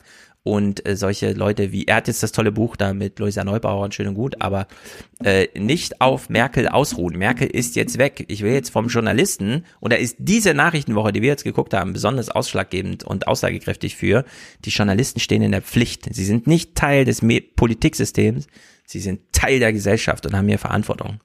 Und der müssen sie gerecht ihn werden. mal drauf an. Macht das Spreche mal. Striezt ihn so richtig. Lasst euch nicht einlullen. Nur weil er ein Okay. prominenter Journalist ist oder sowas. Sondern striezen, striezen, striezen. Verantwortung übernehmen. Medien haben Verantwortung. Sehr gut, das waren meine letzten Worte. Viel Spaß mit Bernd Ulrich. Äh, und heißt ja auch, alle äh, werden dann überprüfen, wie es so war. Weil er, alle abonnieren jetzt die Sitzungswoche. Genau, das wäre schön. Sehr gut. Also Grüße an euch beide und wir kommen jetzt zum, nicht zu den Fernsehmomenten, sondern Jan hat sich bei mir gemeldet, der lebt in Neuseeland und in Neuseeland gab es schon mal einen ganz krassen Corona-Tag mit vier Toten. Es war der schlimmste Tag überhaupt. Und bisher sind sie super durchgesegelt und wir fragen immer, wie das so geht.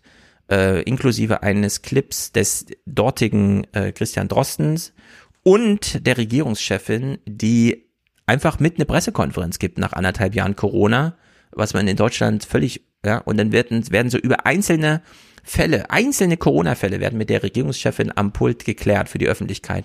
Wer hatte sich da infiziert, an welchem Tag des Symptoms und so weiter, hat man das und so und ist alles contained, ja.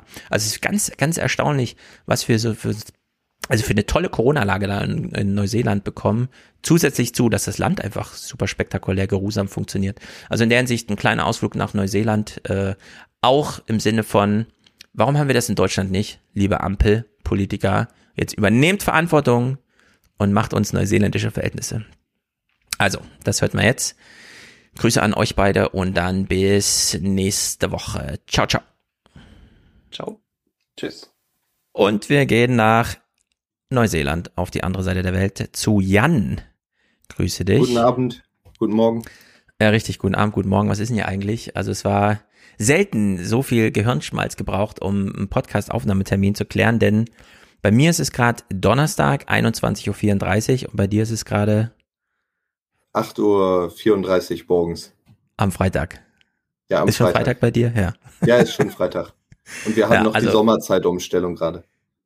Genau, also ist alles äh, kreuz und quer. Wir haben uns hier nicht verpasst oder so, also keine falschen äh, Ängste, aber äh, man muss doch vorher so ein bisschen immer mal bei Google nachgucken, wie ist es jetzt mit der Zeitumstellung. Und bei dir äh, startet der Frühling, bei uns geht der Herbst gerade los.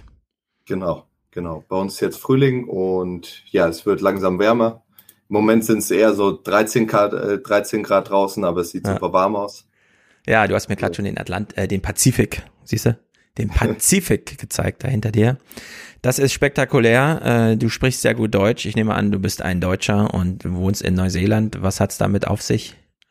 Ähm, ich habe in 2016 entschieden, nach dem Studium, dass ich, ähm, dass ich einfach was anderes als meine Kommilitonen machen will und habe entschieden, ähm, ins kalte Wasser zu springen und nach Neuseeland auszuwandern und ähm, habe dann erst ähm, hier ein bisschen im Auto gelebt, mir das Land angeguckt und dann ähm, habe ich mir Arbeit in Wellington bei einer äh, NGO, die Kinderkrankenschwestern ähm, äh, ins ganze Land aussendet, Ja. gesucht. Und sind die Legenden wahr? Ist es schön in Neuseeland? Ich dachte, irgendwas mit Hobbits kommt jetzt. Hast du Ähm, Hobbits gesehen? Ähm, Drachen. Drachenshow. Ähm, ähm, ja, Neuseeland ist wunderschön. Also es ist ein Ja. Outdoor-Land. Ähm, Sehr muss, gut. Ja. Es man muss sich draußen aufhalten in Neuseeland, Ja. auch weil die Häuser sehr dünne Wände haben. Ja. Verbaut man Heizung? Ja, ne? Ich bin mal ein bisschen nein, unsicher in nein, Portugal, keine wenn die auch keine Heizung.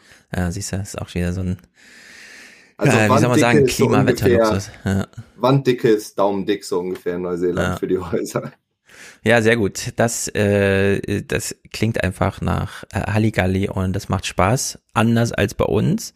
Du hast äh, mich angeschrieben, weil du eben in Neuseeland wohnst und ich mit Thomas kurz über Neuseeland gesprochen hatte. Wir kriegen ja gerade auch schlimme Bilder von der anderen Seite der Welt geliefert. In Australien äh, reiht sich ein Lockdown an den nächsten und alle rasten so ein bisschen aus. Aber von Neuseeland haben wir zuletzt gehört, dass Neuseeland Corona-frei erklärt wurde, dann wieder doch nicht. Wir haben jetzt hier Herbst. Unser Christian Drosten, wir klären gleich, wer euer Christian Drosten ist. Unser Christian Drosten warnt jetzt schon wieder, wir sind nicht genug geimpft. Die Oktober, im Oktober spätestens jetzt geht die Welle los und man guckt so ein bisschen die neuseeländischen Zahlen an und sagt, sieht, okay, April 2020, klar, alle waren überrascht, da fand eine Welle statt. Allerdings im Peak 150 Infektionen am Tag. Und das war ein Ausreißer, danach ist der nächste Peak schon 100. Also nicht wirklich nennenswert. Dann lange wenig, nie so richtig nichts, aber immer so wenig. 20 Fälle, 15 Fälle. Also und die meisten, diese 15 Fälle waren dann schon in Isolation. Das waren Neuseeländer, die nach Neuseeland wieder eingereist sind, aber Covid ah ja, hatten. schon kontrollierte Fälle, die man sowieso schon in Gewahrsam hatte, sozusagen in Corona-Gewahrsam. Genau. Ja, und jetzt aber nochmal, sagen wir mal so September, so einen kleinen Peak, wo es mal wieder über 50 Fälle am Tag ging. Also eigentlich nichts Nennenswertes in deutschen Verhältnissen. Das sind so Zahlen von Frankfurt am Main, würde ich sagen. So von Stadtteilen Frankfurt am Mainz, die ihr da so äh, aufsummiert fürs ganze Land habt. Und das ist schon beeindruckend eigentlich. Ihr seid so ein Corona-Paradies, oder? Das, äh, so fühlt sich's für mich wahrscheinlich an, wenn ich so aus Deutschland höre. Mhm. Weil wir hatten, ähm, wir hatten eineinhalb Jahre fast gar keine Einschränkungen, eine Maske im Zug, aber nicht Ja. im Supermarkt gar nichts. ähm, und Festivals, ähm, Musikfestivals, Craft Beer Festivals, alles ging hier. Ähm, Und das war dann sehr surreal, wenn ich ähm, davon meiner Familie in Deutschland erzählt habe. Mhm. Ähm, aber äh, ja, jetzt sieht's ein bisschen, sah es kurzzeitig ein bisschen anders aus. Ja. Äh, Für so ein, zwei die- Wochen, oder? In welchem Rahmen Wir hatten zwei sagen? Wochen Level, so wir haben verschiedene Lockdown-Levels. Das war bei Mhm. euch, glaube ich, mal das Ampelsystem. Weiß nicht, gab's das jemals?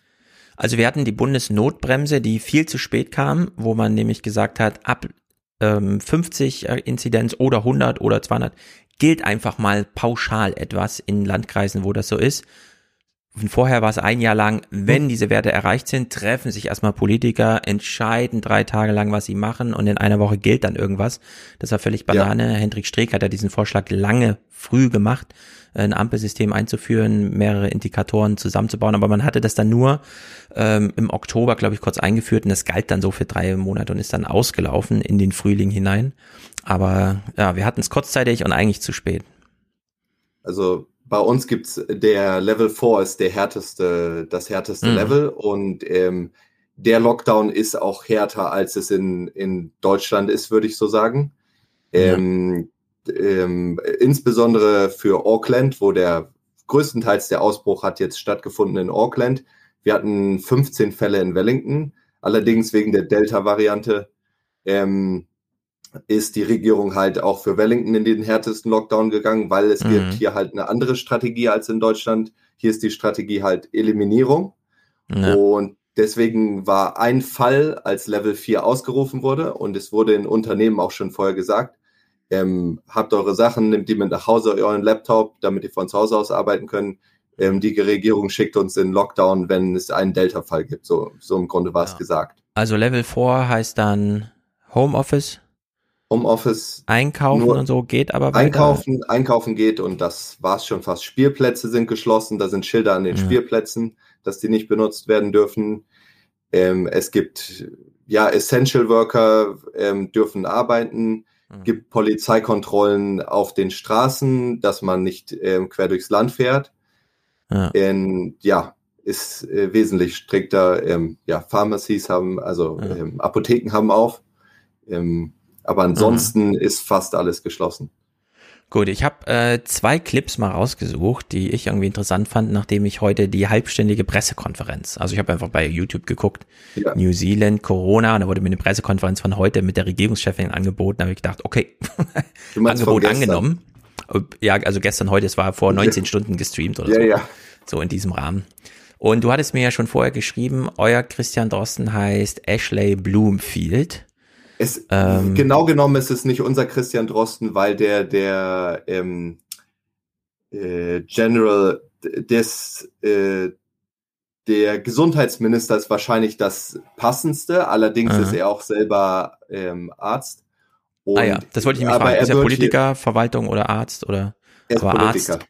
Ja, Politiker, aber auch Arzt im Background. Hier, auch Arzt und ähm, er wird so wahrgenommen, äh, würde ich sagen, wie der Christian Drosten. Er hat diesen, äh, diesen Heldenstatus hier und Hm. auf den QR-Code zum Scannen steht drauf, äh, Scans für Dr. Blumfeld. Ach. Viert, ähm, so im Grunde. Das ist nicht schlecht, die Arbeit machst, um ihm zu helfen. Ja. Er hat eine sehr positive, ähm, Ah. also er, er wird wenig kritisiert, auch von den, von den Corona-Leugnern, die es auch in Neuseeland gibt. Ah ja. Aber zeigen die sich zusammengerottet auf der Straße in Demos oder ist das mehr so ein, sie gibt es, sie äußern sich im Internet? Vor unserem Lockdown jetzt ähm, gab es in Wellington eine Demonstration von ähm, Corona-Leugnern, die Schilder hochgehalten sind. Wir sind keine Laborratten. Ah. Ähm, Aber demonstrieren die, waren- dann gegen die Impfung, weil eigentlich so richtig gegen Corona-Maßnahmen, wenn man gar keine Corona-Maßnahmen flächendeckend und dauerhaft hat, ergibt ja auch Ähm, gar nicht. Die beschweren so sich äh, zum einen, dass die äh, über die wenigen Einschränkungen, die es Mhm. gibt, Ah ja. so äh, das spielt keine Rolle, wie wenig Einschränkungen es sind.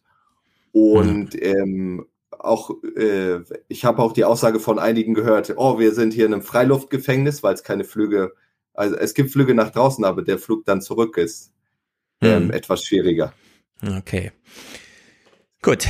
Dann gucken wir mal Ashley Bloomfield, denn ich war ein bisschen überrascht, wie detailscharf hier plötzlich auch nach so langer Zeit eigentlich nicht so große Alarmstufe äh, dann doch äh, die Öffentlichkeit informiert wurde.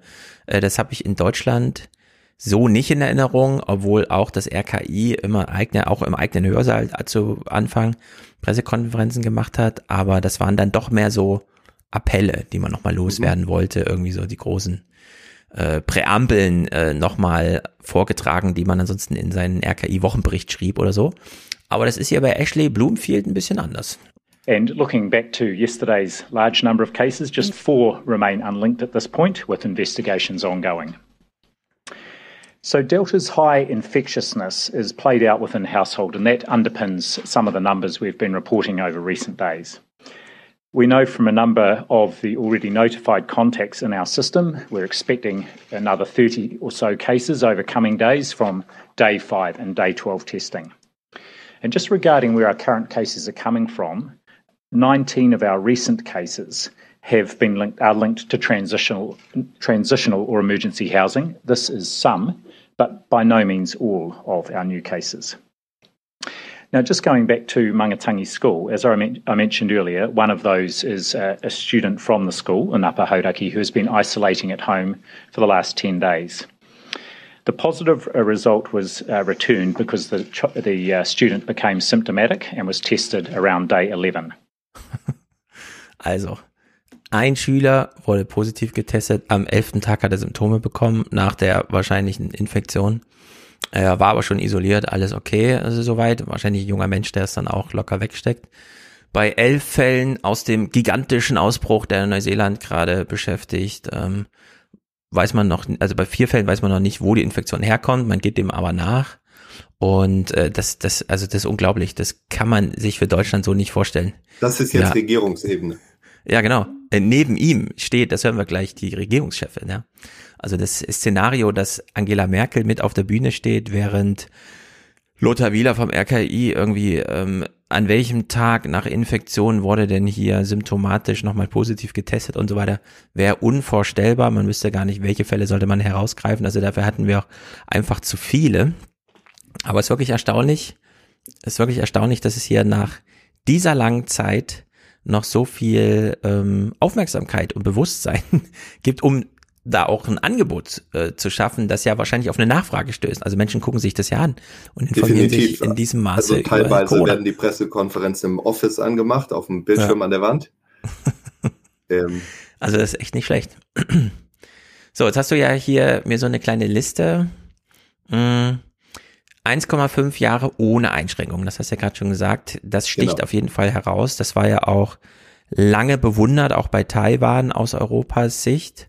Äh, hat sich natürlich jetzt mit der Impfung so ein bisschen gedreht. Äh, in Taiwan kann man nicht ganz so schnell impfen, weil die, weil China einfach blockiert. Das ist in Neuseeland ein bisschen anders. Ähm, ihr habt eine große Bestellung gemacht von Neuseeland aus und es wurde ganz viel BioNTech geliefert. Gibt's offene Impfwünsche, die nicht befriedigt werden können jetzt zu diesem Zeitpunkt? Jetzt, nein, jetzt nicht mehr. Jetzt kann jeder von zwölf Jahre kann seine Impfung, es gibt eine Webseite, da Mhm. kannst du einfach, gibst deine Adresse ein und ähm, dann werden dir verschiedene Locations, ange, verschiedene Orte angeboten.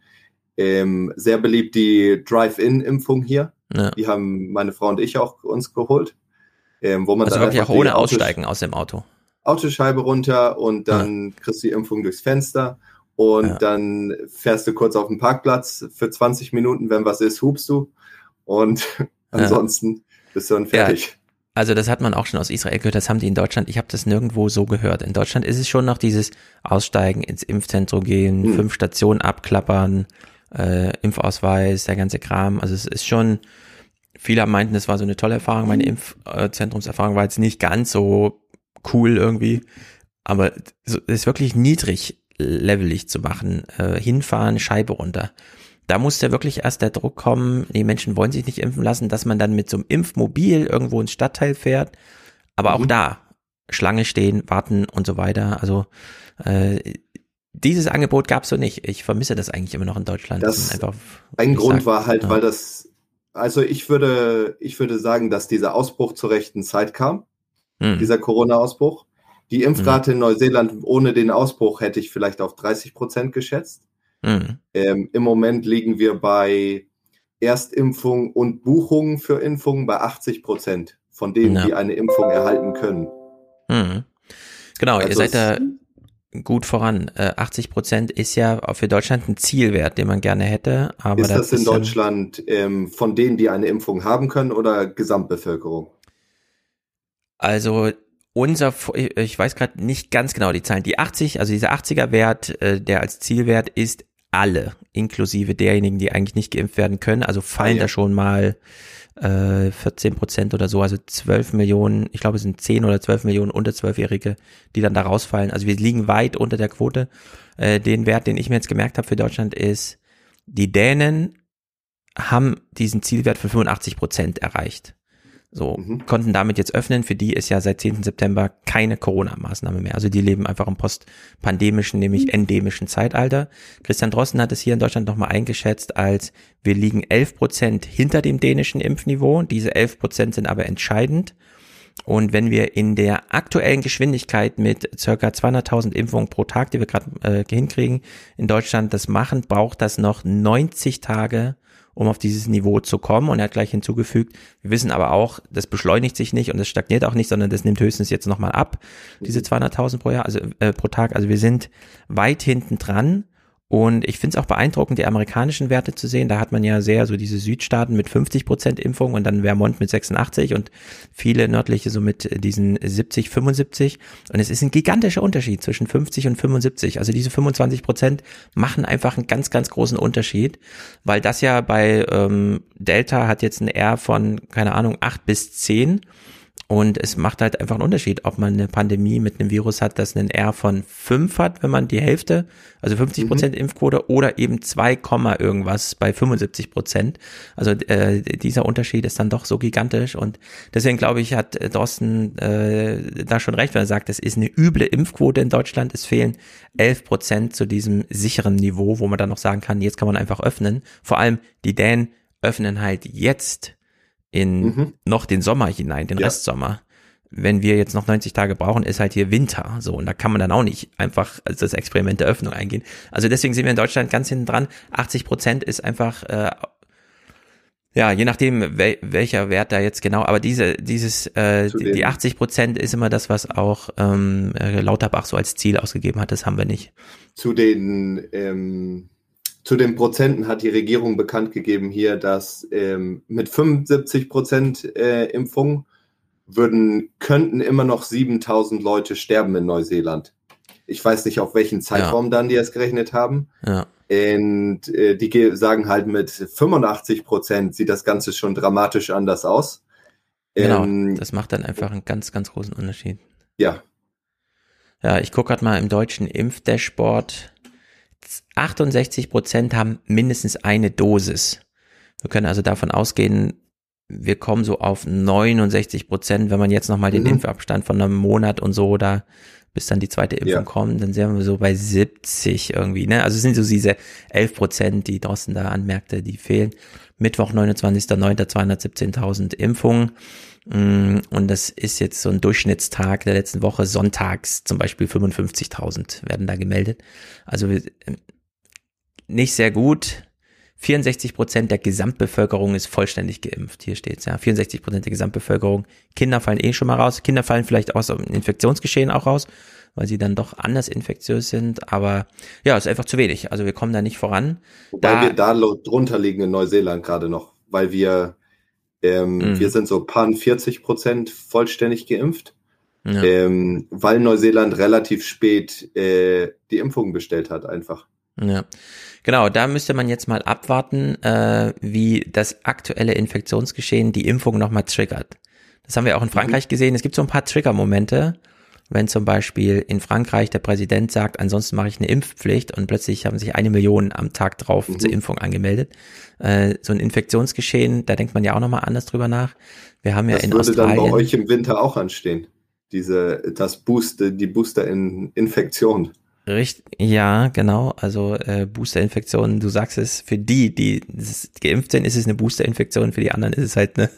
Ich meinte äh, jetzt eher, wenn es mehr Fälle gibt im Winter in Neuseeland, äh, in mhm. Deutschland, dass die Leute dann sich schon nochmal überlegen, oh, ähm, vielleicht hört man auch von jemandem im äh, Freundeskreis, der es hat und überlegt sich es dann doch nochmal. Genau, es könnte sich dann noch so rumsprechen, aber, und das ist eben das Problem, es wäre dann sozusagen zu spät, äh, während man ihr jetzt in den Frühling hinein äh, das macht. Ja. Bei uns steht halt jetzt eigentlich nochmal so ein Winter bevor wie der letzte. Äh, Glaubst du, dass es in Deutschland nochmal ähm, äh, deutliche Einschränkungen gibt? Äh, kann ich mir nicht vorstellen, da es unglaublich schwer ist, das zu organisieren. Ähm, also sowieso bei allen Maßnahmen, ne? Von der Zwangsimpfung angefangen bis zu Lockdown, wo man, man muss ja immer, also bei der Impfung, Impfpflicht ist ja so ein großes Thema in Deutschland.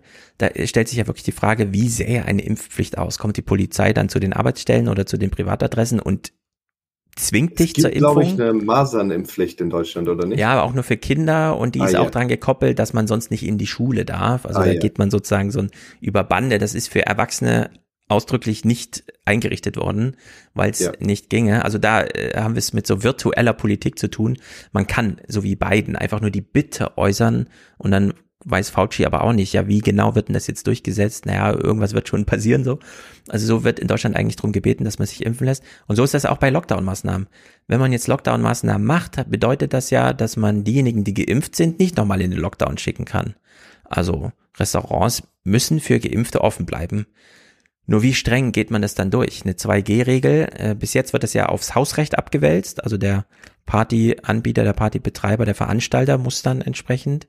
Ähm, aber ja, bisher habe ich noch keine großen Verwerfungen gesehen, aber wir wissen ja, äh, gerade junge Menschen, die sich recht selten impfen, aber besonders partywütig sind und äh, sowieso Legenden darum, was so an den Türen so passiert, wo man abgewiesen wird, wenn da Mhm. dann Corona so richtig zum Thema wird. Also in der Hinsicht, äh, alles- weiß, hm, Das sind alles Fragen, die bei uns noch kommen, wenn wir wieder Ja, ja. öffnen, was Ja. wahrscheinlich im nächsten Jahr der Fall sein wird. Ähm, Jetzt läuft eine Trial mit Self-Isolation, fängt jetzt gerade an, wo Arbeitskräfte, Neuseeland ähm, äh, braucht Arbeitskräfte aus dem Ausland, Mhm. ähm, insbesondere ähm, Leute, die die ganze, die auf den Landwirtschaftsplantagen arbeiten ja. ähm, die Früchte pflücken und alles. Und ähm, deswegen wird jetzt diese ähm, Self-Isolation Trial, weil bisher heißt ähm, Isolierung, wenn du ins Land kommst, zwei Wochen im Hotel, bewacht von Soldaten. Ja, ja, ja. Und du bezahlst 4000 Dollar, selber ähm, bezahlen, ja. Familie mit zwei Kindern, 4000 Dollar und das sind so 3000 irgendwas Euro. Mhm. Ähm, und äh, jeden zweiten Tag ein PCR-Test so ungefähr. Ja.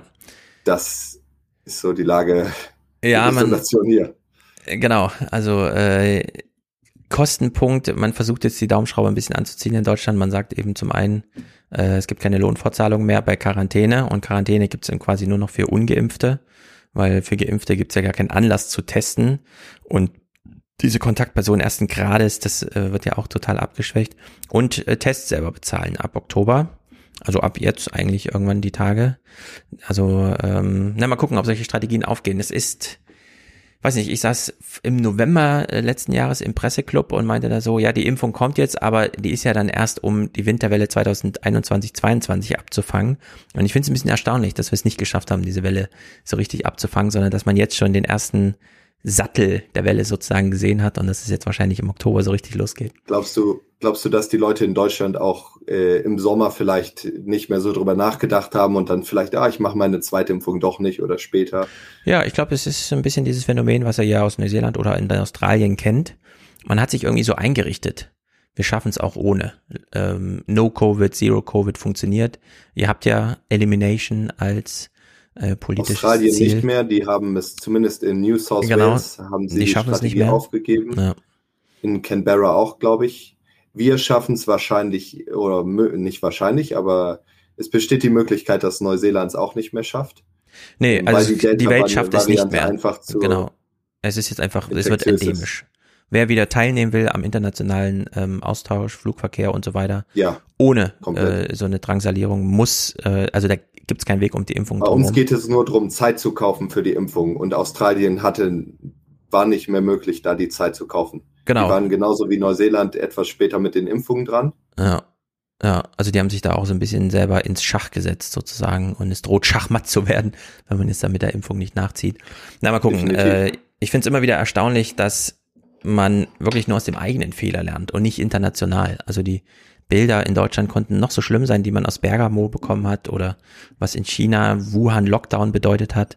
Und so ist das ja auch in Australien. Man hat eigentlich die Bilder gesehen, was mit New York los war damals. Aber irgendwie Ich wurde vom Nachbarn gefragt, wie es meiner Familie in Deutschland geht. Ähm, Hm. Sieht ja schlimm aus da, schlimme Zahlen. Ja, ja. Ähm, und in Neuseeland äh, war halt ähm, Business as usual. Ja, also es ist ein bisschen. Erstaunlich, dass es so, Norwegen hat ja jetzt auch geöffnet, die haben es halt hingekriegt, einfach mal 85 Prozent konsequent durchzuimpfen, vor allem die Alten, aber selbst bei den Alten liegen wir ja noch äh, Ich hinterher. glaube, dass du sprichst einen guten Punkt an mit dem, das passiert denen, aber das kann uns ja nicht passieren. Das war Ja, genau. schon so, als Corona in China aufgetreten ist. Das kommt ja Mhm. nicht nach Deutschland.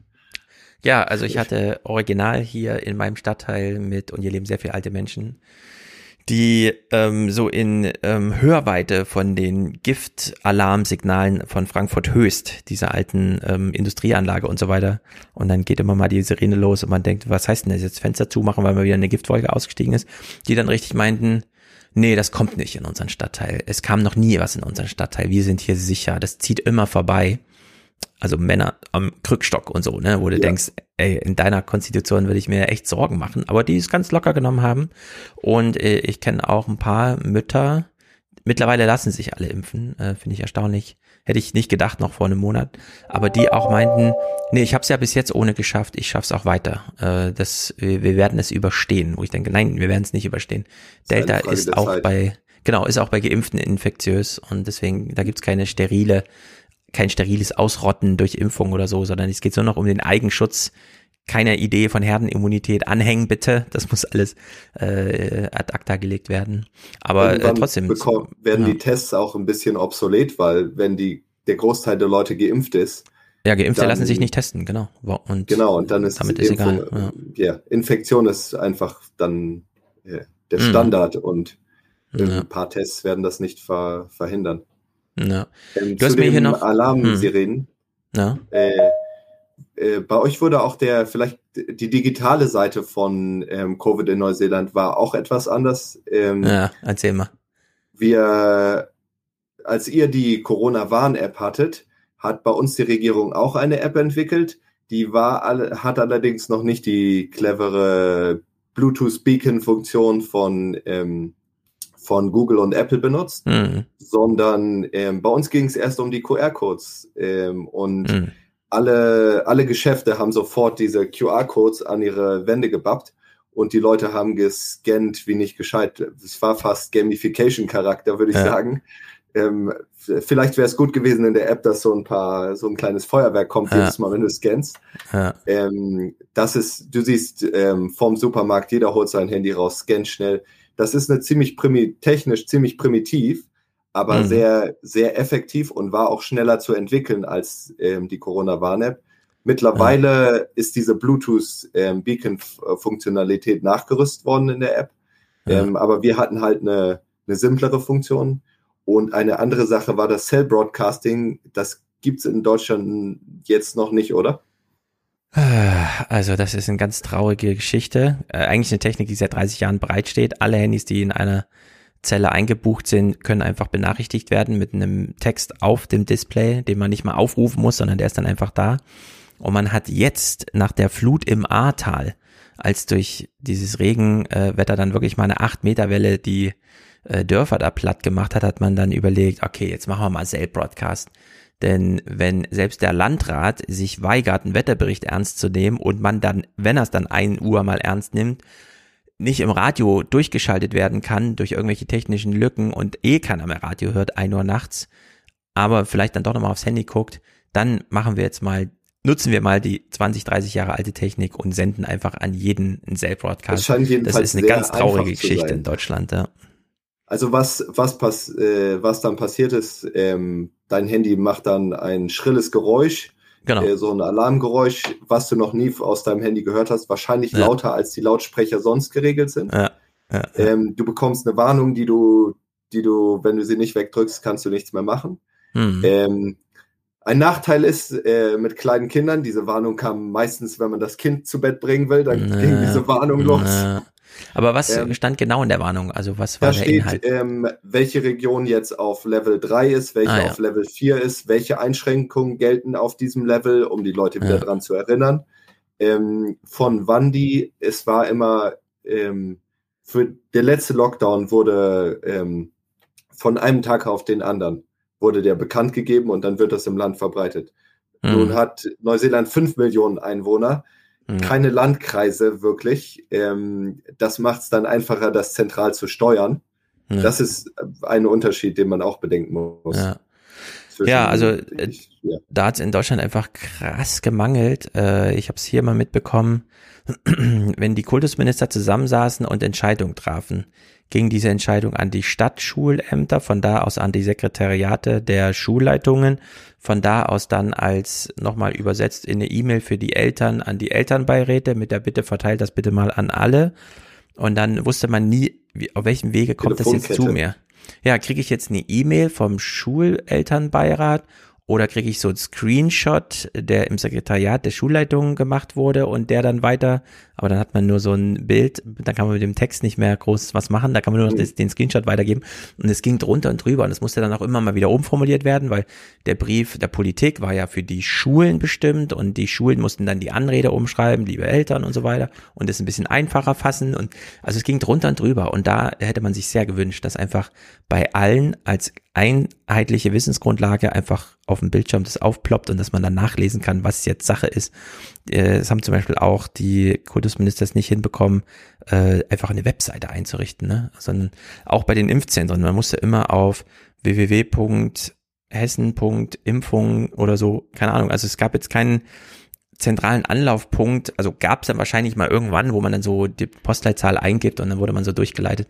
Aber es war äh, alles wahnsinnig kompliziert. Es gab Gerade eine Initiative von der Bundesregierung oder so, das zusammenzulegen und äh, Ja, genau. Also dadurch, dass äh, Gesundheit und Bildung Ländersachen sind in Deutschland und diese ganze Bundespolitik eigentlich nur, wie soll sagen, improvisiert zusammengearbeitet hat, nämlich Merkel lädt zu einer Bund-Länder-Runde und dann trifft man sich halt, aber redet die ganze Zeit über Gesundheit und Bildung und so. Und dann mussten es, also die entscheidenden Gremien waren Kultusministerkonferenzen, also die Ministerkonferenzen der Kultusminister, die dann Beschlüsse fassten, möglichst einheitlich und dann hat doch wieder jedes Land so ein bisschen eigen gemacht. Also da ging es einfach drunter und drüber. Man hatte äh, ein großes Wirrwarr, was ich nicht schlecht gefunden hätte, wenn man es halt wirklich lokal runterbricht auf den Landkreis, in dem du bist oder äh, das Gebiet, in dem du in, mit deinem Handy in so einer Zelle eingeloggt bist, weil da kann man ja einfach ne, darstellen, okay, das betrifft dich jetzt wirklich. Also die Info Information, die, die du jetzt bekommst, die ist für, für, dich. Podcast, dass So, du nur ja, genau. diese Zellen dann in dem Genau, und da könnte Bereich man das nämlich vielleicht machen. ein bisschen überlappend oder so.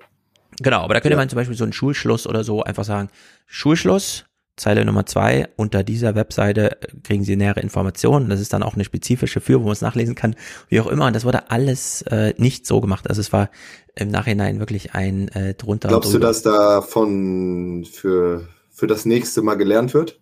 Gibt es Nö, weil das Personal einfach rasant ausgewechselt wird. Ich glaube, es gibt da gar kein großes institutionelles Lernen. Äh, der Gesundheitsamtschef von Frankfurt hat zum Beispiel zwischendurch gewechselt. Wir kriegen jetzt neue Gesundheitsminister im Bund. In Ländern, ja, gibt's ja auch Personalfluktuationen. Ich glaube, das nächste Mal ist das wieder dasselbe Chaos wie vorher. Äh, man sitzt halt einfach zusammen und entsch entscheidet schnell.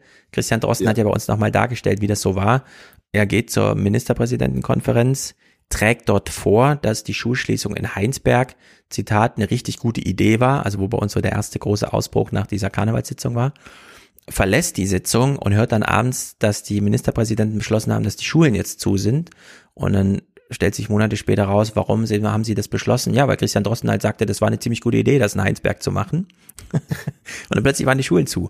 Und dann hieß es halt, äh, erstmal bis zu den Osterferien und dann wussten aber alle, hm, genau, nur bis zu Ja. den Osterferien. Nein, die bleiben natürlich nach den Osterferien auch zu. Also man hat sich so reingemogelt in so ein, Mhm. man hat gesagt, ey, die sind erstmal nur eine Woche zu und als dann keiner mehr vor Ort war, hat man dezentral allen gesagt, kommt man nicht zurück in die Schule. Also man hat sozusagen die Gelegenheit äh, geschaffen oder die Situation geschaffen, in der man nicht mehr die Gelegenheit hatte, vor Ort nachzufragen, was jetzt Sache ist, sondern war dann sozusagen ausgeliefert den Informationen, die man der bekam. Kontakt ist dann auch erstmal zu Ja. den Lehrern, zu der Schulleitung Ja, genau. erstmal abgebrochen, wenn es sind hingeht. Lehrer, es gibt Lehrer, die sind komplett abgetaucht. Die hat man überhaupt Ja. nicht mehr gesehen. Die haben dann nur noch so Statusbilder bei WhatsApp, äh, hat man so nachvollziehen können, dass sie irgendwo im Urlaub sind oder so. Dann gab es Lehrer super engagiert, die wiederum Schüler nicht erreicht haben. Manche Lehrer haben Ja. ihre Schüler einfach wochenlang nicht gesehen, wussten nicht, in welchem Zustand die sind. Also es ging einfach drunter und drüber. Und äh, bisher gab es dazu keine Aufarbeitung. Also ich habe noch nichts gesehen zum Thema Schulschließung nachbearbeiten, äh, aufbereiten in Deutschland, was das eigentlich so bedeutet hat so insgesamt. Es gibt so ein paar Initiativen an Universitäten, dass man sich den psychologischen Status der Kinder mal anschaut oder so, aber jetzt nichts, was dieses institutionelle Gefüge irgendwie mal nacharbeitet. Das in der Sicht großes Chaos und ja auch ziemlich undeutsch. Das hat man ja dann auch immer wieder äh, traurig festgestellt in irgendwelchen Talkshows, dass dann Markus Feldenkirchen mal darstellte, wie traurig das eigentlich war in Deutschland. Äh, man wollte ja immer Champion sein und dann kam so ein Coronavirus und man hat gesehen, nee, wir sind äh, schlechter als Dänemark, äh, ängstlicher als Holland. Wir kriegen es, wenn man nach Südkorea oder Taiwan schaut, kriegt man Horror, weil wir plötzlich nicht mehr zur modernen Welt zählen und Ja. so. Also es war äh, ziemlich dramatisch. Und in Australien hat man immer nur, die, oder Neuseeland, aus Neuseeland haben wir immer die Meldung gehört, ja, erklärt sich gerade für Corona frei und so, ne? Da kamen dann immer solche äh, Meldungen von der anderen Seite der Welt und da war man schon immer so ein bisschen neidisch. Du hast mir hier noch als Begriff aufgeschrieben, mh, die Trans-Tasman-Bubble Skitouristen. Was hat's mit denen auf sich? Das war vor dem letzten Ausbruch der Versuch, ähm, dass man Touristen, Neuseeland ist sehr vom Tourismus abhängig, das ist Mhm. eine der größten Industrien. Und ähm, die sind sehr abhängig von den Australiern, weil das die, ein, die dichteste nennenswerte Bevölkerung ist, die in der Nähe von Neuseeland ist. Ja. Die kommen dann rüber als Skitouristen, ähm, so der Gedanke, und bringen wieder Geld ins Land. Mhm.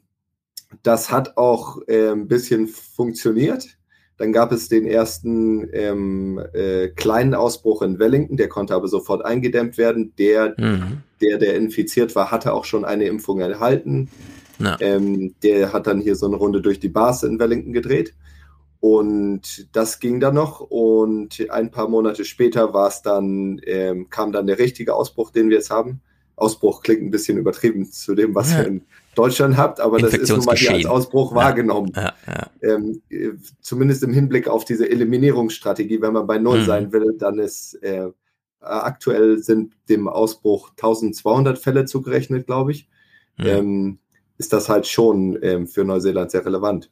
Ja, also Und- 1200. Ihr habt äh, insgesamt bis heute 4200 registrierte Corona-Fälle Ja. in Neuseeland. Das- also wirklich. Wir haben Krass, in dem 27 jetzigen Tote. Ausbruch ist eine 80-Jährige, glaube ich, verstorben.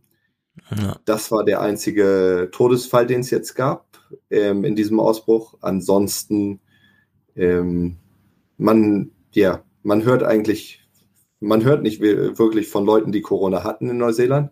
Ja. Also bei den Todeszahlen gibt es hier einen Peak, sehe ich gerade. 14. April 2020 sind doppelt so viel Menschen an Corona gestorben als jemals an einem anderen Tag in Neuseeland und es waren vier. Vier Todesfälle. Ja, das muss man Krasse, prozentual sehen, Ja. damit es sich Also- einschätzen lässt. fand in der Hinsicht nicht statt. Selbst bei 5 Millionen Einwohnern ist das statistisch nicht auffällig. Ja. Es ist sozusagen äh, nicht von Belang. Also es ist wirklich erstaunlich. Gut, dann lass uns zum Ende mal äh, die äh, Jacinda Ardern, oder wie spricht man sie aus? Jacinda Ardern. Jacinda Oder auch Ardern. Auntie Jacinda genannt. Ja, wie? Das ist, äh, was bei euch äh, Merkel, Mutti Merkel war, war Ah. hier Auntie Jacinda. Ah, Auntie, okay. Ja, sehr gut. Ähm, Tante Jacinda hat nämlich, also wir haben eh immer Neuseeland bewundert, junge Frau, die da irgendwie und so die Geschäfte in der Hand hielt und es Immer äh, noch sehr beliebt, genau war ja auch immer beeindruckend zu sehen. Und sie war auch in dieser Pressekonferenz zugegen gestern und hat sich zur Impfquote geäußert. Also während Ashley Bloomfield so den Auftrag hatte, Infektionsgeschehen ist, muss man sich Sorgen machen, ja oder nein. Und dann geht er so durch, wer ist hier infiziert und was hat man noch nicht unter Kontrolle. Hat sie, äh, glaube ich, so diesen Part der Motivierung zur Impfung und es klingt bei ihr so. We need everyone to be double vaccinated. We know and can we know it can and will make a difference, even for this outbreak. Only 3% of our cases in this outbreak were fully vaccinated. Obviously, the vast majority were not. Vaccines matter, they keep us safe. They're helping us to control this outbreak, and they will literally give you choices in the future. 83% of eligible Aucklanders have turned out to get their first dose. And across the rest of the country, 80% of those who are over the age of 12 have either had their first dose or are booked for their first dose, which is fantastic. But we have seen that achieving 90% is possible. Groups within New Zealand are already showing us this. Nationally, 92% of our over 65s have had their first COVID vaccine, and nearly 90% have either had or are booked in to have their second. Sind ja doch schon hohe Zahlen, zumindest Die in sind jetzt nach Altersgruppen Alters- aufgeschlüsselt. Genau, in hohen Altersgruppen. Ähm, dem fallen vielleicht auch ein bisschen Unterschiede in der Ansprache von der Regierungschefin Neuseeland zu der deutschen Regierungschefin ja. auf. Ja, also sie betont. Es ist alles Stärke. wesentlich emotionaler. Ähm, wir Ja. sind ein Team von fünf Millionen, ist so das Schlagwort. Ja. Stamp it out ist die Strategie und we, äh, wir müssen ähm, hart und schnell zurückschlagen und Hm. Die Leute Ja. werden so eingeschworen. Genau, du hast mir auch noch eine Sache aufgeschrieben, die kannte ich so gar nicht. Ich habe davon mal gehört, aber in Deutschland spielt das ja in der Diskussion keine Rolle, nämlich die das Covid Resilience Ranking. Äh, da werden Länder miteinander verglichen, wie sie den goldenen Mittelweg zwischen äh, totales Infektionschaos und relativ wenig Lockdown irgendwie gehen, oder?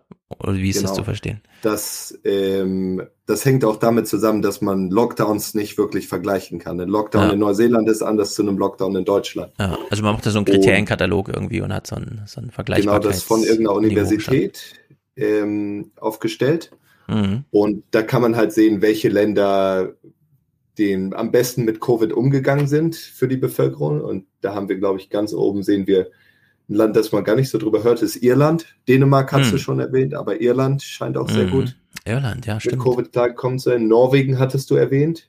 Ja. Ähm, Genau, Norwegen und Dänemark sind jetzt postpandemisch, die haben es alle Auflagen abge, also die machen einfach kein Corona mehr und stellen jetzt auch fest, äh, wir halten es tatsächlich so weit durch, ja. Und? Neuseeland ist eben abgestürzt in dem Ranking. Das war hier in den Schlagzeilen wegen, den, wegen dem aktuellen Ausbruch.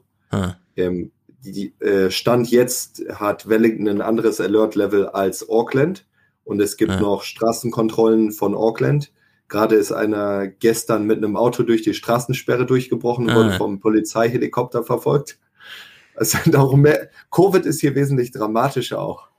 Ja, ja, also sowas haben wir hier in Deutschland noch nicht gehabt, aber ich finde es ein bisschen schade, dass wir dieses Covid Resilience Ranking nicht groß thematisiert haben, weil wir ja schon ähm, eine Diskussion eigentlich zu diesem Metier hatten zwischen ähm, harter Lockdown, Long, äh, No Covid, Zero Covid und dann andere, die, die halt meinten, nee, wir müssen es doch ein bisschen lockerer sehen. Es sollte reichen, die äh, Risikogruppen gesondert zu schützen und nicht das allgemeine Infektionsgeschehen, also alle mit dem Schlag zu nehmen. Äh, die Diskussion darum, was machen wir mit den Schülern? Äh, hat das auch für die selber Nutzen oder ist das nur Solidarität für die Gesellschaft, den wir aber erzwingen, dadurch, dass Homeschooling eben einfach Pflicht war, anders als Homeoffice? Das war immer nur ein Wunsch der Regierung. Also da hätte ich mir schon gewünscht, dass man da so ein bisschen Objektivität äh, schafft in der Diskussion. Das hätte man mit so einem, äh, dass man einfach Deutschland mal anhand des Resilience Rankings da platziert und auf, auf Oder auch zum Vergleich zu anderen ja, genau, Ländern. fand nie Und statt. was haben die gemacht? Ja, da Und hätte man man nämlich sehr hier- viel schneller so von Dänemark mal lernen können. Dänemark, das haben wir jetzt erst gelernt und von Irland bis heute nichts gehört, ja, dass es da so gut läuft. Wobei man sagen muss, dass man hier, das ist vielleicht genau, was du sagst, die Kurve von Irland und Deutschland, Deutschland ist auf Platz 15 da, Mhm. ähm, sieht komplett gleich aus. Ähm, Im Januar war sie ganz unten, das Resilience Ranking, Januar 2020. Und dann geht es so wieder in Stufen nach oben. Hm. Und im August 2021 geht Irland nach oben, die öffnen, und Deutschland geht runter. Ja, äh, genau. Also aus Irland gab es mal diesen einen, äh, daran erinnere ich mich gerade jetzt, wo wir drüber reden, diesen einen, jetzt ist Alpha auch dort angekommen. Haben wir ja noch B117 oder so genannt, die englische Variante, als es dann mal so richtig, als sie auch nicht genau verstanden haben. Das war aber so, drei, vier Tage ging's Kerzen gerade nach oben und dann ging's aber auch direkt wieder runter. Genau, stimmt. Da spielt ja Irland mal eine Rolle. Ja, ansonsten gucken wir hier neidisch auf Dänemark und natürlich jetzt auch auf Neuseeland. Äh, mal sehen. Wie gesagt, es ist äh, meteorologisch bei euch alles jetzt ein bisschen besser angelegt. Die Impfung ist verfügbar. Äh, mal gucken, wie die Motivation so läuft nach eurem krassen Ausbruchsgeschehen, das ihr da jetzt hattet. Also bei uns geht's halt drum, was auch interessant für mich ist halt, ob wieder Familienmitglieder nach Neuseeland einreisen können. Mm. Ähm, ob das, Das nächstes Jahr soweit möglich? ist.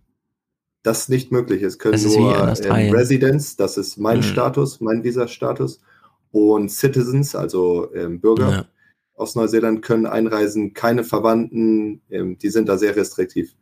Keine Mhm. Leute mit einem Arbeitsvisum, Leute, die ausgereist sind mit einem gültigen Visum, dürfen Mhm. seit Corona, seit 2020 nicht zurück. Ja, sowas finde ich krass. Also das ist wirklich, äh, da nimmt man sich so einen Inselstatus ähm, und überstrapaziert ist ein bisschen, weil das zerstört dann doch schon ganz schön viel. Also es nimmt eigentlich einfach ganz schön raus aus dem Verkehr, sowohl das Land als auch einzelne Mitglieder von Familien oder Unternehmen oder wie auch immer. Definitiv für äh, insbesondere weil Neuseeland ist ein Einwanderungsland. Wir haben einen, so Ja. ein Punktesystem wie Kanada. Ähm, es wird um Einwanderer geworben, allerdings können, ähm, ja, können die Einwanderer ihre Familien nicht sehen und ähm, es gibt da keine Möglichkeit gerade. Wobei, wie gesagt, die Idee ist, dass es dann Self-Isolation nächstes Jahr gibt für Leute, die einreisen, wahrscheinlich auch Geimpfte, weil Geimpfte ja auch übertragen können. Und die Impfquote wird halt auf 90 Prozent angepeilt. Das Ja, ähm, würde einen richtig, großen richtig Unterschied so, machen. aber mal gucken. Ja. Mal gucken. Jetzt müssen wir alle mal gucken, wie, wer als nächstes den dänischen, norwegischen Status erreicht. Sehr gut, Jan. Das war ein sehr guter Überblick. Äh, wir kriegen keine junge Ich Kanzlerin wie, wie Jacinda, sondern müssen jetzt weiter mit kann Männern. eine Anekdote. Ich wäre ja wahlberechtigt als Ah. in Deutschland, äh, Deutscher leben äh, im Ausland. Ja. Allerdings ähm, sind die Briefwahlunterlagen äh, nicht angekommen. Die haben es von der Gemeinde nicht nach Neuseeland rechtzeitig geschafft. Ich weiß nicht, ob es die Mm. Gemeinde war, die Postwege wegen Covid. Ähm, Das ähm, wird von vielen Deutschen im Ausland berichtet, dass die niemals Wahlunterlagen bekommen haben. Ja. Also Und- in Berlin haben Menschen, die am Wahltag in die Wahlkabine gingen, keine Unterlagen bekommen, weil die Lieferungen hab nicht ich gar nicht geklappt so haben. betrachtet. Jetzt, jetzt fühlt es sich ein bisschen, bisschen besser In der. Hinsicht ist der Weg nach Neuseeland, äh, ja, es ist halt wie es ist. Ne? Ja. Du bist halt ausgeschlossen wie einige, die Das schrieben, stimmt. Bei meiner ersten Wahl war ich neun Stunden Wahlhelfer, konnte aber selbst nicht abstimmen. Ja, solche Schicksale gab es ja auch. Also es ist wirklich bescheuert. Ja. Na sehr gut. Super. Äh, und du klar. hältst über Podcast hören Kontakt in Neuseeland, ja, zu deiner Ich Heimat. behalte mir mein Deutsch über Podcast hören. Ah, sehr gut. Ähm, Hast du äh, Sorge, dass du es sonst Ich höre verlierst? größtenteils deutsche Podcasts und ähm, das, ähm, ja, das ist ein guter Weg, so in Verbindung zu bleiben. Mhm. Ähm, und sonst Telefonate mit Familie. Das sind Ja. so die Kontakte zu Deutschland. Ja, also du hast auch nach, wenn dann die Reisen wieder möglich sind, keinen ähm, Bedarf, irgendwie mal wieder nach Deutschland zu kommen, sondern für dich also ist für jetzt eine, Neuseeland. für eine Reise schon, allerdings, ähm, Ja. du hast auch zwei Kinder, glaube ich, ähm, mit Drei, zwei ja. kleinen Kindern. Mein Sohn ist eins und meine Tochter ist Ja. zweieinhalb. Ähm, ein Flug von Neuseeland nach Deutschland, das ist schon, da muss man schon se- Ja. seinen Mut zusammennehmen. Ja, nee, kostet wahrscheinlich auch ähm, extrem viel. Die andere Hälfte der Familie ist in Chile, wo die Hm. Impfungen ja auch gut vorangehen. Chile Ja, aber ist, noch mit ähm, diesem chinesischen Impfstoff, der hm, Die verimpfen äh, jetzt auch jetzt BioNTech, umgeschwenkt, Moderna, ja. die kaufen alles, was Ja. irgendwelche Länder abgeben. ja, völlig Die haben mit dem chinesischen Sinovac angefangen Ja, genau. und ja, Keine sind aber bei Langzeiterfolge. 80 Prozent mit irgendwelchen Impfungen. Man weiß es da auch gar nicht Ja. so. Aber es wird geimpft. Genau, am Ende einfach alles reinhauen, wild kombinieren, umso besser und dann kommt die halt- natürliche Infektion als Booster. Deutschland hat auch eine privilegierte, ähm, oder Neuseeland und Deutschland haben einen privilegierten Status komplett äh, verglichen mit Chile. Ach, das ist so Ähm, unglaublich, dass wie privilegiert wir in Deutschland sind und wie wenig das anerkannt wird.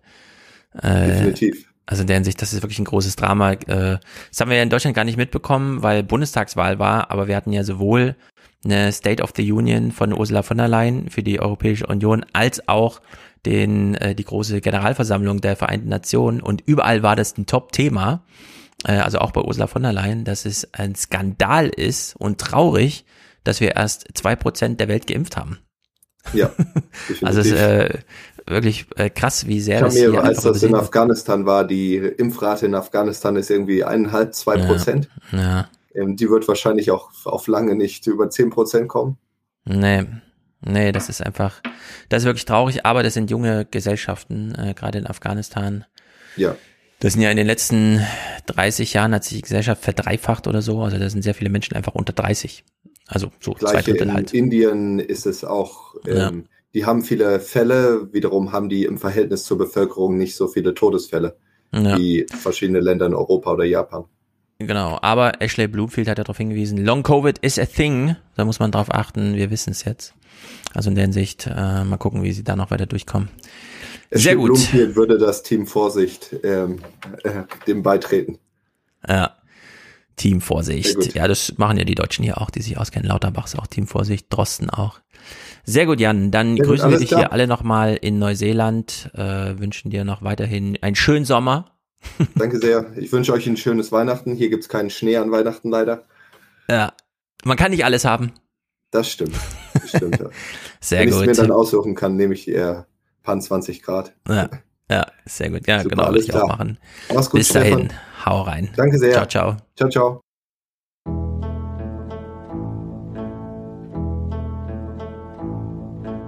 Good afternoon. On my orders, the United States military has begun strikes against Al Qaeda terrorist training camps and military installations of the Taliban regime in Afghanistan. Last night in Kabul, the United States ended 20 years of war in Afghanistan, the longest war in American history. These carefully targeted actions are designed to disrupt the use of Afghanistan as a terrorist base of operations. By the time I came to office, the Taliban was in its strongest military position since 2001. My fellow Americans, the war in Afghanistan is now over.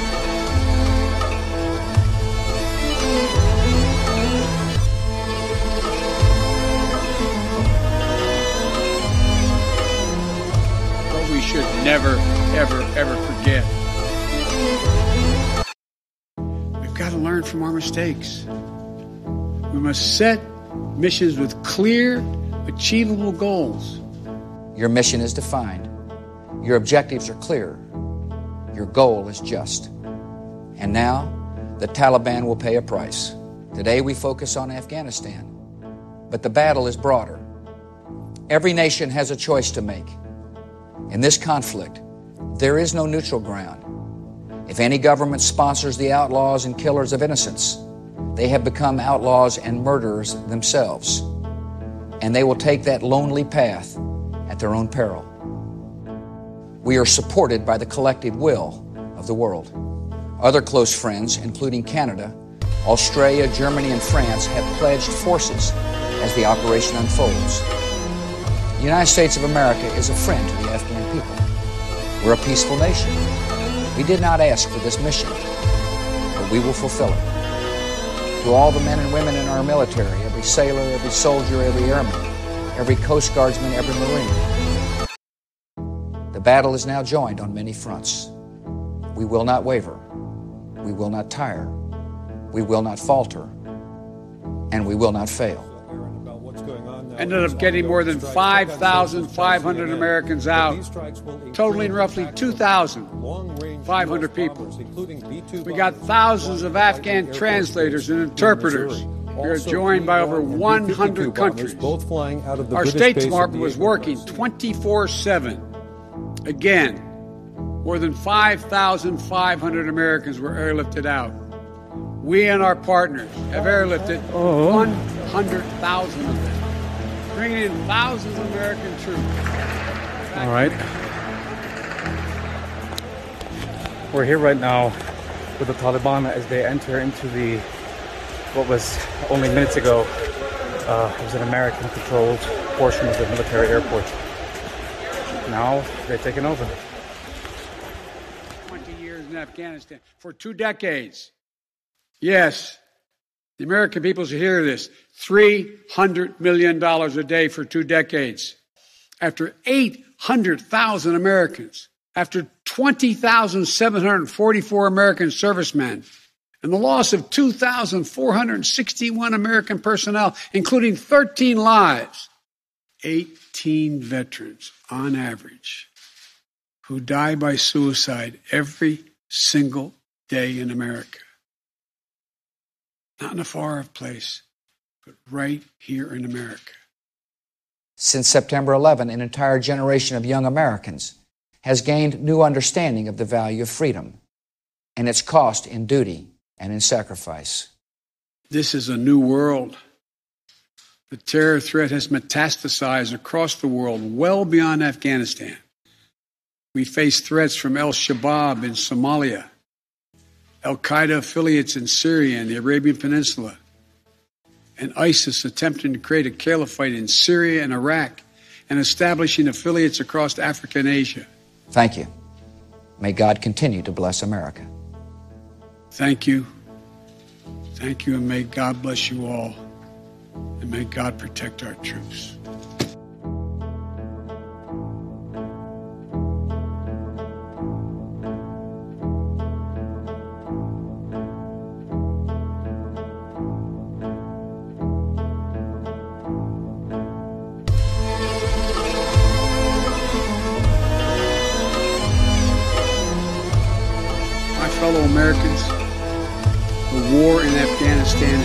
Over.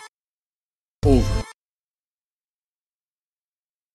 Hallo, liebe Alias Crew. Hallo, Stefan. Hier ist Niklas aus Berlin. Ich wollte mal ein paar Eindrücke mit euch teilen vom Wahlabend.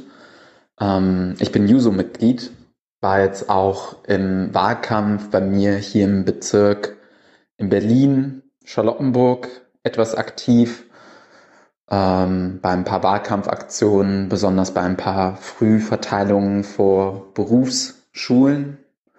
Ähm, entsprechend habe ich mir dann auch am Wahlabend ähm, ja die Wahlparty der SPD gegönnt ähm, auf Landesebene und ja bin da etwas später angekommen, quasi äh, zum perfekten Zeitpunkt, als die Hochrechnungen sich ähm, ja zum Blatt der SPD gewendet haben auf äh, ja Landesebene in Berlin. Die ersten Hochrechnungen haben ja die Grünen erst vorne gesehen. Ähm, ja, ehrlicherweise wäre ich damit sogar ein bisschen glücklicher gewesen. Ich habe auf Berlin-Ebene mit Zweitstimme nicht die SPD gewählt. Ähm, ja, da ich besonders mit Giffey nicht zufrieden war. Ähm, ehrlicherweise ich mir aber auch auf der Landesliste, äh, auf den Landeslisten beziehungsweise Bezirkslisten für das Abgeordnetenhaus auch noch ein paar mehr Jusos gewünscht hätte.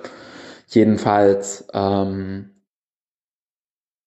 ja, habe ich mich dann mit ein paar Leuten auf der Wahlparty ausgetauscht und ähm, ja, da haben mir Leute auch erzählt, dass sie davon ausgegangen sind, dass selbst wenn die SPD die Wahl auf Landesebene nicht gewonnen hätte, Giffey dann sicherlich irgendwie probiert hätte, äh, doch noch Bürgermeisterin zu werden und dann eine Deutschlandkoalition zu verhandeln.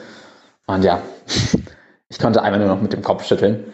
Ähm, ich bin jetzt ganz happy, dass äh, an dem Abend selber noch, ähm, an dem Sonntag, sich nachts dann noch Jusos aus Berlin tatsächlich getroffen haben, um Anträge intern in der SPD vorzubereiten, dass Rot-Rot-Grün auch weitergeführt wird.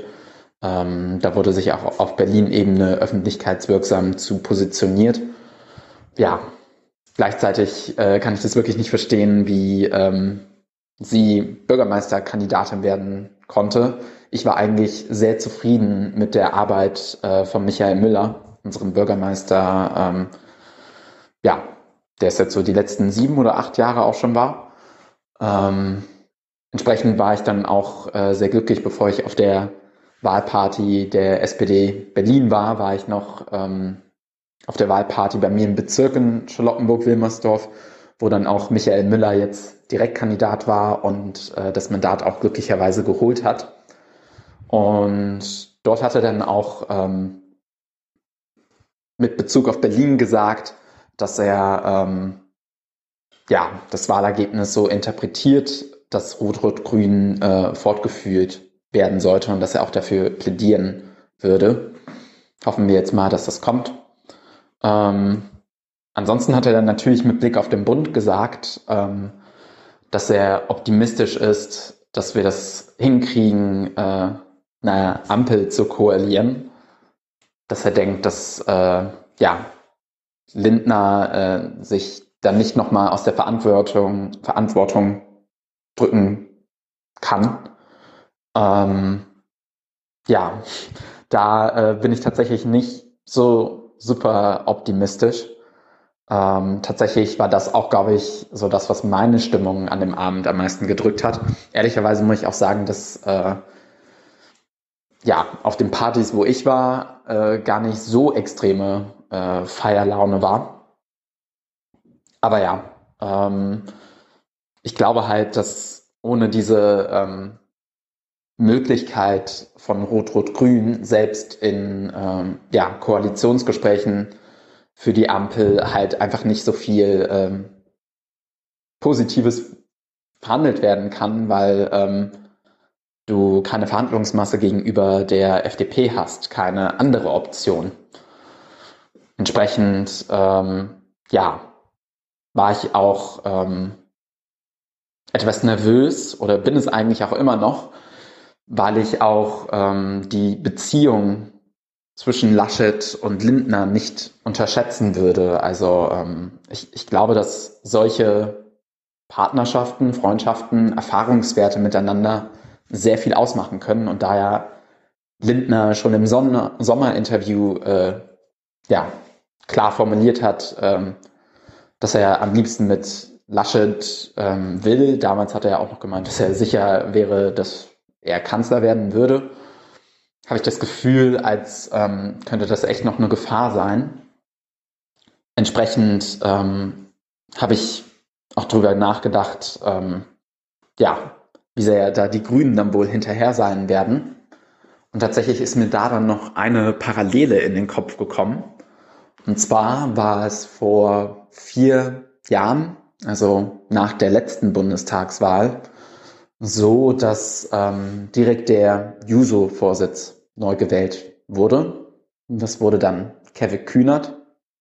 Und ähm, nur ein paar Wochen später musste Kevin ja dann schon mit der No-GroKo-Kampagne anfangen, da ähm, ja, Jamaika-Sondierungen bzw. Koalitionsgespräche da dam damals geplatzt sind und ähm, ja, die GroKo wieder im Raum stand.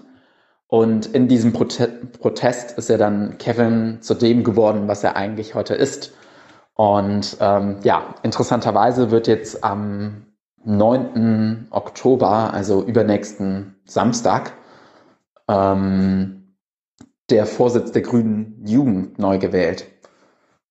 Ole und äh, Maurice Höpfgen haben auch ähm, da für einen, ähm, einen Wahlaufruf für Sarah Lee Heinrich gemacht, die ähm, ja thematisch äh, sich besonders bei den ökonomischen Fragen, bei dem Thema Armut und Kinderarmut ähm, stark positioniert, die auch ähm, ja, vor der Wahl einen Aufruf im Jacobin geschrieben hat für Rot-Rot-Grün. Und ich denke, äh, bei ihr könnte man sich sehr sicher sein, dass Jamaika mit ihr nicht zu machen ist. Gleichzeitig ähm, würden, also wird jetzt auch am 22. Oktober schon wieder äh, in Berlin vom Fridays for Future gestreikt, ähm, die auch tatsächlich dazu aufrufen, dass Leute überall aus Deutschland gerne für diese Demo nach Berlin kommen sollten, um einfach Druck auf die äh, Verhandlungsgespräche zu machen. Und mit diesen Mitteln, ähm, ja, würde ich auch hoffen, dass ähm, die Grünen von Jamaika absehen. Aber ja, das sind halt jetzt so die beiden Gewichte, die gegeneinander stimmen, so die öffentliche äh, Meinung, die mit, durch Fathers for Future dann auch beeinflusst werden könnte. Dann auch eine Kampagne ähm, gegebenenfalls, die von der Grünen Jugend bestimmt auch ausgehen würde, ähm, gegen halt ähm, ja die ähm, die guten Beziehungen, die die FDP mit der CDU hat. Ähm, und ja, das äh, können, glaube ich, noch sehr verrückte Monate werden ich folge da jetzt einfach mal den äh, Ratschlag, den du ja auch formuliert hattest, Stefan, jetzt einfach mal äh, die nächsten paar Wochen einfach nur abzuschalten und die Politiker da machen zu lassen. Ich fahre jetzt ähm, nächste Woche für zwei Wochen nach Danzig und ähm, ja, freue mich dann zum 24. auch wieder hier in Berlin zu sein und äh, ja, dann auch wieder im Podcast äh, zu Gast zu sein, um über Polen zu sprechen. Ähm, wird auf jeden Fall spannend. Bis dahin, ich freue mich und alles Gute. Hallo, hier ist Nathalie aus Nürnberg. Ähm, ich äh, wollte heute mal äh, über was sprechen, was vielleicht für viele ziemlich banal ist oder alltäglich, aber was mich wirklich, wirklich aufregt. Und zwar, dass ähm, äh, bei vielen Punkten, bei privater Organisation und vor allem auch gerade in Elterngruppen ähm, die ganze Organisation über WhatsApp läuft. Äh, ich persönlich habe kein WhatsApp und ich möchte es auch nicht haben. Das war eine bewusste Entscheidung, die ich auch nicht revidieren möchte. Aber es ist egal, ob das äh, die Eltern ähm, in der Schule sind, im Sportverein, im Kindergarten, überall, äh, sagt man, Mensch, lasst uns doch eine WhatsApp-Gruppe machen. Und dann bin ich ganz oft die Einzige, die sagt, ja, ähm, könnt ihr gerne machen, äh, aber dann leider ohne mich oder vielleicht in einem anderen Messenger.